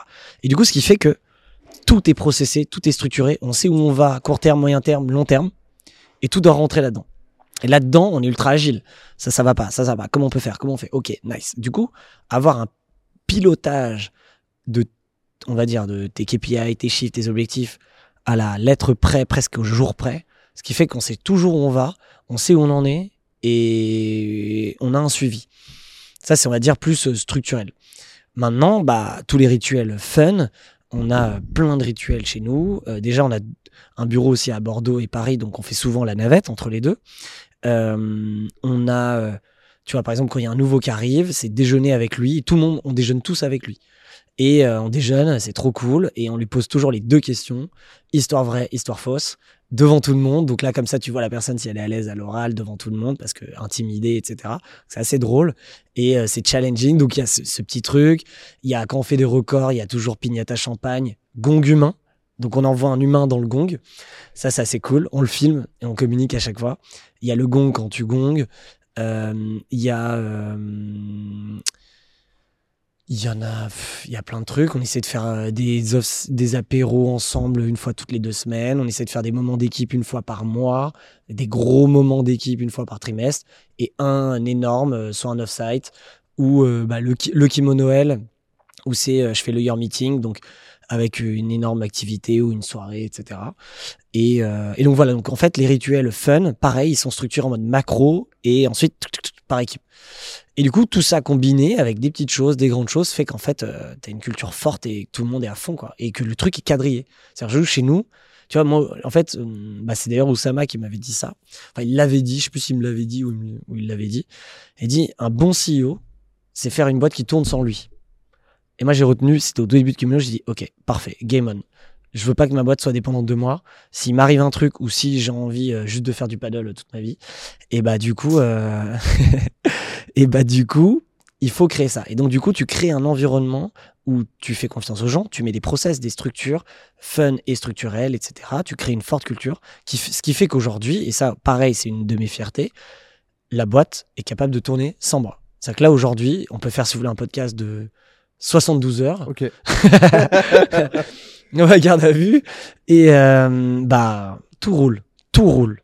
Et bien entendu, ils n'auront pas la créativité euh, et la vision, mais, euh, mais je la transmets au maximum pour qu'il l'ait. Et euh, bah, mon bras droit, euh, Capu, Capucine, euh, bah, comme elle bosse avec moi en permanence, presque je lui ai transmis des trucs, euh, elle est, elle est mon double. Et c'est ça là où c'est puissant, c'est que elle peut parler en mon nom et même elle a des idées que j'aurais pu les faire, tu vois. Et du coup, bah, c'est magnifique parce que le but, c'est de transmettre, en fait. C'est de la transmission. Et en tant que CEO, tu dois transmettre, tu dois être présent pour eux, tu dois montrer l'exemple. Et le reste, ça, ça fuse. Mais c'est un travail de, honnêtement, pour réussir à tout ça, ça là, ça répond à un peu plein de mal de questions que vous me posez depuis tout à l'heure. C'est un investissement à 2000% de ma part. C'est-à-dire que c'est mon 100% dans ma tête, tout le temps. Je m'investis en permanence. Je te dis que je coupe, oui, je sais couper, je sais profiter, etc. Je sais m'amuser, etc. Mais tout ce que je fais autour doit servir à un intérêt, kimono. Parce qu'aujourd'hui, c'est mon activité principale et je veux qu'elle cartonne. Donc du coup, tout ce que je fais dans mon perso, il y a toujours un lien, j'essaie de tout ramener. Et ce qui demande un investissement euh, psychique, psychologique et physique, 2000%. Tu peux pas faire les choses à moitié. Je suis all-in. Je suis vraiment all-in en permanence. Donc, euh, donc non, ouais, euh, voilà un peu. Je sais pas si ça répond à la question, mais Et que- que- comment tu gères, toi, les, euh, les, les différents produits que tu mets en place, les différents projets que tu lances aujourd'hui sur le côté, comme tu as pu le faire avec tes amis, Yes. comme tu as pu le faire avec ce que tu fais à côté? Mhm. Comment est-ce que tu. Comment est-ce que tu, tu, tu- tu consacres du temps à ça? Parce que ta ami, pour Ouais, le ouais, coup, c'était pas kimono. yes, tout à fait. Donc, comment est-ce que tu gères ça de ton côté euh, sur le lan- lancement d'un projet annexe, sur Yes. le lancement d'une boîte Ouais. dans kimono, qui même c'est de Ouais, ouais, tout à fait. Euh, la- Ce que j'ai appris de mes dernières expériences, en tout cas avant Kimono, c'est que c'est pas possible de faire deux choses en même temps. À 100%, je veux dire. Tu peux pas dire j'ai deux boîtes et je fais euh, moitié-moitié. T'as un projet qui est la, maj la major, tu vois, c'est le main. Par contre, t'as le droit d'avoir plein de petits. Et ces petits, c'est toi qui les orchestres. Et donc, du coup, si je dois te donner euh, tous les projets depuis 4 ans et demi qui sont en ce moment, il y en a plein, et tout arrive à être fait. Là, il y a pas mal de nouveautés. Euh, déjà, j'ai monté deux autres boîtes euh, depuis Kimono, des vraies boîtes. Première, Enki. Je sais pas si vous en avez entendu parler, vous allez en entendre parler. Euh, on a monté ça il y a un an et demi. C'est de la location de mobilier de bureau. On l'a monté avec notre offre Office. Design. En gros, on s'est rendu compte. Une, une, une start-up ici qu'on avait dans. Ouais, comment elle s'appelait déjà? C'était fait par un Italien, Louis Non? Mais c'était une start-up ici que j'ai la location, je me disais, putain, Kimono, ils sont arrivés sur le truc. Ah, j'adore. Je le voyais, j'étais arrivé le soir, il me disait, putain, Kimono, ils sont arrivés sur le truc fait Ah, ça me fait kiffer, ça. Et, euh, et du coup, en fait, on s'est rendu compte quand on, des- quand on a commencé à aménager les bureaux que quand un client disait ouais j'ai 200 000 euros de budget, les trois quarts partaient dans l'achat du mobilier. Et du coup, je rencontre un CEO qui s'appelle Aïssa, qui est belge et qui du coup nous a rencontrés grâce à l'Opetcom. Il nous avait dit bah moi je monte, euh, je suis en train de monter une idée de location de mobilier de bureau en étant en fintech avec un, un produit tech derrière, Pff, magnifique. Et en gros, nous on a validé, on s'est dit vas-y. Au début c'était un partenariat commercial. Et on s'est tellement kiffé qu'on s'est dit bah vas-y, on, on s'associe. Donc Kimono est rentré dans la boucle, moi aussi. Kimono qui rentre, tu rentres avec Kimono et non pas avec, en tant que Les deux. Ramel. Les deux, parce que on fait une petite levée et je rentre en perso. Euh, J'investis dedans en perso et Kimono rentre en tant que cofondateur. Euh, sauf qu'au final, c'est moi le lead de Kimono dans Enki. Donc euh, voilà, mais j'ai préféré aligner les intérêts de tout le monde, comme ça on est bien. Parfois, vaut mieux avoir une petite part d'un très gros gâteau que de penser pour sa pomme tout le temps. Euh, tu te feras plus d'ennuis, plus de stress où tu dormiras pas. Et euh, ça ça le jeu n'en vaut pas la chandelle. Vaut mieux aligner toujours tous les intérêts et penser petit d'un très gros gâteau que toujours vouloir manger et d'être le, plus gros. Quoi. Ça n'a aucun intérêt. En tout cas, mon point de vue. Euh, et, euh, et donc, du coup, Enki, c'est la location de mobilier de bureau. Et en fait, c'est du mobilier. Tu as accès. Donc, déjà, tu gardes ta trésor, parce que tu n'es pas obligé de dépenser 50 000 euros dans, ton mobilier, ou plus. Hein. Euh, et ça te donne accès à un mobilier que tu jamais eu les moyens d'acheter. Donc, un, tu as du meilleur mobilier, tu gères mieux ta trésor et tu le loues. Du coup, c'est de la, de la balle parce que euh, y a une économie circulaire, parce que le, y a le marché de l'immobilier, c'est du mobilier, c'est énormément de déchets, énormément de gâchis, parce que les boîtes qui grossissent, elles les jettent, elles s'en fichent, etc. Et euh, bah nous, on te les reprend et en fait, c'est reloué, etc. Et euh, boîte de dingue. C'est pas connu parce que on n'a pas fait trop de marketing, mais on a fait beaucoup de chiffres et on bosse beaucoup. Donc tous les clients Kimono Office Design passent par Enki. Donc on est aussi le, le- le premier euh, lead commercial. De quoi? Vous êtes vos premiers revendeurs de. Bah ouais, ouais, ouais. Et, euh, et on est même d'ailleurs le premier client. Tu viens chez Kimono, c'est que du mobilier Enki. Et, euh, et on va en entendre parler parce que 2022, grosse accélération, grosse levée, et ça va envoyer du, du gros pâté. Le CEO Aïssa, qui est du coup maintenant un proche, est incroyable. Mec qui m'impressionne de fou, et il va faire parler de lui et d'Enki. Donc ça, c'est une boîte qu'on a montée, et ça, tu vois, moi, dans mon organisation, il sait que je suis pas opérationnel. C'est-à-dire que euh, j'ai Enki. En fait, euh, il y a un moment, quand tu es un minimum intelligent, on mesure pas ton temps. C'est pas genre, ouais, j'applique une heure de mon temps. Je l'ai en tête. Ce que je te dis, c'est que je suis pas dans l'opérationnel, euh, je te fais confiance. Par contre, quand tu as besoin de moi, je suis tout le temps présent. Moi, quand je peux en parler comme ce que je suis en train de faire là, tu vois, j'en parle dans un podcast, je fais de la pub. Quand j'ai une connexion commerciale, boum, boum, boum. Donc en fait, c'est un travail permanent. Et par contre, nous, on a des points toutes les semaines où ça me prend une heure de mon temps, deux fois 30 minutes, où là, on performe, on travaille ensemble des sujets, etc. Et lui, il roule. Et du coup, bah, t'apportes tout le temps. Donc tu vois, Enki, ça me prend pas beaucoup de temps. Et c'est une pure boîte. Ensuite, on a monté Tatami avec Harold, le retour, le retour de l'entrepreneuriat ensemble. Euh, et là, euh, on s'est plus euh, fait un kiff dans le sens où euh, nous deux, on est des très très bons sales, on peut le dire. Enfin, honnêtement, on a prouvé. Et euh, on a développé des méthodes pas mal. Et on est assez similaires là-dessus. Et on s'est dit que quand tu montes une startup, bah, le nerf de la guerre, c'est de faire du chiffre et il faut trouver des sales. Sauf que des bons sales, c'est très dur à trouver. Les petites pépites. Et nous, lui, il travaillait dans le recrutement avant. Et, et en gros, on s'est dit, putain, c'est ultra galère de trouver. Et nous, on a cet œil, on arrive, on n'a pas fait des études de ressources humaines, mais on arrive à capter quand un gars, c'est une petite pépite euh, sales. Et, euh, et du coup, on s'est dit, dalle, quoi. et on s'est dit, euh, bah, viens, on crée un cabinet de recrutement pour les startups et on trouve que des pépites sales avec un process, de, une expérience, une marque, etc. Et du coup, on l'a lancé et, euh, et ça a bien pris euh, carrément. Et, euh, et du coup, comme est arrivé, du coup, euh, notre cher Harold, qui était le CEO de Tatami, euh, bah, s'est mis à fond sur Com. Et je pense qu'il a eu raison. Et du coup, nous, on a recruté un CEO qui s'occupe de Tatami. Et on le laisse un peu sous les radars, c'est-à-dire on communique pas trop. C'est un cabinet de recrutement, ça marche bien. Là, on a des potentiels projets de fusion avec d'autres boîtes. Et, et nous, le CEO nous rapporte, on l'aide quand il faut, et voilà, tranquille. Donc ça, c'est cool, parce que du coup, on est actif là-dessus, on, a un- on bosse, mais ça prend pas de temps, tu vois. Et pareil, ça doit servir toujours les intérêts communs. Moi, du coup, je- c'est mon pool de recrutement pour recruter mes sales, tu vois. Tu crées ton propre truc. Quand tu trouves pas, tu, tu crées ton propre C'est la truc. problématique que tu as quand tu cherches des sales. Je me dis putain, il me faut des, des bons sales. C'est un truc euh, que, j'avais, que, je, que je voulais lancer aussi. Je l'avais appelé le- C'était les Harvey. Référence à Harvey Specter. Ah yes, ok, ok, nice. C'est les Harvey. Bon, j'ai jamais poussé. J'ai bon. C'est- c'est- c'est- c'est- J- Jim Key a repris le pas sur, euh, sur ça. Mais c'est vrai que les sales euh, aujourd'hui, trouver des bons, c'est. C'est pas ce qui est le plus facile quoi. Carrément. Du coup, il y a Tatami. Donc, ça veut dire que ça rajoute deux boîtes en plus. Donc, ça doit faire sept.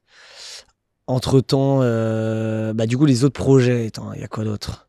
Bah, il y a le projet immobilier, mon premier projet immobilier, avec notamment Mathieu Stéphanie et d'autres associés. On a monté un bureau à Bordeaux qui s'appelle Villa Maria. On a repris un ancien hôtel particulier euh, qu'on a acheté, fait des travaux. Et derrière, on a. euh, mis nos, nos boîtes en fait en locataire, on a créé un coworking et tout un concept.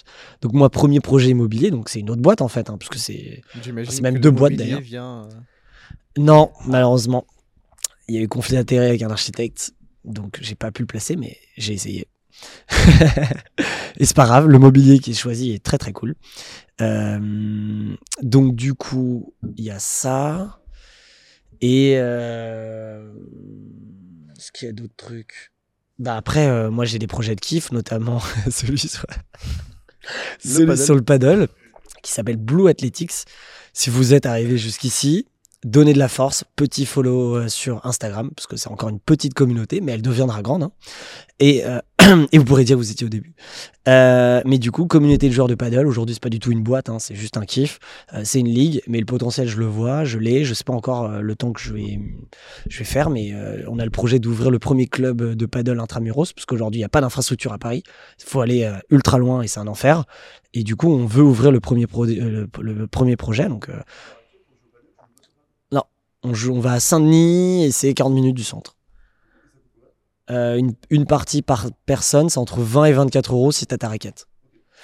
Et euh, c'est 4 personnes. Et. euh, loin, hein. de quoi? C'est un bon business model. hein. Ah ouais, très bon business model, ouais. ouais c'est beaucoup plus rentable que les Five et, et autres. Ouais. Ouais, en plus. Et c'est plus cool. Tu tapes pas contre un mur, tu tapes euh, en face de gens. Donc non, donc du coup, voilà, ça, veut dire que tu tapes des gens. non, mais ça, c'est, tu vois, c'est, ça, c'est un petit projet, pour le coup, euh, passion, comme j'en parle là en ce moment. Ça m'excite pas mal. C'est que du kiff. Tu vois, moi, par exemple, bah là, au lieu de regarder une série, euh, je vais m'amuser sur la ligue, voir où on en est dans les stats. Là, on arrive aux, aux phases de demi-finale. Je m'amuse, je, je poste des trucs sur la page, des vidéos. C'est du kiff. Il y a ce petit projet. Là, j'ai pour projet de lancer une masterclass CEO, pour le coup, qui va sortir. Et d'ailleurs, je le fais avec Harold, parce que euh, audiovisuel et avec Com. Et euh, moi, je suis euh, le CEO qui donne la masterclass. On a créé 12 modules et on le fait ensemble. Et ça, malheureusement, pour le coup, j'ai peu de temps pour m'occuper. Parce que c'est très long. J'ai tout écrit et maintenant, il faut le filmer, il faut le tourner, etc. Et on est... Ça, c'est Harold qui gère ça. Ouais, mais on est très Très, pris. très fort avec Com, lui. Com, il est trop chaud. Ouais, ouais, ouais. Des- Bah, de, euh, de Des ouf. vidéos, de la créa, de... Bah ouais, et ça, c'est lui qui gère tout ça. Donc, euh, on a trouvé un combo parfait. Et ça, j'espère qu'on va le lancer en 2022. Donc, tu vois, il y a ce projet, mais en vrai, là, aujourd'hui, je n'ai pas le temps. Euh, donc, j'essaye. Là, on est dans une phase quand même assez intense. Et, euh, et voilà, en fait, tout, tu vois, donc tout ça, ce que je te dis, tu as vu, ça me prend pas beaucoup de temps. Mais en fait, ce qui est bien, c'est que plus tu fais de choses, plus tu acquiers une autorité, une légitimité, une facilité d'action.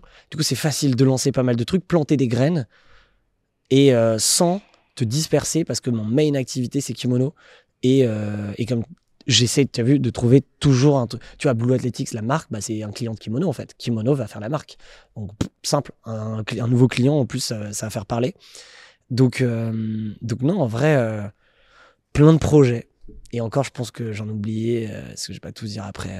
Il faut garder un peu de surprise, de suspense, d'arriver avec des, des choses. Mais euh, voilà, et en parallèle, euh, je sais pas si on est déjà passé dans la troisième partie, mais euh, j'investis pas mal depuis deux ans dans pas mal de projets. Et ça, pareil, ça prend pas de temps et c'est du hobby, c'est des relations, du contact, de l'analyse et, et du risque, quoi. Tout ce qui nous fait kiffer. Avant de passer cette partie-là, je suis curieux de savoir euh, à quoi ressemble ton agenda. Là, si tu, si tu prends ton Google Agenda, c'était quoi ta, ta, ta, ta journée euh, euh, Aujourd'hui? type d'aujourd'hui ouais, que tu as, que as pu avoir À quelle heure tu as commencé Ce que tu as fait Ok, euh, ok, cool. Alors, aujourd'hui, nous sommes jeudi 25 novembre. mhm. Donc, euh, début de journée, premier rendez-vous à 9h avec euh, le studio Kimono. Donc, euh, ma responsable du studio qui est une BU. Euh, et on est en train de euh, recruter, renforcer l'équipe et réfléchir à la stratégie 2022. Donc, le studio Kimono, c'est le vêtement, mais sur mesure, sur mesure, plus, plus. C'est-à-dire, tu veux un truc, non pas un pull de notre catalogue avec ton logo, tu veux une fermeture là, une manche rouge, une coupe particulière, une matière, un tissu particulier, et c'est du sur mesure. Est-ce que ça vous le faites en marque blanche? En, enfin, en Ouais. marque blanche. Est-ce Ah bah que- bien sûr, ouais. Est-ce que si demain, euh, nous, on veut lancer French World, Ah bah oui, est-ce que le fournisseur, ça peut être Kimono? Bah bien sûr. Bah, on Ouais. est toujours en marque blanche. Non, mais ce que je veux dire, c'est que le, y a y a toi, il y a un coût que tu payes à tes prestats. Ouais. Euh, justement, c'est-à-dire, est-ce qu'une boîte euh, comme nous, si demain on lance la marque French World, est-ce que euh, on va chez Studio Kimono, on dit écoutez les gars, Bah ouais, non mais en fait euh, c'est marque blanche toujours. Nous on, on- on a des... oui, sur- sur- Oui, oui, mais ça c'est encore petit au début et demain sera un gros axe de développement. quand, quand je, quand je pose cette question, c'est parce que de base, les startups, elles le prennent, elles ne le revendent pas derrière. Ouais, exact. là, mais on a beaucoup de derrière. clients qui revendent. Ça, on n'en parle pas beaucoup, mais on, on en fait beaucoup de marques, de gens qui se lancent, qui vendent. Et nous, on n'existe même pas. hein. On, est, euh, on est le prestataire. Hein. Cahier des charges, tac, tac, on vous aide, on vous accompagne, et on s'occupe de tout. Et vous vendez. Ça, on le fait de plus en plus. Et notamment, toute l'économie des créateurs et les créateurs qui créent leur communauté et autres, bah, nous, on commence à être euh, dans le merch euh, à fond. Par exemple, tu vois, même les NFT, en ce moment, on est appelé pour. euh, Les gens sont tellement fiers d'avoir leur NFT, ils veulent le mettre sur un merch et créer une collection. Bah, on le fait et ils le revendent derrière. Et, ils en créent même de la valeur, ça devient un produit qui spécule. Mais on le fait beaucoup, on fait beaucoup de marques. C'est vrai qu'on communique pas trop dessus parce que souvent, on est en marque blanche vraiment. Ils veulent pas, ils veulent pas le savoir pour leur storytelling. Donc euh, voilà, mais on le fait énormément. me dérangerait pas. hein. Si jamais vous voyez un truc sortir French World, euh, on mettra en prestataire en bas. Donc un code promo French World. euh. Ouais, je continue l'agenda Ouais. Euh, donc là, 9h à 10h. Ensuite, euh, je devais faire le. J'avais 15 minutes pour poster ce que vous avez vu aujourd'hui sur la collab du merch Who the fuck is Kimono. J'avais fait un petit post, mais t'es calé un, un temps pour le faire. Euh, ensuite, j'ai eu euh, un 360. Ça, je, le- je l'ai oublié dans le, dans le, Merci. je l'ai oublié dans le rituel, euh, dans nos rituels, c'est que je fais des 360, ce qu'on appelle, et c'est des points d'étape tous les six mois avec mes- tous les membres. Donc en fait, j'en ai toutes les semaines, parce qu'en gros, c'est en fonction de ta date d'arrivée. Tous les six mois, je te vois, et on fait un point d'étape température. Comment ça se passe? Qu'est-ce qui est bien? Qu'est-ce qui peut être amélioré? Comment tu te vois dans le futur? Comment je peux t'aider? Etc. Et c'est, on pose tout sur la table et on se dit tout. C'est un moment d'échange. Et peu importe ton grade, ton poste, euh, je te vois. Comment? 30 minutes. Ouais, et donc là j'avais les trois ans avec ma responsable de prod. Ça s'est trop bien passé, que du love, c'était trop cool. Big up à toi, Céline.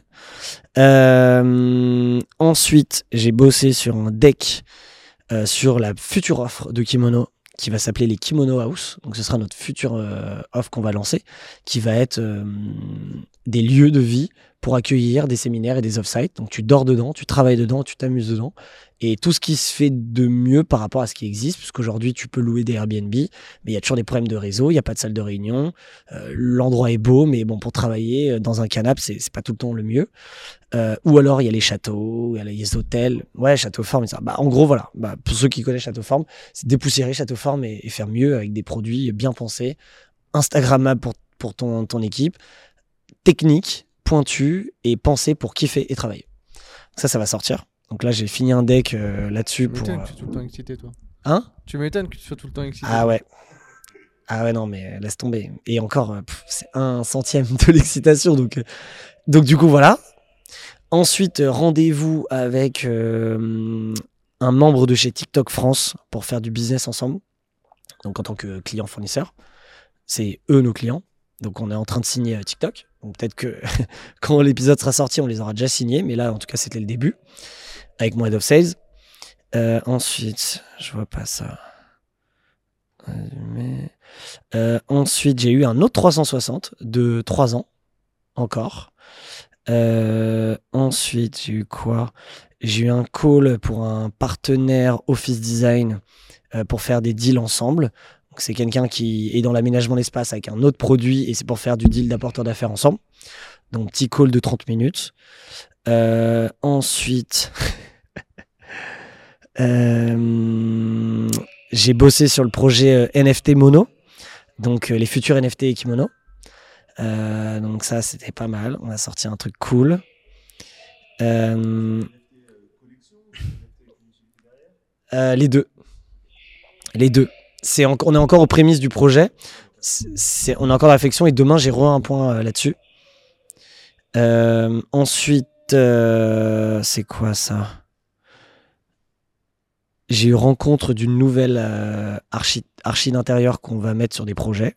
Et il fallait que je la rencontre pour au moins une fois pour que je lui parle de kimono et qu'elle comprenne avec qui elle bosse et qu'on n'est pas. Voilà, on, on a des règles et surtout on a une image et tout, donc faut, faut rentrer là-dedans. Euh, là, il est 18h. Ensuite, j'ai eu un call pour la prochaine collab du merch kimono qui arrivera dans 2-3 mois avec une marque trop cool. Euh, ça, c'est quoi? Non, ensuite, euh, j'ai des slots sur lesquels j'ai bossé, moi, sur les sujets. Je devais faire des intros à un mec euh, pour son business avec d'autres. Donc, je me suis j'ai 20 minutes où je lui ai fait 2-3 intros. Euh, je crois qu'on est arrivé au bout. Ouais, je crois qu'on arrive au bout. Et ensuite, euh, il est 18h. Ensuite, j'ai bossé. Enfin, bossé, ça c'est bossé, mais je veux dire, j'ai eu du temps pour moi pour euh, cleaner mes mails. Euh, bosser sur euh, la levée de fonds en cours, qui arrivera euh, normalement dans quelques temps. Et ensuite, direction le podcast euh, French Doers. Et on est encore euh, dedans. Et il est minuit, putain. Oh non. Faut dormir, les gars. Mais la dernière fois que j'ai vu, il était 22h30. t'es- ouais, ça passe vite. hein. Oh là là. En plus, c'est tout calme là. Ouais, là, c'est calme. Non, c'est limite, on pourrait faire de l'ASMR. euh. tu peux ASMR avec kimono. Ouais, là, et là, c'est chill. Ouais, là, c'est calme. Là, c'est et c'est agréable. Juste, juste une euh, high-low et on est parfait. là. ouais, mais putain, il faut dormir là. Bah, parce qu'en en vrai, là, demain, moi, je, je renchaîne à 9h direct jusqu'à 19h et Justement, euh, casse-sport, Bah, pour toi. tous les lundis, paddle. Lundi, déjà, lundi tous paddle. les jours à 9h Non, ça dépend. Parfois c'est 9h, parfois c'est 9h30, parfois c'est 10h. Les premiers rendez-vous. Et parfois, euh, en fait, dans mon agenda, je vous ai pas expliqué le détail euh, de mon organisation, mais j'ai pas de meeting le mardi matin et pas de meeting le mercredi matin. J'ai deux demi-journées où euh, je vous aurais dit, bah en fait, j'ai eu un slot euh, de 3 heures et j'ai bossé euh, tac tac tac tac. J'ai déroulé tout ce que je devais faire ou bossé sur un sujet de fond. Donc ça m'arrive deux à trois fois par semaine où j'ai vraiment et en fait, bah, je vous la donne vite fait. Le lundi, c'est équipe, donc je vois mes managers, mes aides et tout, on, on cale la semaine. Mardi matin, je me clean, je bosse sur mes trucs, mes sujets. Mardi après, rendez-vous, un peu stratégique, externe, important. Mercredi matin, je continue à bosser sur les sujets, réfléchir. Ça peut être tant la réflexion d'une oppo de com, la mise en place, que de l'opérationnel pur et dur, que euh, voilà des trucs à faire, que je dois faire, relire, relire des choses, euh, valider certains, aspects. Mercredi après, des meetings live, ça veut dire euh, ils sont pas prévus avant, ils sont prévus pendant la journée, qui me laissent une flexibilité sur faut que j'appelle lui là, faut que j'appelle ce fournisseur ou ce client, faut que je lui présente un truc. Et hop, je suis dispo. Ou quelqu'un de mon équipe et en mode putain Olivier, t'as 15 minutes là, faut que je te montre ça. Je suis dispo. Et en fait, au fil de la journée, tout mon agenda se book euh, dans l'après-midi. Et jeudi, vendredi, c'est full meeting. C'est pour ça que je vous ai dit aujourd'hui, j'ai fait plein de trucs. Et demain, c'est pareil. Et euh, plein de sujets. euh, Et là, on, on parle de la semaine d'après, bah, ça sera encore plein de choses différentes. Tu vois. Mais justement, parce que tu. Et du coup, pour le sport, j'ai pas répondu. Du coup. Donc, paddle le lundi à, 20 et- à 19h30, tous les lundis. Et basket tous les mardis à 21h. Et ça, c'est mes deux points sportifs. Et tous les matins, 15 minutes d'étirement. 15 à 20 minutes d'étirement tous les matins. Ça a changé ma vie depuis un an maintenant. Incroyable. Les étirements? Incroyable. Le dos. Le dos. Tu vois, là, par exemple, là, faire ça. Si ça te fait mal, c'est que t'es vraiment pas bien. Vas-y, essaye. C'est- C'est c'est compliqué ou pas? Ça va. Vraiment loin. Si c'est fluide, tu peux vraiment presque te retourner. Sans bouger les épaules. C'est vraiment la tête. Genre, c'est fluide ou ça fait un peu mal? Tire un peu. Ok, bloqué. ça, ça- ça tire un peu quand même.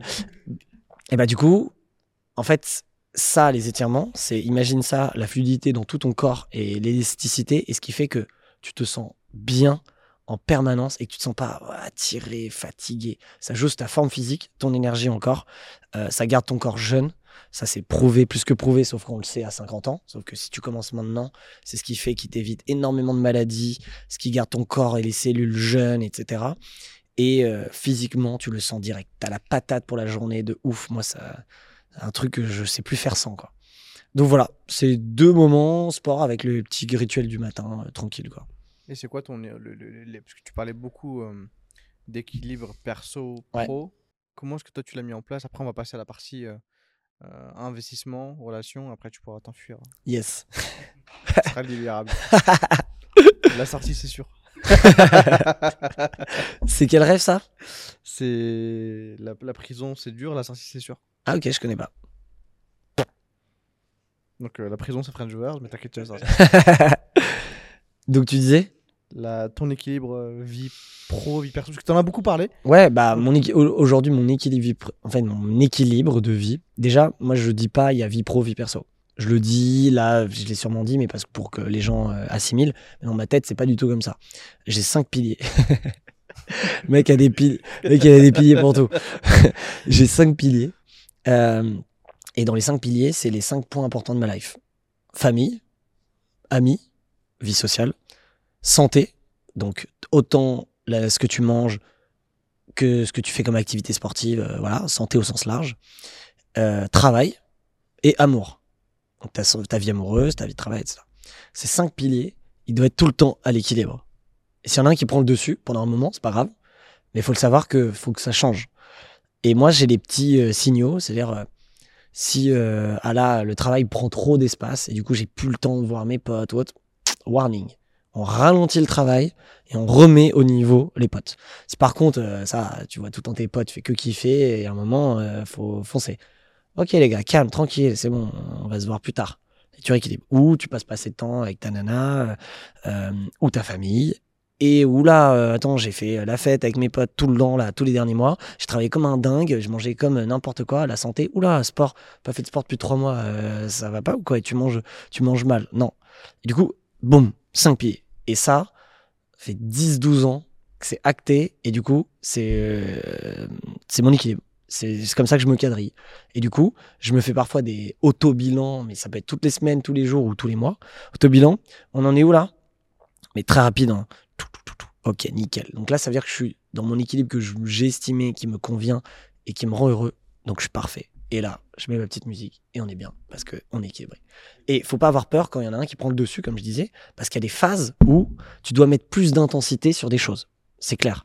Et du coup, euh, bah, faut juste se dire, ouais, là, c'est la phase ça, c'est pas grave, ça va revenir, l'équilibre global. Non. Ah oui, c'est du ressenti. Bah, je le compte, si, je le quantifie un peu dans le sens où euh, si 5 jours sur 7, tu vas en boîte de nuit avec tes potes, euh, c'est facilement quantifiable que tu as oublié un jour euh, pour le sport et voir ta famille ou voir, voir ta nana. Mais. Ah non, non, non. Non, non, ouais, parce que là, pour le coup, ça devient néfaste et tu vis plus du coup.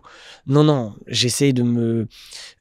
On va dire, ça va être pas aussi radical que je dois avoir une fois par semaine. Truc, mais par exemple, pour le santé et le sport, c'est facile de dire que le sport, c'est une fois par semaine. Ok, là, j'ai ce. Donc, c'est pas aussi radical comme tu le dis, mais il y a deux, trois indicateurs. Si tu vois, tu vois tes parents, en tout cas, moi, je sais que c'est ma vision, mais si je les vois une fois par mois, bah, c'est pas mal en vrai. C'est mon, c'est mon, mon ressenti. Mais il y a des petits indicateurs, mais euh, je m'arrête pas à ça et je mesure pas ça.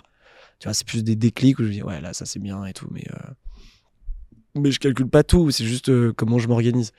Et voilà. Et du coup, équilibre de vie, profiter, être bien dans tes baskets avec les gens que tu kiffes. Tu sais, moi je suis curieux, j'ai envie de voir des choses, observer, etc. Bah du coup, je sais que j'ai encore euh, un espace pour aller explorer, découvrir et pas rentrer dans ma zone de confort. Jamais, surtout. Euh, et voilà, c'est tout. hein. Et c'est pour ça que je te dis, en fait, moi, c'est ma vie. Pas vie perso, vie pro. C'est mon, mon job, ma mission, mon projet de vie, c'est Kimono aujourd'hui. J'adore. J'adore avec les gens avec qui je bosse. Euh, et je mêle souvent pas mal de choses. Je bosse avec pas mal de potes, non pas chez Kimono, mais des partenaires, des clients. Euh, je m'amuse, tu vois. J'essaie de d'allier le. En fait, j'essaie aussi parfois de fusionner. Tu vois, quand tu peux fusionner euh, l'amour, les potes, la famille, tous ensemble, c'est de la bombe. Quand tu peux mettre travail et, et amis sur des aspects pas tendance à conflit, bah, c'est trop cool. Bah, tu vois, la collab avec Who the Fuck is, is Henry, bah, c'est mon meilleur pote de la récolte. On a fait une collab ensemble. Trop stylé. Donc j'allie un truc cool pour Kimono Travail et un truc cool avec mon meilleur pote. Validé.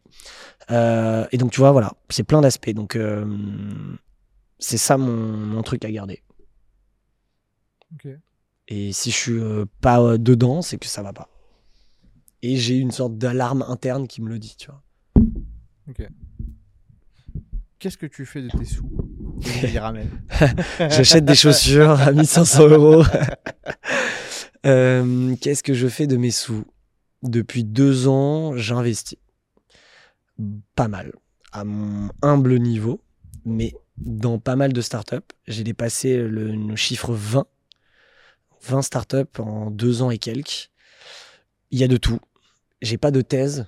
C'est premier feeling avec le projet où je sais que c'est un truc qui va exploser, où je sais que, pour le coup, plus, euh, on va dire, intérêt financier de me dire, OK, là, il y a un gros potentiel, donc clairement, c'est un bon investissement. Ça, c'est un critère. Deuxième critère, le projet me parle, il me fait kiffer, et parfois, euh, peut-être ça n'a pas explosé, mais avoir des connaissances, je me sers aussi d'avoir des connaissances sur ce marché et de découvrir et d'être, j'aurais peut-être monté une boîte là-dedans, mais je l'ai pas fait et c'est pas le moment. Du coup, ça me permet d'être dans le marché, d'être l'industrie, d'y participer un peu. Donc, connaissance d'un marché. Deuxième critère. Troisième, faut que l'équipe, bah, me plaise, soit l'équipe d'invest, soit l'équipe des humainement, c'est cool, c'est chill et on s'entend bien et ça, c'est important. Et je crois que c'est ces trois points. Donc, du coup, ce qui fait que j'ai investi dans des fintech, ce qui fait que j'ai investi dans des boîtes consumer, euh, tu vois, des compléments alimentaires comme les miraculeux, euh, des fintech comme Bling, euh, ex Sherwood, qui s'appelait Sherwood au début, mais c'est Bling, euh, des boîtes comme Payfit, euh, des boîtes comme euh, Inconnu dans le CBD, enfin Inconnu qui va, va être connu euh, dans le CBD. Euh, vraiment, il y a tout type d'industrie.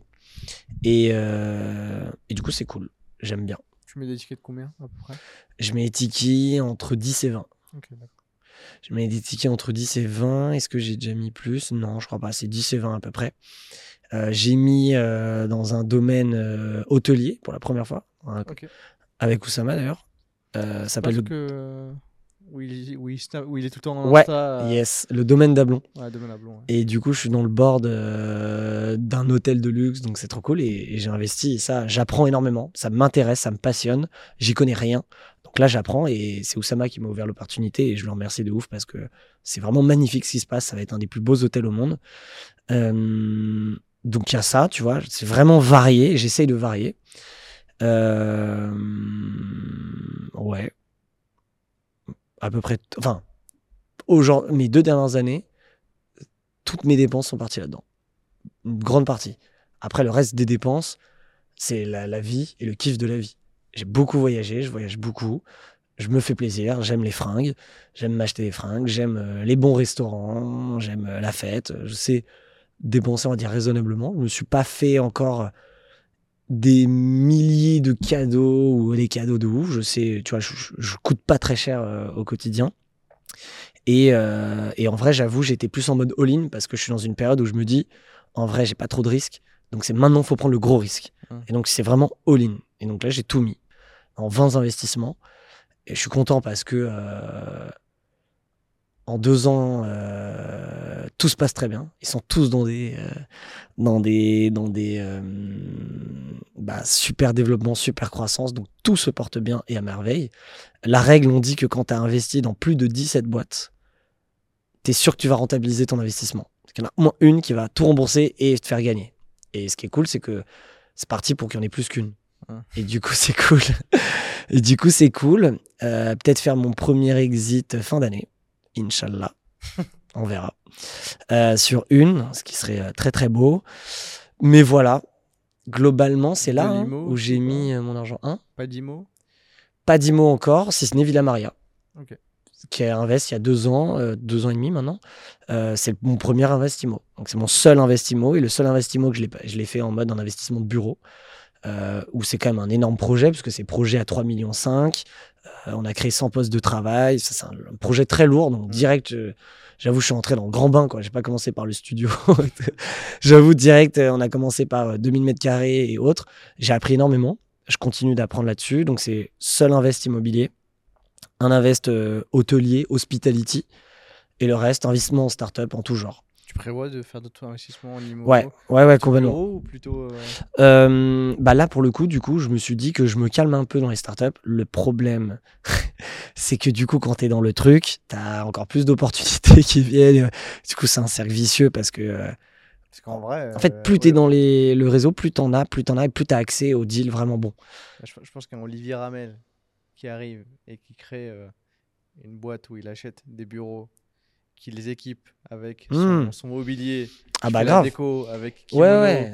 et qui ressoulou derrière à des startups, Ouais, ouais, ça se qui tient. l'habille. Ouais, ouais. kimono. Ça se tient, ça se tient. Je pense qu'il y a moyen de frapper à Ouais, bah l'année 2022, c'est je, me, je vais me mettre dans l'immobilier. Ça y est. Je pense que tu peux créer Je un vais- cercle comme ça là? Ouais, ouais, ouais. À titre perso, j'ai fait mes investissements à risque. Maintenant, je me calme un peu dans le très risqué. Et maintenant, je vais, je vais passer sur l'immobilier et faire d'autres choses à côté. euh, les cryptos, les NFT, euh, euh, investir là-dedans. voilà, diversifier, mettre du sécure, faire du placement sécure. Je vais le varier. Maintenant, je vais le consolider, le muscler. On va dire j'ai pris les plus gros risques. Je fais all-in et je suis confiant sur le fait que ça paye fort. Mais on verra. Et maintenant, immobilier et autres. Et, et en place. Que la gueule que ça peut avoir, le truc euh, où tu mets un showroom euh, kimono dans chacun que des trucs que tu crées, et que Ouais, tu, ouais. loues, euh, Grave. tu loues le poste avec le mobilier que t'as. Ce serait ouf quand même. Ouais, non. Tu, crées ce- cette boucle-là qui fait que bah, t'as tout. T'as, t'as- t'as l'espace qui est, j'avoue, qui- est aménagé par kimono. Avec Non, c'est clair. de- Et de l'immobilier, j'avoue, je sais pas encore si ça va être euh, bureau ou euh, investissement locatif ou résidence principale. J'ai pas encore de stratégie, stratégie mais je vais être à l'affût dès, dès début 2022. Ok. Qu'on va voir en fonction des deals, des opportunités. euh, et peut avoir des trucs cool. Donc, euh, principalement, c'est ça. Est-ce que j'ai des questions euh, que j'ai oubliées ou est-ce qu'on peut libérer notre très cher ami Ah oui, évidemment. ouais, évidemment. Aujourd'hui, T'en en as donné plein, hein aujourd'hui, si tu avais un dernier conseil. Ouais, exactement. C'est ça qu'on a sur TikTok qui va faire des vues, qui va me driver. Euh, si tu as un conseil, un seul. Parce que t'as quand même beaucoup de succès avec tes boîtes. Ouais. Moi, il n'y a pas eu de gros échecs, j'ai l'impression. C'est que Bah, ouais, non. T'as une sauce secrète quand même. Des réussites. Qu'est-ce qui fait que pour toi, ça a toujours fonctionné? Ça n'a pas toujours fonctionné. C'est-à-dire que euh, la récolte, tu vois, ça a fonctionné, mais ça a fusionné, c'est un truc. Mouti, je suis parti, la boîte après la vivoté, machin, ça pas, pour moi, ça n'a pas été un énorme succès non plus. Ouais, mais t'as- mais ça n'a pas été un gros échec, j'avoue. T'as des mecs qui lancent des boîtes. Oui, oui, j'avoue, t'as raison. Hein? T'as des mecs qui lancent des boîtes qui démarrent pas. oui, non, j'avoue. Bah, t'as raison, t'as raison. Ouais, ouais, non, t'as raison. Bah, non, non, t'as raison, j'avoue, il n'y a pas eu trop de. ça fait un peu. euh, Drop de mic, sauf qu'il peut pas tomber. mais- Flou. Mais euh, C'est non. ton téléphone qui est tombé. Euh, non, non, euh, oui, j'avoue, j'avoue, en vrai. Selon toi, euh, avec le recul, est-ce qu'il y a deux, trois moments qui t'ont aidé à justement se- C'est difficile après longtemps. Après, t'es Ça fait combien libérable. de temps là On est à combien Ça de fait temps 4 heures. Ah, on a passé 4 là? 4 heures, t'enlèves la partie un peu food qu'on a coupée euh, 10 minutes, donc euh, t'es à 3h50 à peu près. C'est pas mal. On est dans les clous. On est dans les clous. C'est mignon. Ah, on peut mignon. faire plus Bah, tu veux. Tu veux, euh, Ouais, mais. Paul Lay, il a fait on est bien, 5h30. là. Hein? Paul Lay, il a fait 5h30. 5h30, mais ici. Ah, Il est chaud, hein. Il s'est chauffé. Non, mais ouais, les 4 heures, c'est très bien. En vrai, il n'y a, y a Ah. pas de- y a pas à pousser s'il n'y a pas Enfin, oui, besoin. clairement, clairement. T'as passé un moment jusqu'à Ah, là. bah grave. T'as- senti le temps passer ou pas? Ah non, j'ai kiffé. Non, franchement, trop cool. On n'a pas assez parlé de paddle, mais. euh, Et hop là On les affichera à l'écran, il, faut- il roule partout. Putain, j'ai trop envie, euh, j'ai trop envie de- le regarder parce que je déteste moi, regarder machin, mais en vrai là il s'est passé tellement de choses. J'espère qu'ils iront au bout parce qu'en fait euh, le début c'était, enfin c'est après la fin où il y a les private jokes et en fait tu crées un moment en fait. Ouais, c'est toujours ça en fait. Donc je comprends ceux qui sont jusqu'au là, euh, jusqu'au bout, c'est, je pense que ça doit être sympa à, regarder. C'est un bon moment. Donc je vais regarder, tu sais quoi, je vais regarder vos autres épisodes, je vais me mettre dedans. Ouais, ça c'est cool. ça. Essayer de trouver le temps euh, là-dedans. Euh, donc, du coup, le plus gros conseil. euh, bah, Il y en a un, c'est ce que j'ai dit un peu tout à l'heure sur lance-toi vite le plus rapidement possible. Parce que, comme tu dis, il y en a plein qui se lancent pas. Mais celui que je donne tout le temps, et on va dire, il est un peu bateau. Faudrait que je trouve un. Enfin, plus classique, faudrait que je trouve un conseil un peu sorti du, des, secrets, quoi. Peut-être un pilier secret que tu dis pas, un pilier caché. C'est le deuxième mot du jour. Pilier. On est en Paddle, paix. pilier. Donc ouais, c'est- là, là, si tu résumes le podcast Non, ok, j'en c'est- ai un, j'en ai un, Ok. j'en ai un, Silence plateau. Donc là, attends, ça va faire une petite vidéo, donc faut que je me mette comme si c'était une vidéo, euh, pas au bout de 4 heures, t'es un peu Ouais, fatigué. Parce en que là, mode- j'avoue, je commence à... Ouais, c'est normal. En mode TikTok, dis-toi qu'il y aura des sous-titres qui seront là. euh. Euh, non, donc bah, du coup, un conseil que je donne, que j'ai appliqué, que j'applique encore et qui paye fort, c'est le principe du yes man. C'est que quand tous les indicateurs te disent qu'il faut pas y aller, bah en fait, faut y aller. Il faut dire yes. Alors, pas autant que dans le film pour qu'il t'arrive que des galères. Tu dis pas yes à n'importe qui. Tu es mesuré, mais toutes les fois, on te propose un truc. Si t'as la flemme, c'est pas le bon mindset. Si tu es en situation d'inconfort parce que tu connais personne, que ce soit un anniversaire, t'es invité à un anniversaire, je connais personne, mes deux potes ils peuvent pas venir, bon vas-y, tant pis. Mais en fait, tu loupes énormément d'opportunités parce que tu vas rencontrer des gens. Et la clé du business, c'est le réseau. C'est comme ça que tu trouveras tes premiers clients, tes partenaires, tes associés, tes fournisseurs, tes potes, ton amour, tout ce que tu veux, c'est les rencontres. Et les, les- les belles réussites, c'est les belles rencontres. Dans tout point de vue perso-pro. Et du coup, la, capacité de yes, de dire oui à plein de choses qui sont inconfortables en dehors de sa zone de confort, c'est ce qui fait ton succès demain. Et honnêtement, j'ai appliqué cette règle à 200%. Tu peux demander à tous les gens qui me connaissent. Ils savent que je suis le plus déter pour tout. Et que moi, ils savent ma réponse quand ils disent Ouais, ok, chaud, chaud. Alors, je sais que ça va être bien machin, mais même si je sais pas, j'analyse le fait que il le faut. Et, que, ce soit. euh, tu vois, enfin, un exemple, j'ai parlé des anniversaires, mais il y a des exemples. euh, tu vois, au on m'a sollicité pour. euh, je sais pas, un call. euh, c'est pas perdre de temps parce qu'aujourd'hui, quand même, je dis non. Il faut savoir dire non. hein. Je dis pas. voilà, mais avoir en tête le mindset de yes man quand rien ne s'y prête et qu'en fait tu te dis ça peut rien m'apporter et en fait ça t'apporte tout. Partir en week-end, peut-être on t'a proposé ça un peu sur un coup de tête, mais t'étais pas trop en confiance, tu les connais pas trop, et tu te dis ouais j'ai peur que ça se passe mal. En fait, fais-le et tu verras qu'il y a une magie qui opère et qui. Parce qu'en fait, comme tu as ce côté, vas-y, yes, go, game on, bah en fait, tu vas être dans l'optique de rentabiliser le moment. Donc c'est toi qui vas aller chercher ces pépites et autres. Du coup, moi, je suis toujours dans une optique de me dire, même quand c'est chiant, c'est-à-dire même la soirée est loupée ou le dîner est loupé ou tout est pourri, mon but, c'est de, de rentabiliser ce truc et de, donc du coup, bah, tu vas parler à quelqu'un où il va se passer un truc qui va te faire kiffer toi et tu dis, ben, j'aurais jamais perdu mon temps, j'ai gagné ça. Et ça, c'est la plus grande force, c'est mon meilleur conseil de vie pour réussir et, euh, je l'applique depuis un moment et ça m'a servi pour tout et pour tout le temps. Et pour le paddle, ça me sert énormément. Et c'est grâce à ça que j'ai accès à des opportunités de dingue qu'il y a trois mois, c'était insensé. Yes, that's it. On termine par un yes man. yes, man. ouais, il est incroyable. Je l'ai pas vu moi. Ah. Ça, c'est honteux. Ça, c'est honteux. Donc, que tu comprends pas le concept. Si t'as pas vu le film, tu peux pas. Je vais regarder. Donc, il faut. C'est important. Je sais pas si vous pouvez le rajouter dans les sous-titres ou autre. Ou autre c'est c'est important d'avoir vu le film pour comprendre le principe. Parce que sinon, tu dis oui, dire oui à tout. Non. Et le film, ça reste un film. Il faut pas l'appliquer à la lettre. Même si, globalement, il montre quand même du positif. Euh, ça, c'est très important. faut pas être naïf, niais. Et parfois, il faut savoir dire non. Mais dans la plupart des cas, quand vous dites oui, on a beaucoup plus de choses à gagner qu'on pense perdre. Mm. Et souvent, les gens te disent Ouais, j'ai peur, ouais, j'ai machin. Ils voient le négatif, ils voient le risque. Et en fait, on va toujours te dire Ouais, mais si du coup il fait ça, ça va être nul.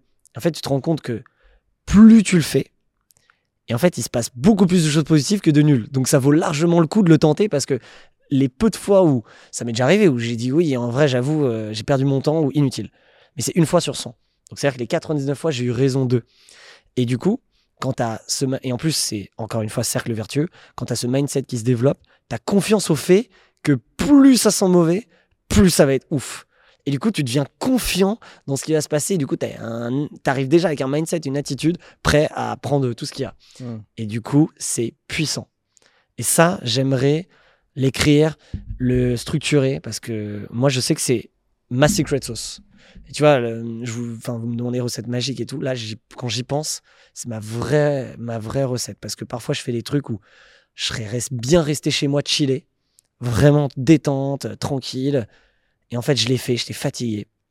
Et euh, j'en ressors avec euh, bah, bah, bah, bah, que des trucs, perso, pro, hein, peu importe, mais que des trucs de ouf.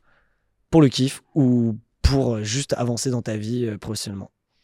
Il va écrire un livre, il va dire yes man. Il va l'appeler Yes Man. La méthode Yes Man. Ouais, mais là, c'est trop américain, ça, ça. Ça, ça va être un peu cheapos comme, comme truc. Dire oui à tout. c'est ça le titre en français. La- le vrai de vrai. c'est ça. bon. Est-ce que tu as d'autres questions à poser à notre ami euh, Olivier? On a eu la secret sauce. Olivier, ça fait 4 heures que tu es avec nous. On espère Yes. que tu passé un bon petit moment. On espère que tu as plus la date et que tu as pu manger. euh, à- à- Ouais, franchement, euh, très très bien mangé. Top. Bon, en tout cas, tu es, libérable. Félicitations. Bah, merci à vous, c'était très cool. Euh, J'ai pris un grand plaisir à discuter avec vous. On était bien dans ce grand salon. Et, euh, et non, franchement, trop cool. Hâte de voir la suite de, de ce que vous faites. Bravo à vous. C'est une belle initiative. C'est un bon mindset. Vous l'avez. Et maintenant, il n'y a plus qu'à plus qu'à tout dégommer. Donc, qu'à dé- euh, Plus, plus qu'à dérouler. Dis Xavier Niel, comme ça on lui envoie. non, mais il faut pas un- quelqu'un qu'on voit tout le temps partout. Euh, justement, il faut des trucs un peu inédits, quoi. Le dernier qu'on a eu, Ahmed Chayeb, on le voyait pas. Personne le voyait, alors que le mec, il a fait un exit. Euh, il se régale aujourd'hui euh, en voiture, en montre, en kiff. T'avais Rodolphe Landman aussi, que personne n'avait eu. Ok. Euh, Et bah, je vais dire mon associé Denki, Aïssa, qui est un entrepreneur incroyable, qui est, pas du tout comme moi, rien à voir. Très posé, très calme, et, mais qui a un parcours de dingue. Euh, il a déjà monté une boîte où ils étaient 200, il a fait. euh, dans un produit fintech de malade, il a eu des échecs de ouf, très difficiles, et le mec, c'est un charbonneur comme un fou. J'ai jamais vu un mec déterminé. C'est pour ça que je vous dis Enki, ça va être incroyable. C'est le mec qui m'impressionne le plus. Et c'est la boîte, je pense, qui va le plus exploser. Après Kimono. Et, euh, et euh, ouais. et on le met pas souvent sur les projecteurs parce que c'est pas son style. Il aime pas trop, il s'en fout lui. Et Justement, est-ce que tu penses qu'il viendrait Mais grave, 24 bah et grave parce que c'est il, il sera en confiance parce qu'il sait que ça, ça vient de moi et je le mets pas dans des plans bizarres. Donc euh, non, en vrai. bah Harold, je sais que vous l'invitez ah, déjà. il- Sinon j'aurais dit Harold, Harold, j'aurais dit toi, je te promets. Il est déjà piégé avec euh, une bonne private joke euh, à lui faire. euh. ah ouais, trop drôle. Tu te rappelles du Bah, De toute façon, ne t'inquiète pas, on va voir l'épisode, on va tout noter, on aura le brief. Et vous me direz, vous me filmez le passage Ouais, en met- off on fera derrière. pour que je me, je me je rigole un peu On là. te l'envoie direct. Énorme. Tu vas tomber dans le piège, Harold. Sorry. Je sais pas s'il aura le temps de regarder. Merci beaucoup, Olivier, d'avoir Merci à vous. Partagé ce moment avec nous. Merci cool. à toi, doueur, qui est arrivé jusqu'au bout euh, de cet épisode. Vu que tu es là, n'oublie pas de t'abonner à la chaîne YouTube Friend Joueurs, à laisser, à laisser ton petit like euh, sur la vidéo, à activer les notifications pour ne manquer aucun de nos prochains épisodes. Et si tu écoutes ce podcast et que tu ne le regardes pas, euh, n'hésite pas à nous laisser les 5 étoiles sur Apple Podcast. C'est ultra important pour le référencement. On se retrouve dans deux semaines pour un nouvel épisode. Et d'ici là, prends soin de toi. Salut. Salut. Pardon. J'étais déjà parti. Ciao. Bye bye.